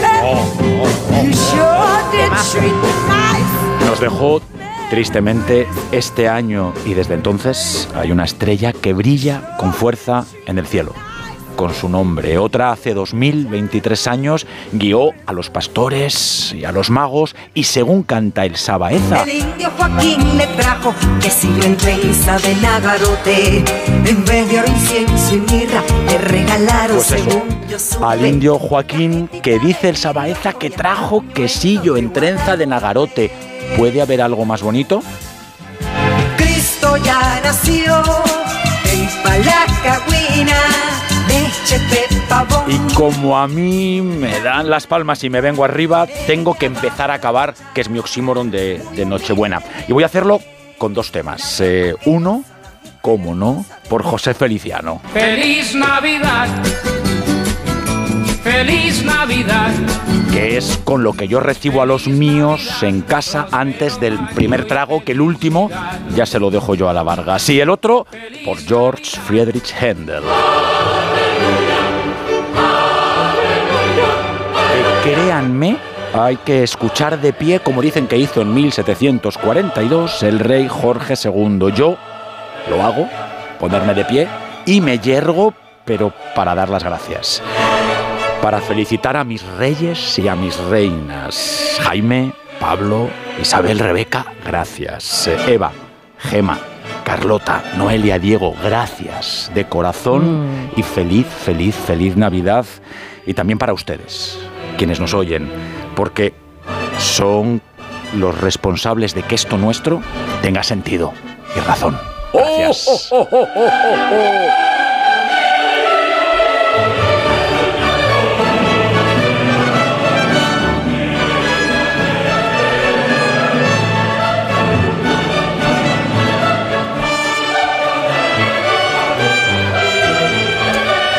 Pero todavía no nos vamos. Todavía tenemos tiempo para varios aleluya, como por ejemplo la oportunidad de mirar y decir aleluya mirando a los cielos, levantar la vista a Rebeca Marín y descubrir qué nos dice, qué nos indica el horóscopo para este tiempo de Navidad en el que entramos. Os voy a leer un poquito. Oye, va a acabar el año y voy a ser honesta. Sabéis que esto de los astros pues es tan fiable como la lotería, ¿no?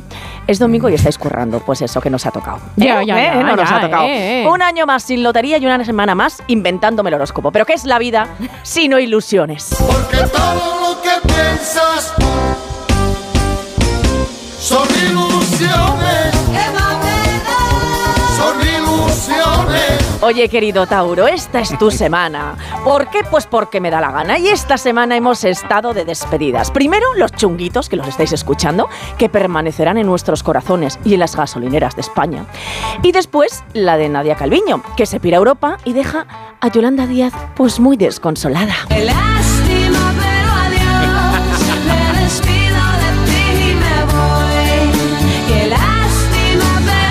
¿Y ahora con quién van a discutir? Pues ¿Con conmigo. quién se va a pelear? Yo la verdad es que estoy sin vivir. Mira, imaginaros que no hay peleas en el seno del gobierno este nuevo año, ¿eh? Imaginaros que todo, eh, eh, eh, que es paz, encuentro, amnistía, armonía. Son ilusiones. Son ilusiones. Pues sí, chicos, son ilusiones, porque para peleita de enamorados, las que se han traído Feijo y Sánchez, que si quedamos, que si no quedamos, no, que mejor en mi casa, no, en la tuya. Porque tú te ves bonita, tú te pones orgullosa. Oye, yo soy tan fan de los chunguitos. Bueno, pues eso, más bien, más bien, menos que más.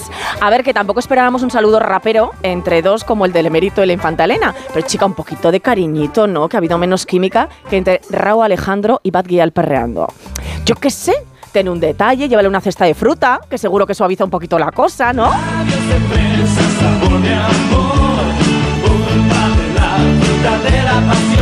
Oye, aunque para pasión, querido Tauro, la que se ha desatado en Islandia. Ella, ella, ella es un. Ardiente, siempre quiere más. Pues sí, ya lo habéis oído. Un volcán se ha puesto en erupción, como yo cuando veo a Brad Pitt, también os digo. Que ha cumplido 60. Aquí vengo yo. Pero ha no nos cumplido gana. 60 años. Mira, yo os digo una cosa. Yo que no soy de cumplir años, estoy deseando cumplir los 60 para ver si estoy como él. Te lo digo. o sea, porque yo ahora mismo estoy peor que él. Mira, eso sí que es un portento de la naturaleza y no el volcán. Mirad en ese, yo qué sé, eh, fijaros en él y pensad en él en calzoncillos. Bueno, a ver, a ver, si os dejan los de Vox, claro. Libre quiero ser, quiero ser, quiero ser libre. Mira, de verdad, tanta libertad, tanta libertad que se les llena la boca y luego resulta que censuran una obra de teatro, otra, por cierto, ¿eh? porque tres mendas salen en calzones. Mira, son más retrógrados que Mercurio, querido Tauro. Menos mal, menos mal que nos ha tocado la lotería. Ah, que no, que tampoco, ¿eh? No. En fin, mira, conformaros esta noche con que no haya ningún cuñán en vuestro lado de la mesa. Eh, están todos en casa de Ortega Smith. Bueno, pero que es algo bastante imposible porque crecen más que el pelo de Puigdemont.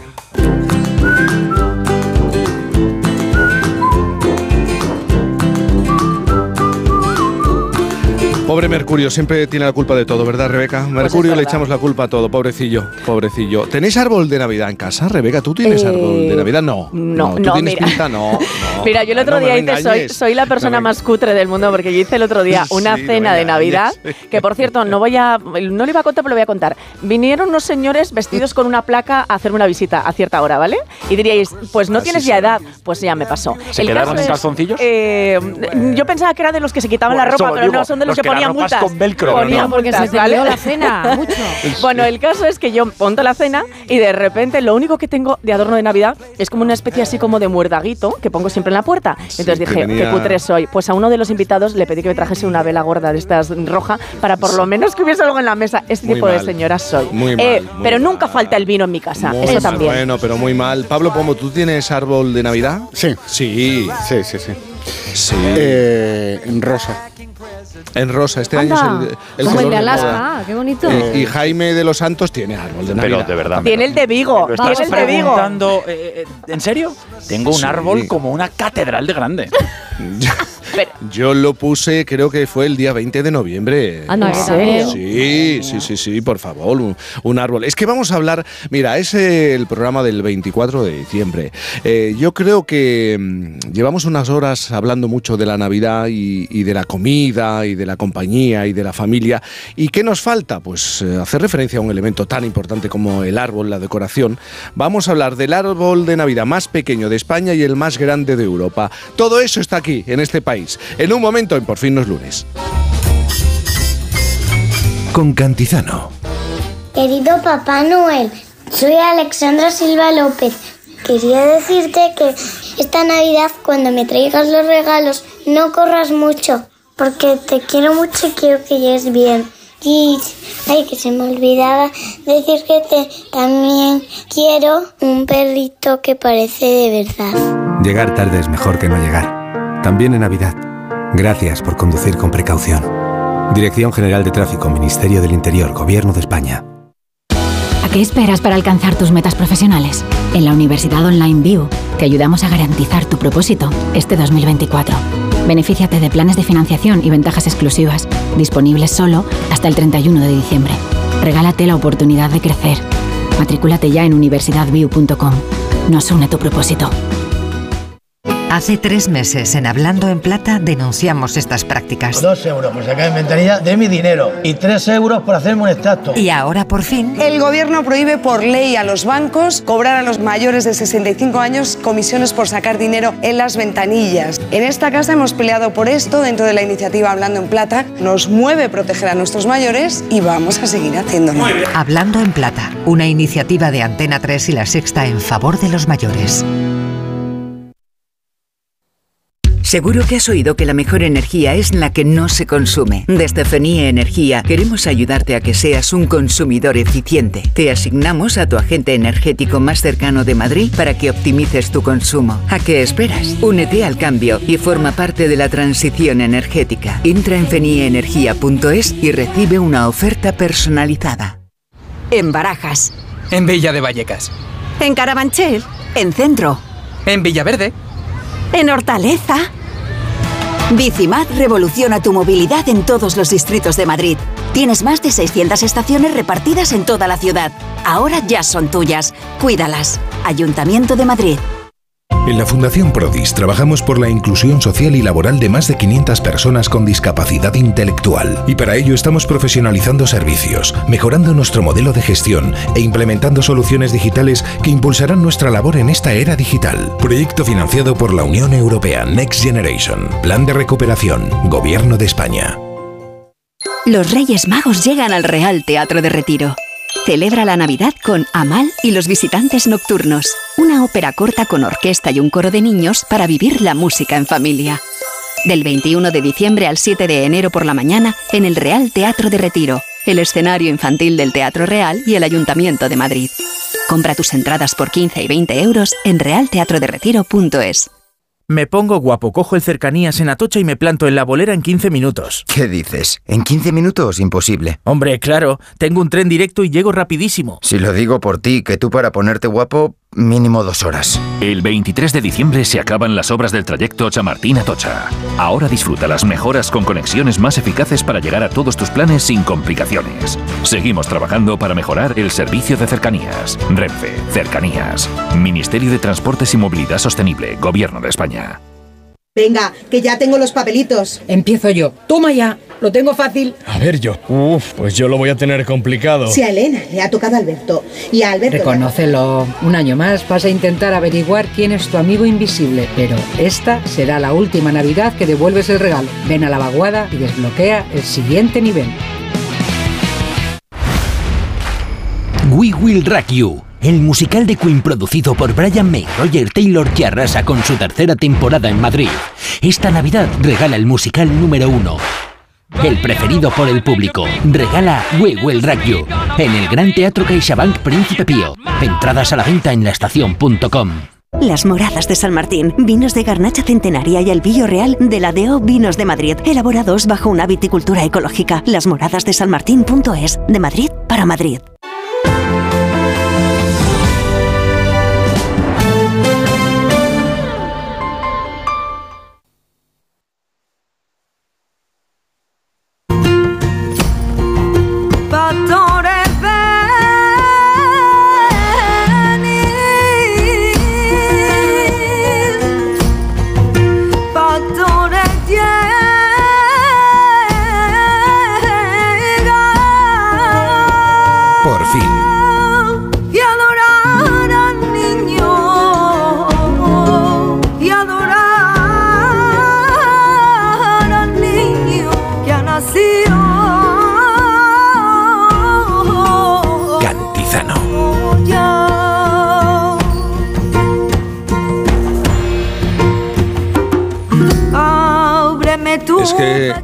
Claro, vosotros no sabéis cómo se celebra la Navidad en mi tierra. Es que, claro, es que os tengo que traer un, un año. Pero esto que estáis escuchando, pues en cualquier esquina y en cualquier calle te lo puedes encontrar.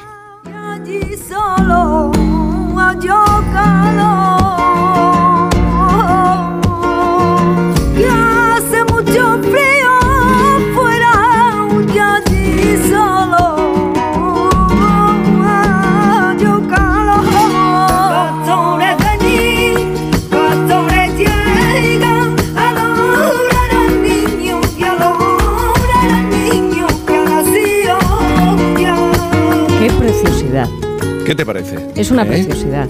O sea, Bueno, es que Aquí hay que vivir una zambomba jerezana Sí, sí, para sí. entender para entender cómo es la Navidad, una Navidad con mucho con mucho flamenco, con mucho arte. Mm, y es que hay maneras distintas de vivir la Navidad y de decorar la Navidad.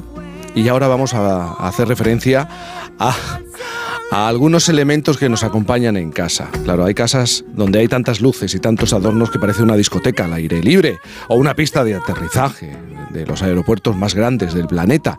Y luego está la ya famosa iluminación navideña de Vigo, que en fin, eh, ¿qué más podemos decir de las luces de Vigo? Declaro oficialmente que empieza la Navidad en el mundo. Pero también los hay que prefieren hacer todo lo contrario, como por ejemplo los vecinos de Vila García de Aurosa que, que han hecho el árbol de Navidad más diminuto de España. Una idea que se les ocurrió en el único lugar donde surgen este tipo de ideas. En el bar. ¿eh? Si no se puede competir por tener el más grande, pues ellos compiten por tener el más pequeño y lo han conseguido. Pedro Falcón es uno de los vecinos de Vila García de Aurosa que está en el bar, que estaba en el bar en el día de la conversación. Pedro, buenos días. Hola, ¿qué tal? Buenos días. Buenos días, Pedro. ¿Qué ocurrió? ¿En qué estabais para que se os ocurriera esta cosa? Pues eh, justo estamos en el bar en el que empezó todo, en el Café Bara Perla, eh, aquí con Mariam, que, eh, bueno, aparte de artesana, pues regenta aquí el bar. Y nada, pues básicamente llevamos semanas, llevábamos semanas viendo como alcaldes, eh, todos hombres, por cierto, eh, pues estaban peleando a ver quién tenía el árbol, el árbol más Sí. grande, una competición varonil de más quizás, ¿no? Y bueno, pues eh, nos pareció simpático eh, hacer nosotros todo lo contrario, que es presentar el, o hacer el árbol pues más pequeño de, de España. Y parece que lo hemos conseguido. ¿Lo habéis conseguido? ¿Qué tamaño tiene ese árbol? Pues el árbol tiene, o sea, el árbol en sí mide un centímetro y si tenemos en cuenta la maceta, pues eh, dos centímetros. ¡Ay, qué pollo! Fíjate qué, qué maravilla. Sin Mira, ni nada. Marian García es artesana local y creadora de este árbol. Marian, buenos días. Hola, buenos días. Marian, un centímetro de árbol. Te iba a preguntar, ¿y por dónde se empieza? ¿De qué, de qué manera se...? Pues mm, se empieza, bueno, pues casi todo junto, como quien dice, porque un centímetro Claro. de árbol ya me dirás, poco, poco hay que meterle en el medio. Pero bueno, que ya es- eh, lleva tres luces LED y está hecho con musgo natural. Hecho O a mano, tiene- con cosas reciclables. Y entra la luz, las luces entran también. Sí, sí, sí, entran tres mini luces LED, micro de estas que ahora hay modernitas, muy, muy, muy pequeñitas. Y sí, entran tres luces LED. ¿Y dónde está colocado el árbol? Pues el árbol está colocado en la Asociación de Piñeiriño, que está en la Rúa Fermín Bouzabrey, número 7, en Piñeiriño. Es una asociación de vecinos que, por cierto, nos da muchas oportunidades a los artesanos locales para presentar allí nuestras cosas, cosas que en otra parte del pueblo no tenemos, y de verdad es de agradecer. Oye, eh, Pedro, y con esto también habéis conseguido llamar la atención, ¿no? Siempre se Hombre. decías tú, esta competición de los alcaldes, tanta testosterona navideña para ver quién tiene el árbol más grande, y, y vosotros pues habéis destacado y se está comentando por todo lo contrario, ¿no? Sí, de, de hecho al lado de la lupa, eh, bueno, al lado, perdón, del, del árbol hay una lupa eh, gigante para que la gente pues pueda contemplar el árbol eh, en medio de la calle que, que está. ¿no? También con... Hay una maquetita. Y entonces, claro, tenemos miedo también de que los alcaldes estos lo entiendan mal y el año que viene, al lado de un árbol de 40 metros, pues haya una lupa gigante de 200 o algo por el estilo, ¿no? Entonces, claro, claro. También es verdad que esta competición por eh, el árbol más grande es, eh, genera momentos muy divertidos y, yo creo que los alcaldes que, que participan en esta competición se lo toman con mucho humor. Por eso quiero saludar a Agustín Molleda, que es alcalde de la localidad de Santiago de Cartes, en Cantabria, decidió entrar en la competición del árbol de Navidad más grande de España y se lo tomó muy en serio. Junto a sus vecinos de Cartes comenzaron a construir el árbol y andamio, andamio Pero se plantó cuenta, date- en los 65 metros de altura. Date Dime, cuenta. Jaime, mira, tú dices, ¿cuántos metros has dicho? 65. 65. Bueno, eh, 65. a mí me están contando que eh, el alcalde está subiendo todos esos pisos de árbol que tiene, que mientras los baja, eh, lo mismo nos va a atender. Pero mientras tanto, este, esta persona está ahí, está, bueno, pues esperándonos, está esperándonos. Te lo digo porque estamos describiendo todo, todo el árbol y yo me quedaría un poco más con el pequeño, porque No tiene pasa nada. muchísimo detalle y No tiene es que, muchísima... claro, es una fecha. Claro. es una fecha. Yo hablando de 65 metros de árbol, de 40 toneladas, de 24.000 metros de luces blancas, claro. Pero si es que, si es que bueno, a ver si podemos hablar con el, con el alcalde. De todas maneras, Pedro y, y también eh, este ha sido el primer año. ¿Ya estáis pensando en el siguiente? ¿Se puede hacer más pequeño, Pedro? ¿Tú crees que se puede eh, eh, reducir el tamaño del árbol? Pues eh, fíjate, eh, la repercusión fue tanta eh, que un ingeniero biomédico de Holanda, eh, amigo, eh, nos escribió para ver si existe la posibilidad de hacer algo todavía más reducido. Entonces, que bueno, que ya la, como decimos aquí, a cabeza no para, la cabeza no para. Y, y sí, el año que viene parece que sí que, que va a haber, bueno, pues presentación. Igual podemos hacer una, una presentación a la el Caballero, pues en inglés también y todo. Estamos ahí, estamos ahí. La Oye, lo tienen preparado. ¿eh? Sí. Pero a ver, oye- LED tenemos. Sí, sí, pero pon la imagen, porque yo creo que mucha gente dice, vale, sí, muy pequeño, dos centímetros, dos centímetros. Pero una moneda, a ver, ¿cómo, cómo es de grande de una moneda? ¿Qué moneda eh, se puede comparar con este arbolín tan pequeño? Pues será un, un dos euros, una moneda de dos euros, puede ser el tamaño. Más, más, más o menos, más o menos. Más sí, o de hecho ahí eh, sí, sacamos una foto para compararlo. O sea, tiene el tamaño más o menos de una llave. De una llave. una Más o llave. menos. Una llave de Bueno, casa. Qué mono, de verdad. Bueno, pues Pedro Falcón, tesorero y miembro de la directiva de la Asociación Vecinal Breogán, muchísimas gracias por atendernos y también a Marian García, artesana local y creadora de, de este árbol. Tienes que tener unas manos, Ma- Marian, y una precisión. Eh, gracias y feliz Navidad. Gracias. Feliz Navidad desde Vila García. Bueno, el, alca- eh, el alcalde con el árbol más grande de, de Europa, Ya te incluso. digo, tiene mucho mantenimiento. es que está, tiene no mucho nada. mantenimiento ese árbol, pero el de Jaime también de los Santos Claro, pero porque yo no es el pensaba. más grande de Europa, pero sí el más grande de todo pero tu barrio. porque yo pensaba que el tamaño importa. Y como Pues estoy olvídate. imbuido por, por esta gran verdad, general. pues me he venido arriba. Mira, Jaime de los Santos es una mentira como de grande como tu árbol, te lo voy a decir. No tengo Porque lo que coche. importa, lo que importa es el ritmo, rey. No Eso. tengo coche y como yo lo mío no lo puedo compensar con el coche, con el pino.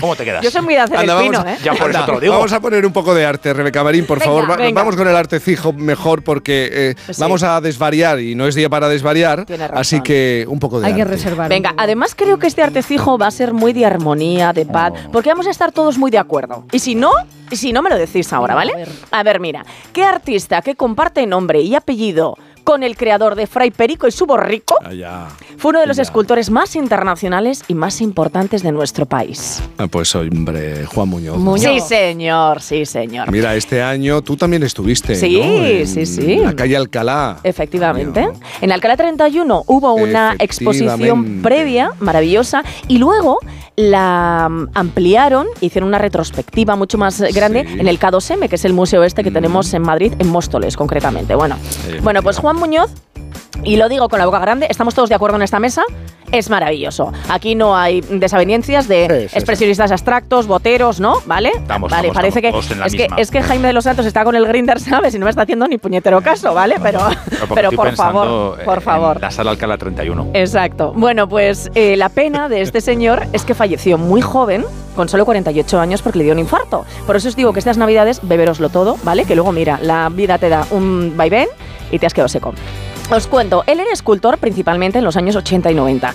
Y seguro que si os hablo de las famosas esculturas de él, las conocéis. A ver, para los oyentes que estén al otro lado y digan, pero ¿quién es Juan Muñoz? Que seguro que muchos lo saben, pero otros no. Tiene unas esculturas humanas, grises todas ellas de arriba abajo, pero que son bastante desconcertantes y, a- y aterradoras en algún eh, momento, ¿no? Porque son todo señores y señores con la misma cara, ¿vale? Y con ellas crea instalaciones, escenas. ¿Y por qué a mí me parecen tan desconcertantes? Bueno, pues porque a veces están solas, a veces en grupo, eh, em, tú te puedes meter por ellas como espectador y a veces no sabes si te observan o se están riendo de ti. En fin, que, que, em, lo que quería Juan Muñoz era Es interpelar que al perdóname, espectador. Rebeca, Dime. incluso cuando aparecen sus eh, creaciones sonrientes, ¿Mm? la sonrisa tiene algo Absolutamente. inquietante, ¿no te parece? Sí, sí, sí, sí, sí, sí. O sea, es- claro, él lo que quería también comunicar es precisamente ese problema de comunicación que tenemos, Sí. entre otras cosas, en nuestra sociedad, ¿no? Eh, son eh, figuras que entre ellas parece que se comunican, pero no hablan con nadie, ¿no? Se ríen de ti más que, más que reírse contigo. Estoy completamente de acuerdo. A mí hay algo que me, que me produce un poquito de terror por dentro. Bueno, pues él jugaba con todo esto, con el espacio, la perspectiva, lo teatral, lo invisible, la identidad. Y os cuento una cosa que seguramente no sepáis y que yo he descubierto ¿eh? haciendo este artecijo eh, y no me sabía de Juan Muñoz. Comparte algo con todos nosotros en esta mesa. Y no es el talento. Ah, no, que estoy de coña. de eso, entonces. no, no, no, no, Ah. no. Y es Eh, que es que os veo muy subiditos, ¿vale? Y no me estáis haciendo y tengo que llamadas de atención como una profe. Bueno, pues Juan Muñoz trabajó para la radio y produjo un par de proyectos. Uno de los más reconocidos fue con el compositor británico Gavin Bryars a principios de los 80, ¿vale? Y lo llamó este, este proyecto Un hombre en una habitación apostando. Os digo en qué consistió. Él hizo como 10 piezas de radio ¿vale? En las que estaba todo el rato diciendo de manera continuada trucos de naipes, ¿vale? Y estas 10 seme- 10 segmentos estaban, bueno, pues acompañadas eh, por la música de este compositor. Todo esto se emitió en la cadena de radio BBC. O sea, es decir, que, que el, el juego es una cosa que estuvo muy presente. Y, y os cuento una anécdota bastante curiosa. Esta la contaba porque Juan Muñoz, no sé si sabéis, su mujer era Cristina Iglesias. Las obras, mm, las puertas de ampliación del Prado, esas puertas de ampliación, esa obra, ella, esa escultura, era la mujer de, Juan Muñoz. Eh, y entonces contaba que siempre llevaba una navaja en el bolsillo, Juan Muñoz. ¿Por qué? Pues chica, ni idea. Yo le digo, para pelarse un poco de fruta, que sea mucho ahora, pues no lo sé. Era más como el lute el tema, ¿no? Efectivamente.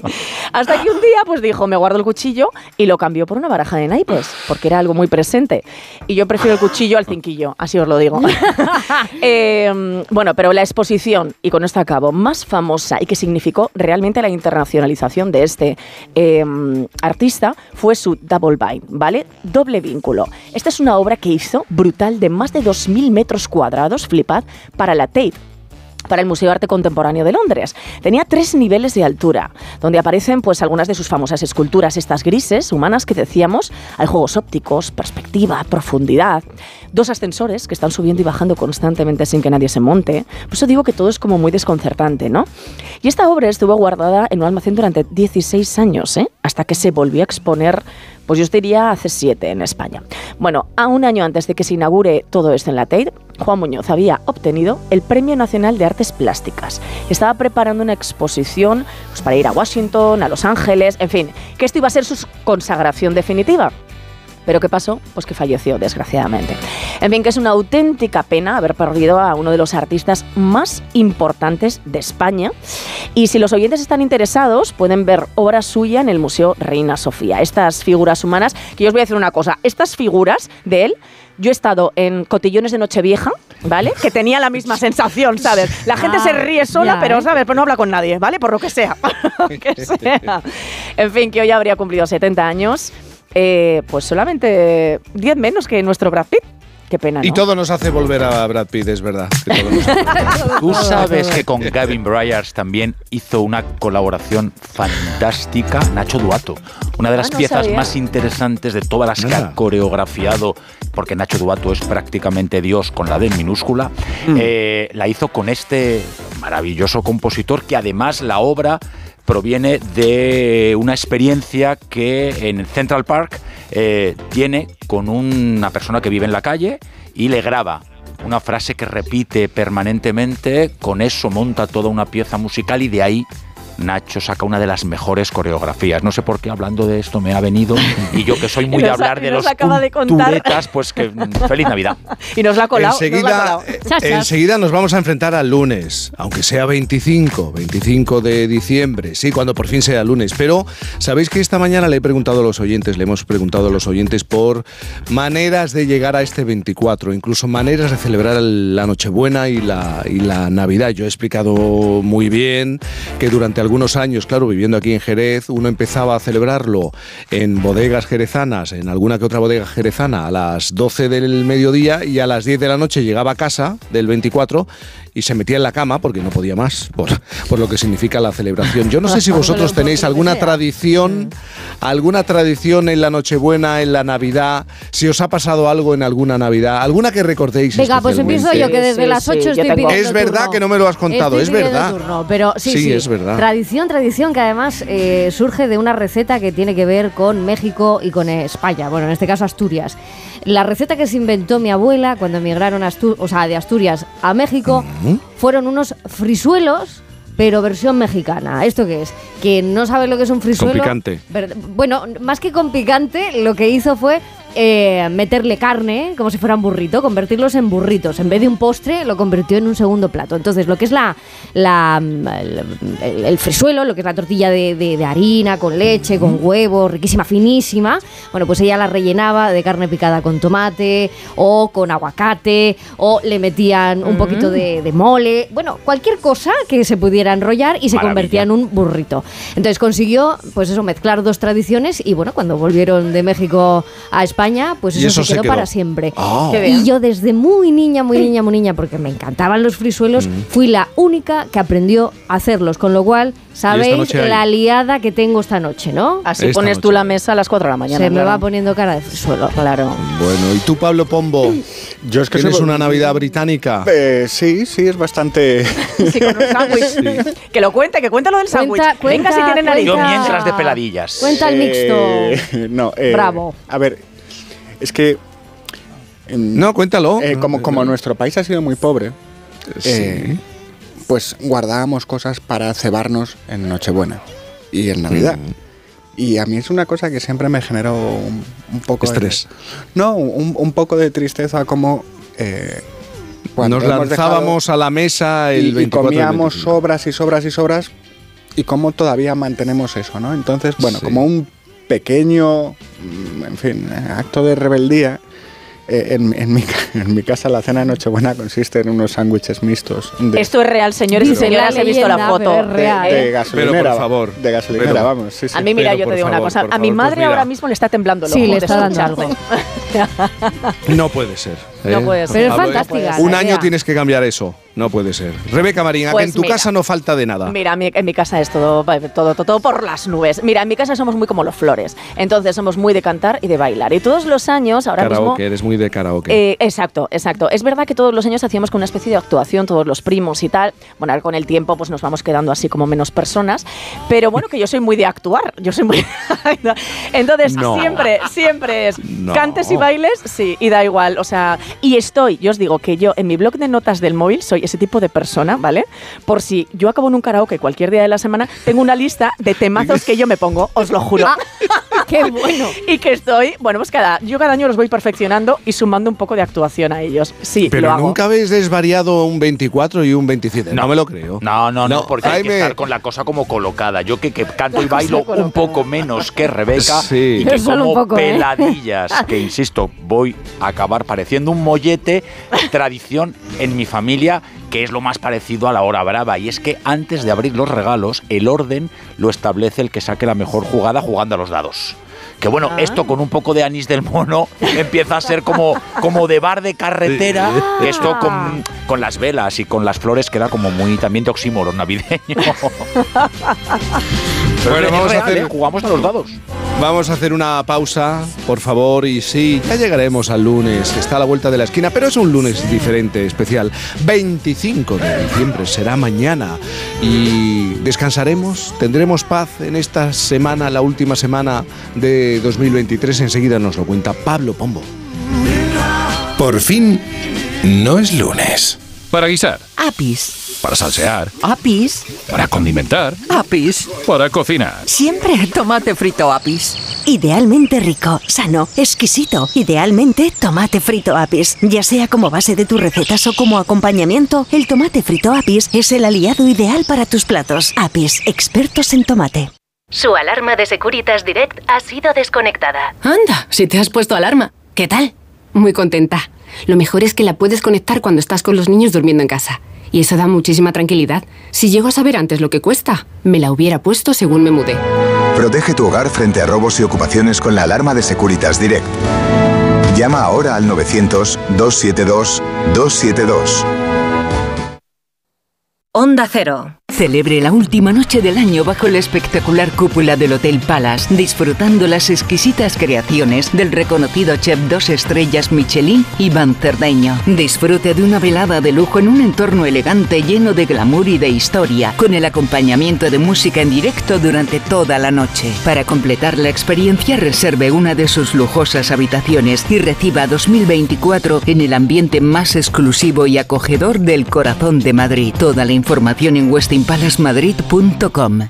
La gente me dice, Papá Noel, estás genial. Pero yo ya tengo una edad, que no estoy mal. Pero yo este año el trineo lo dejo en el parking de AENA, que está a un paso del avión y así me dejo de ir cargado con tanto regalo. Reserva y aparca en nuestros parkings. Cerca, seguro y al mejor precio. AENA, aeropuertos para ti. En la ganadería Organic producimos la mejor carne del mundo. Hacemos cría ecológica de las razas Angus y Wagyu, 100% sostenible. Nuestra carne es deliciosa y saludable, extremadamente tierna y jugosa. Va del campo a tu casa, sin intermediarios, a un precio justo. Si pruebas Organic, solo comerás Organic. Nosotros te la llevamos gratis a tu casa. Haz tu pedido en el 910-2010, 910-2010 o carneorganic.com. Organic, la mejor carne del mundo. Conseguir una sociedad inclusiva e igualitaria es avanzar sin dejar a nadie atrás. Con la convivencia y los derechos humanos no hay medias tintas. Únete al espacio por derechos en cepain.org, proyecto financiado por el Ministerio de Derechos Sociales y Agenda 2030 a cargo del Fondo Europeo, Plan de Recuperación, Transformación y Resiliencia. We Will Rock You, el musical de Queen producido por Brian May, Roger Taylor que arrasa con su tercera temporada en Madrid. Esta Navidad regala el musical número uno. El preferido por el público. Regala We Will Rock You en el Gran Teatro CaixaBank Príncipe Pío. Entradas a la venta en laestacion.com. Atención, el grupo La Madreña presenta Cachopo and Go, un nuevo enclave en el mercado de Chamberí para disfrutar del mejor cachopo, además de otros muchos deliciosos platos de la cocina asturiana, para tomar allí o para llevar a casa. Cachopo and Go, más de 10 cachopos diferentes elaborados con las mejores materias primas. Llévese a casa el plato estrella de Asturias, Cachopo and Go en el mercado de Chamberí, lamadrena.com. Más de 15.000 personas ya han disfrutado de Rigoletto de Verdi en el Teatro Real. Descubre todas las caras de Rigoletto con la impactante y transgresora nueva producción de Miguel del Arco. Compra ya tus entradas desde 18 euros en teatroreal.es. Patrocina Endesa. Teatro Real. Siente la experiencia de la ópera.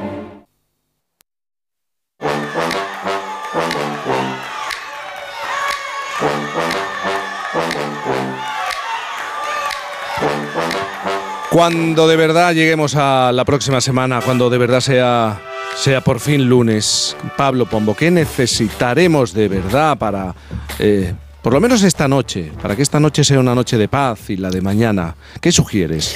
Bueno, yo creo que necesitaremos el bien más precioso del ser humano, la memoria. No tenemos nada más valioso, por eso hoy viene nuestro cuarteto de cuerda con un clásico entre los clásicos, Chiquitita de Ava. Vienen los regalos, que estarán bien, claro. Hemos puesto en ellos nuestro afecto y nuestro esfuerzo. Sin embargo, nada será más preciado que un recuerdo.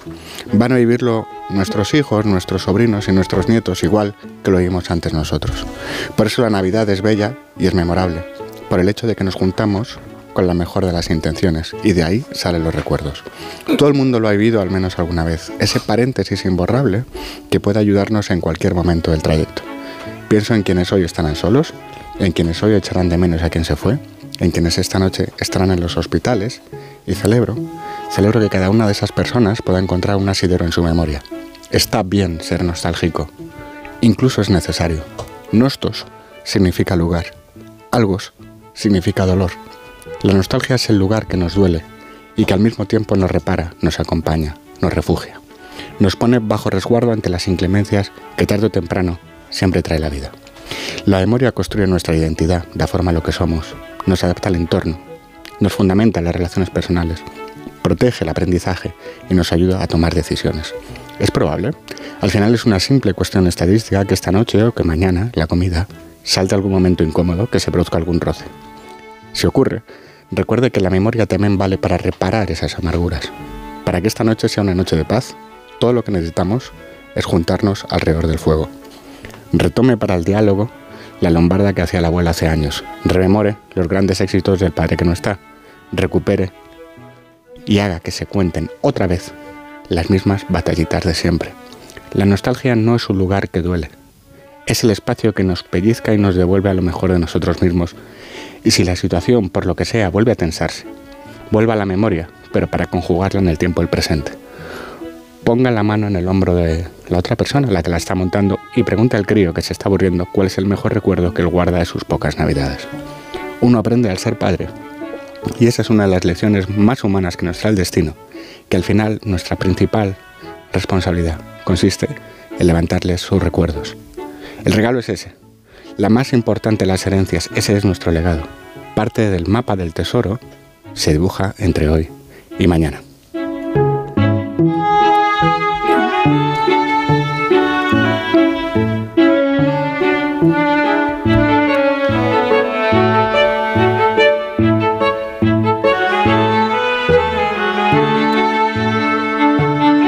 Y es el momento de poner versos de paz para una feliz, brava y punky Navidad.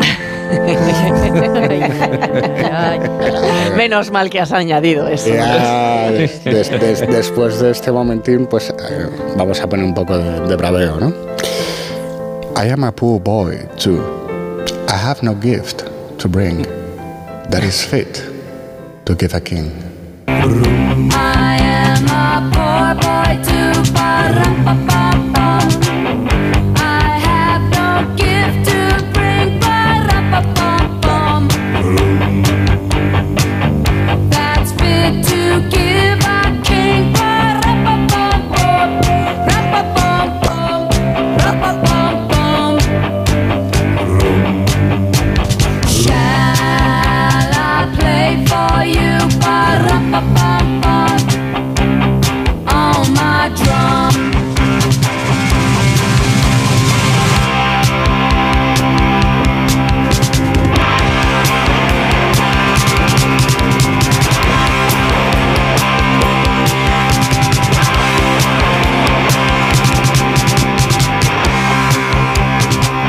Día muy especial, tú lo decías, es volver a todo aquello que nos ha construido, volver a la infancia, por ejemplo, volver con la familia, volver con los amigos, volver a reunirse en un mismo lugar, en torno a una misma mesa, aunque hay que recordar que con el paso de los años también se enfoca de manera distinta este tiempo de, de Navidad y, y incluso se puede llegar a celebrar la Navidad, y aquí podemos debatir, ¿eh?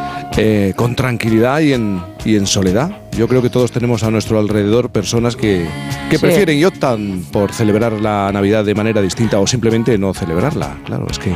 Es verdad, lo que pasa que, que, que Jaime, yo eh, además se lo he dicho hoy a Pablo, digo, me ha gustado especialmente este final de, porque sí que creo que hay que, que hay trabajar en, en conservar los recuerdos y la memoria.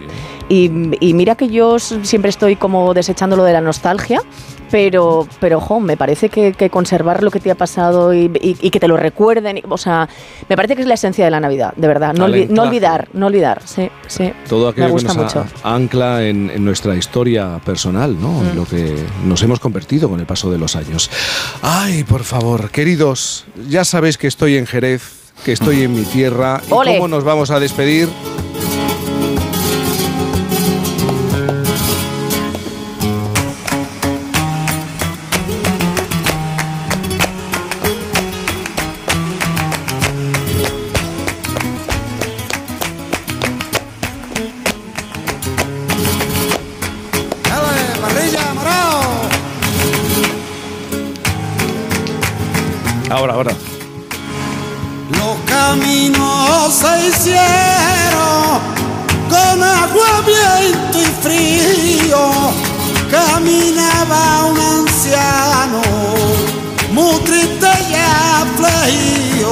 Gloria a su bendita madre Victoria.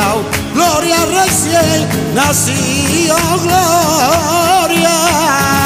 Jaime de los Santos, feliz Navidad, querido. Feliz Navidad, feliz todo y, insisto, que nadie deje de disfrutar. Llegaron a un mesón para pedir posada y el mesonero ingrato iba y se la negaba gloria a su bendita madre Victoria. Gloria recién nacido, gloria. Rebeca Marín, Feliz maña Navidad. Ahí está, sí señor. Oye, algún día, os lo digo algún día y es una amenaza, os cantaré la Jota de la Dolores, ¿vale? Y la disfrutaremos. Porque, porque no podéis estar en la Nochebuena de mi casa, así que la tengo que cantar aquí para todos. Un día, un día. Ya su bendita madre Victoria, gloria recién nací y oh gloria. Pablo Pombo, desecha el sándwich y tómate algo rico. ¿eh? Muchas gracias. Feliz Navidad. Feliz Navidad, os quiero mucho a todos. Cayó desmayada y San José le dice, levanta esposa amada, gloria, ya su bendita madre Victoria, gloria recién nací y oh gloria. Isabel Lobo, nos tenemos que ir. Sí, sí, Pero el próximo fin de semana mucho más. sí. Mucho más, porque, hay que cerrar Pues el todavía año. tenemos batería. ¿Verdad? Nos To- queda. Todavía nos queda batería. Pues claro que sí. Pues Por oye, cierto, vamos a, yo tengo los vígaros cociendo ya, ¿eh? ¿Qué quieres que te diga? Sí, sí. vamos a aprovechar también para. Esto va de vígaros, siempre de vígaros. Bueno, ¿no decías que el tamaño importaba? ¿eh? Pues de carabineros. Oye, esto también va Vamos de- a desearle una de feliz deseo. Navidad. Mira, a- al equipo de Por fin no es lunes, Eso, a la gente ya, de la radio y por supuesto a los oyentes que nos siguen año tras año, que ya son unos cuantos. ¿Te parece, Isabel? Abrazos, onduladísimos. Feliz Feliz, todo, Navidad, feliz Navidad, mucha feliz Navidad. Y desde allí se fueron a un portal recogido. Yo me tengo que despedir desde la capital de la Navidad. Me perdonáis esta referencia porque claro, hay que estar en Jerez para vivir la, la Navidad de la manera en la que se vive. Ahora llegan las noticias. Gente viajera. Pero lo más importante hoy es que llega la noche buena y mañana Navidad. A todos y a todas a disfrutarlo, a vivirlo y a sentirlo. Adiós, adiós, adiós, adiós, adiós. Jaime Cantizano.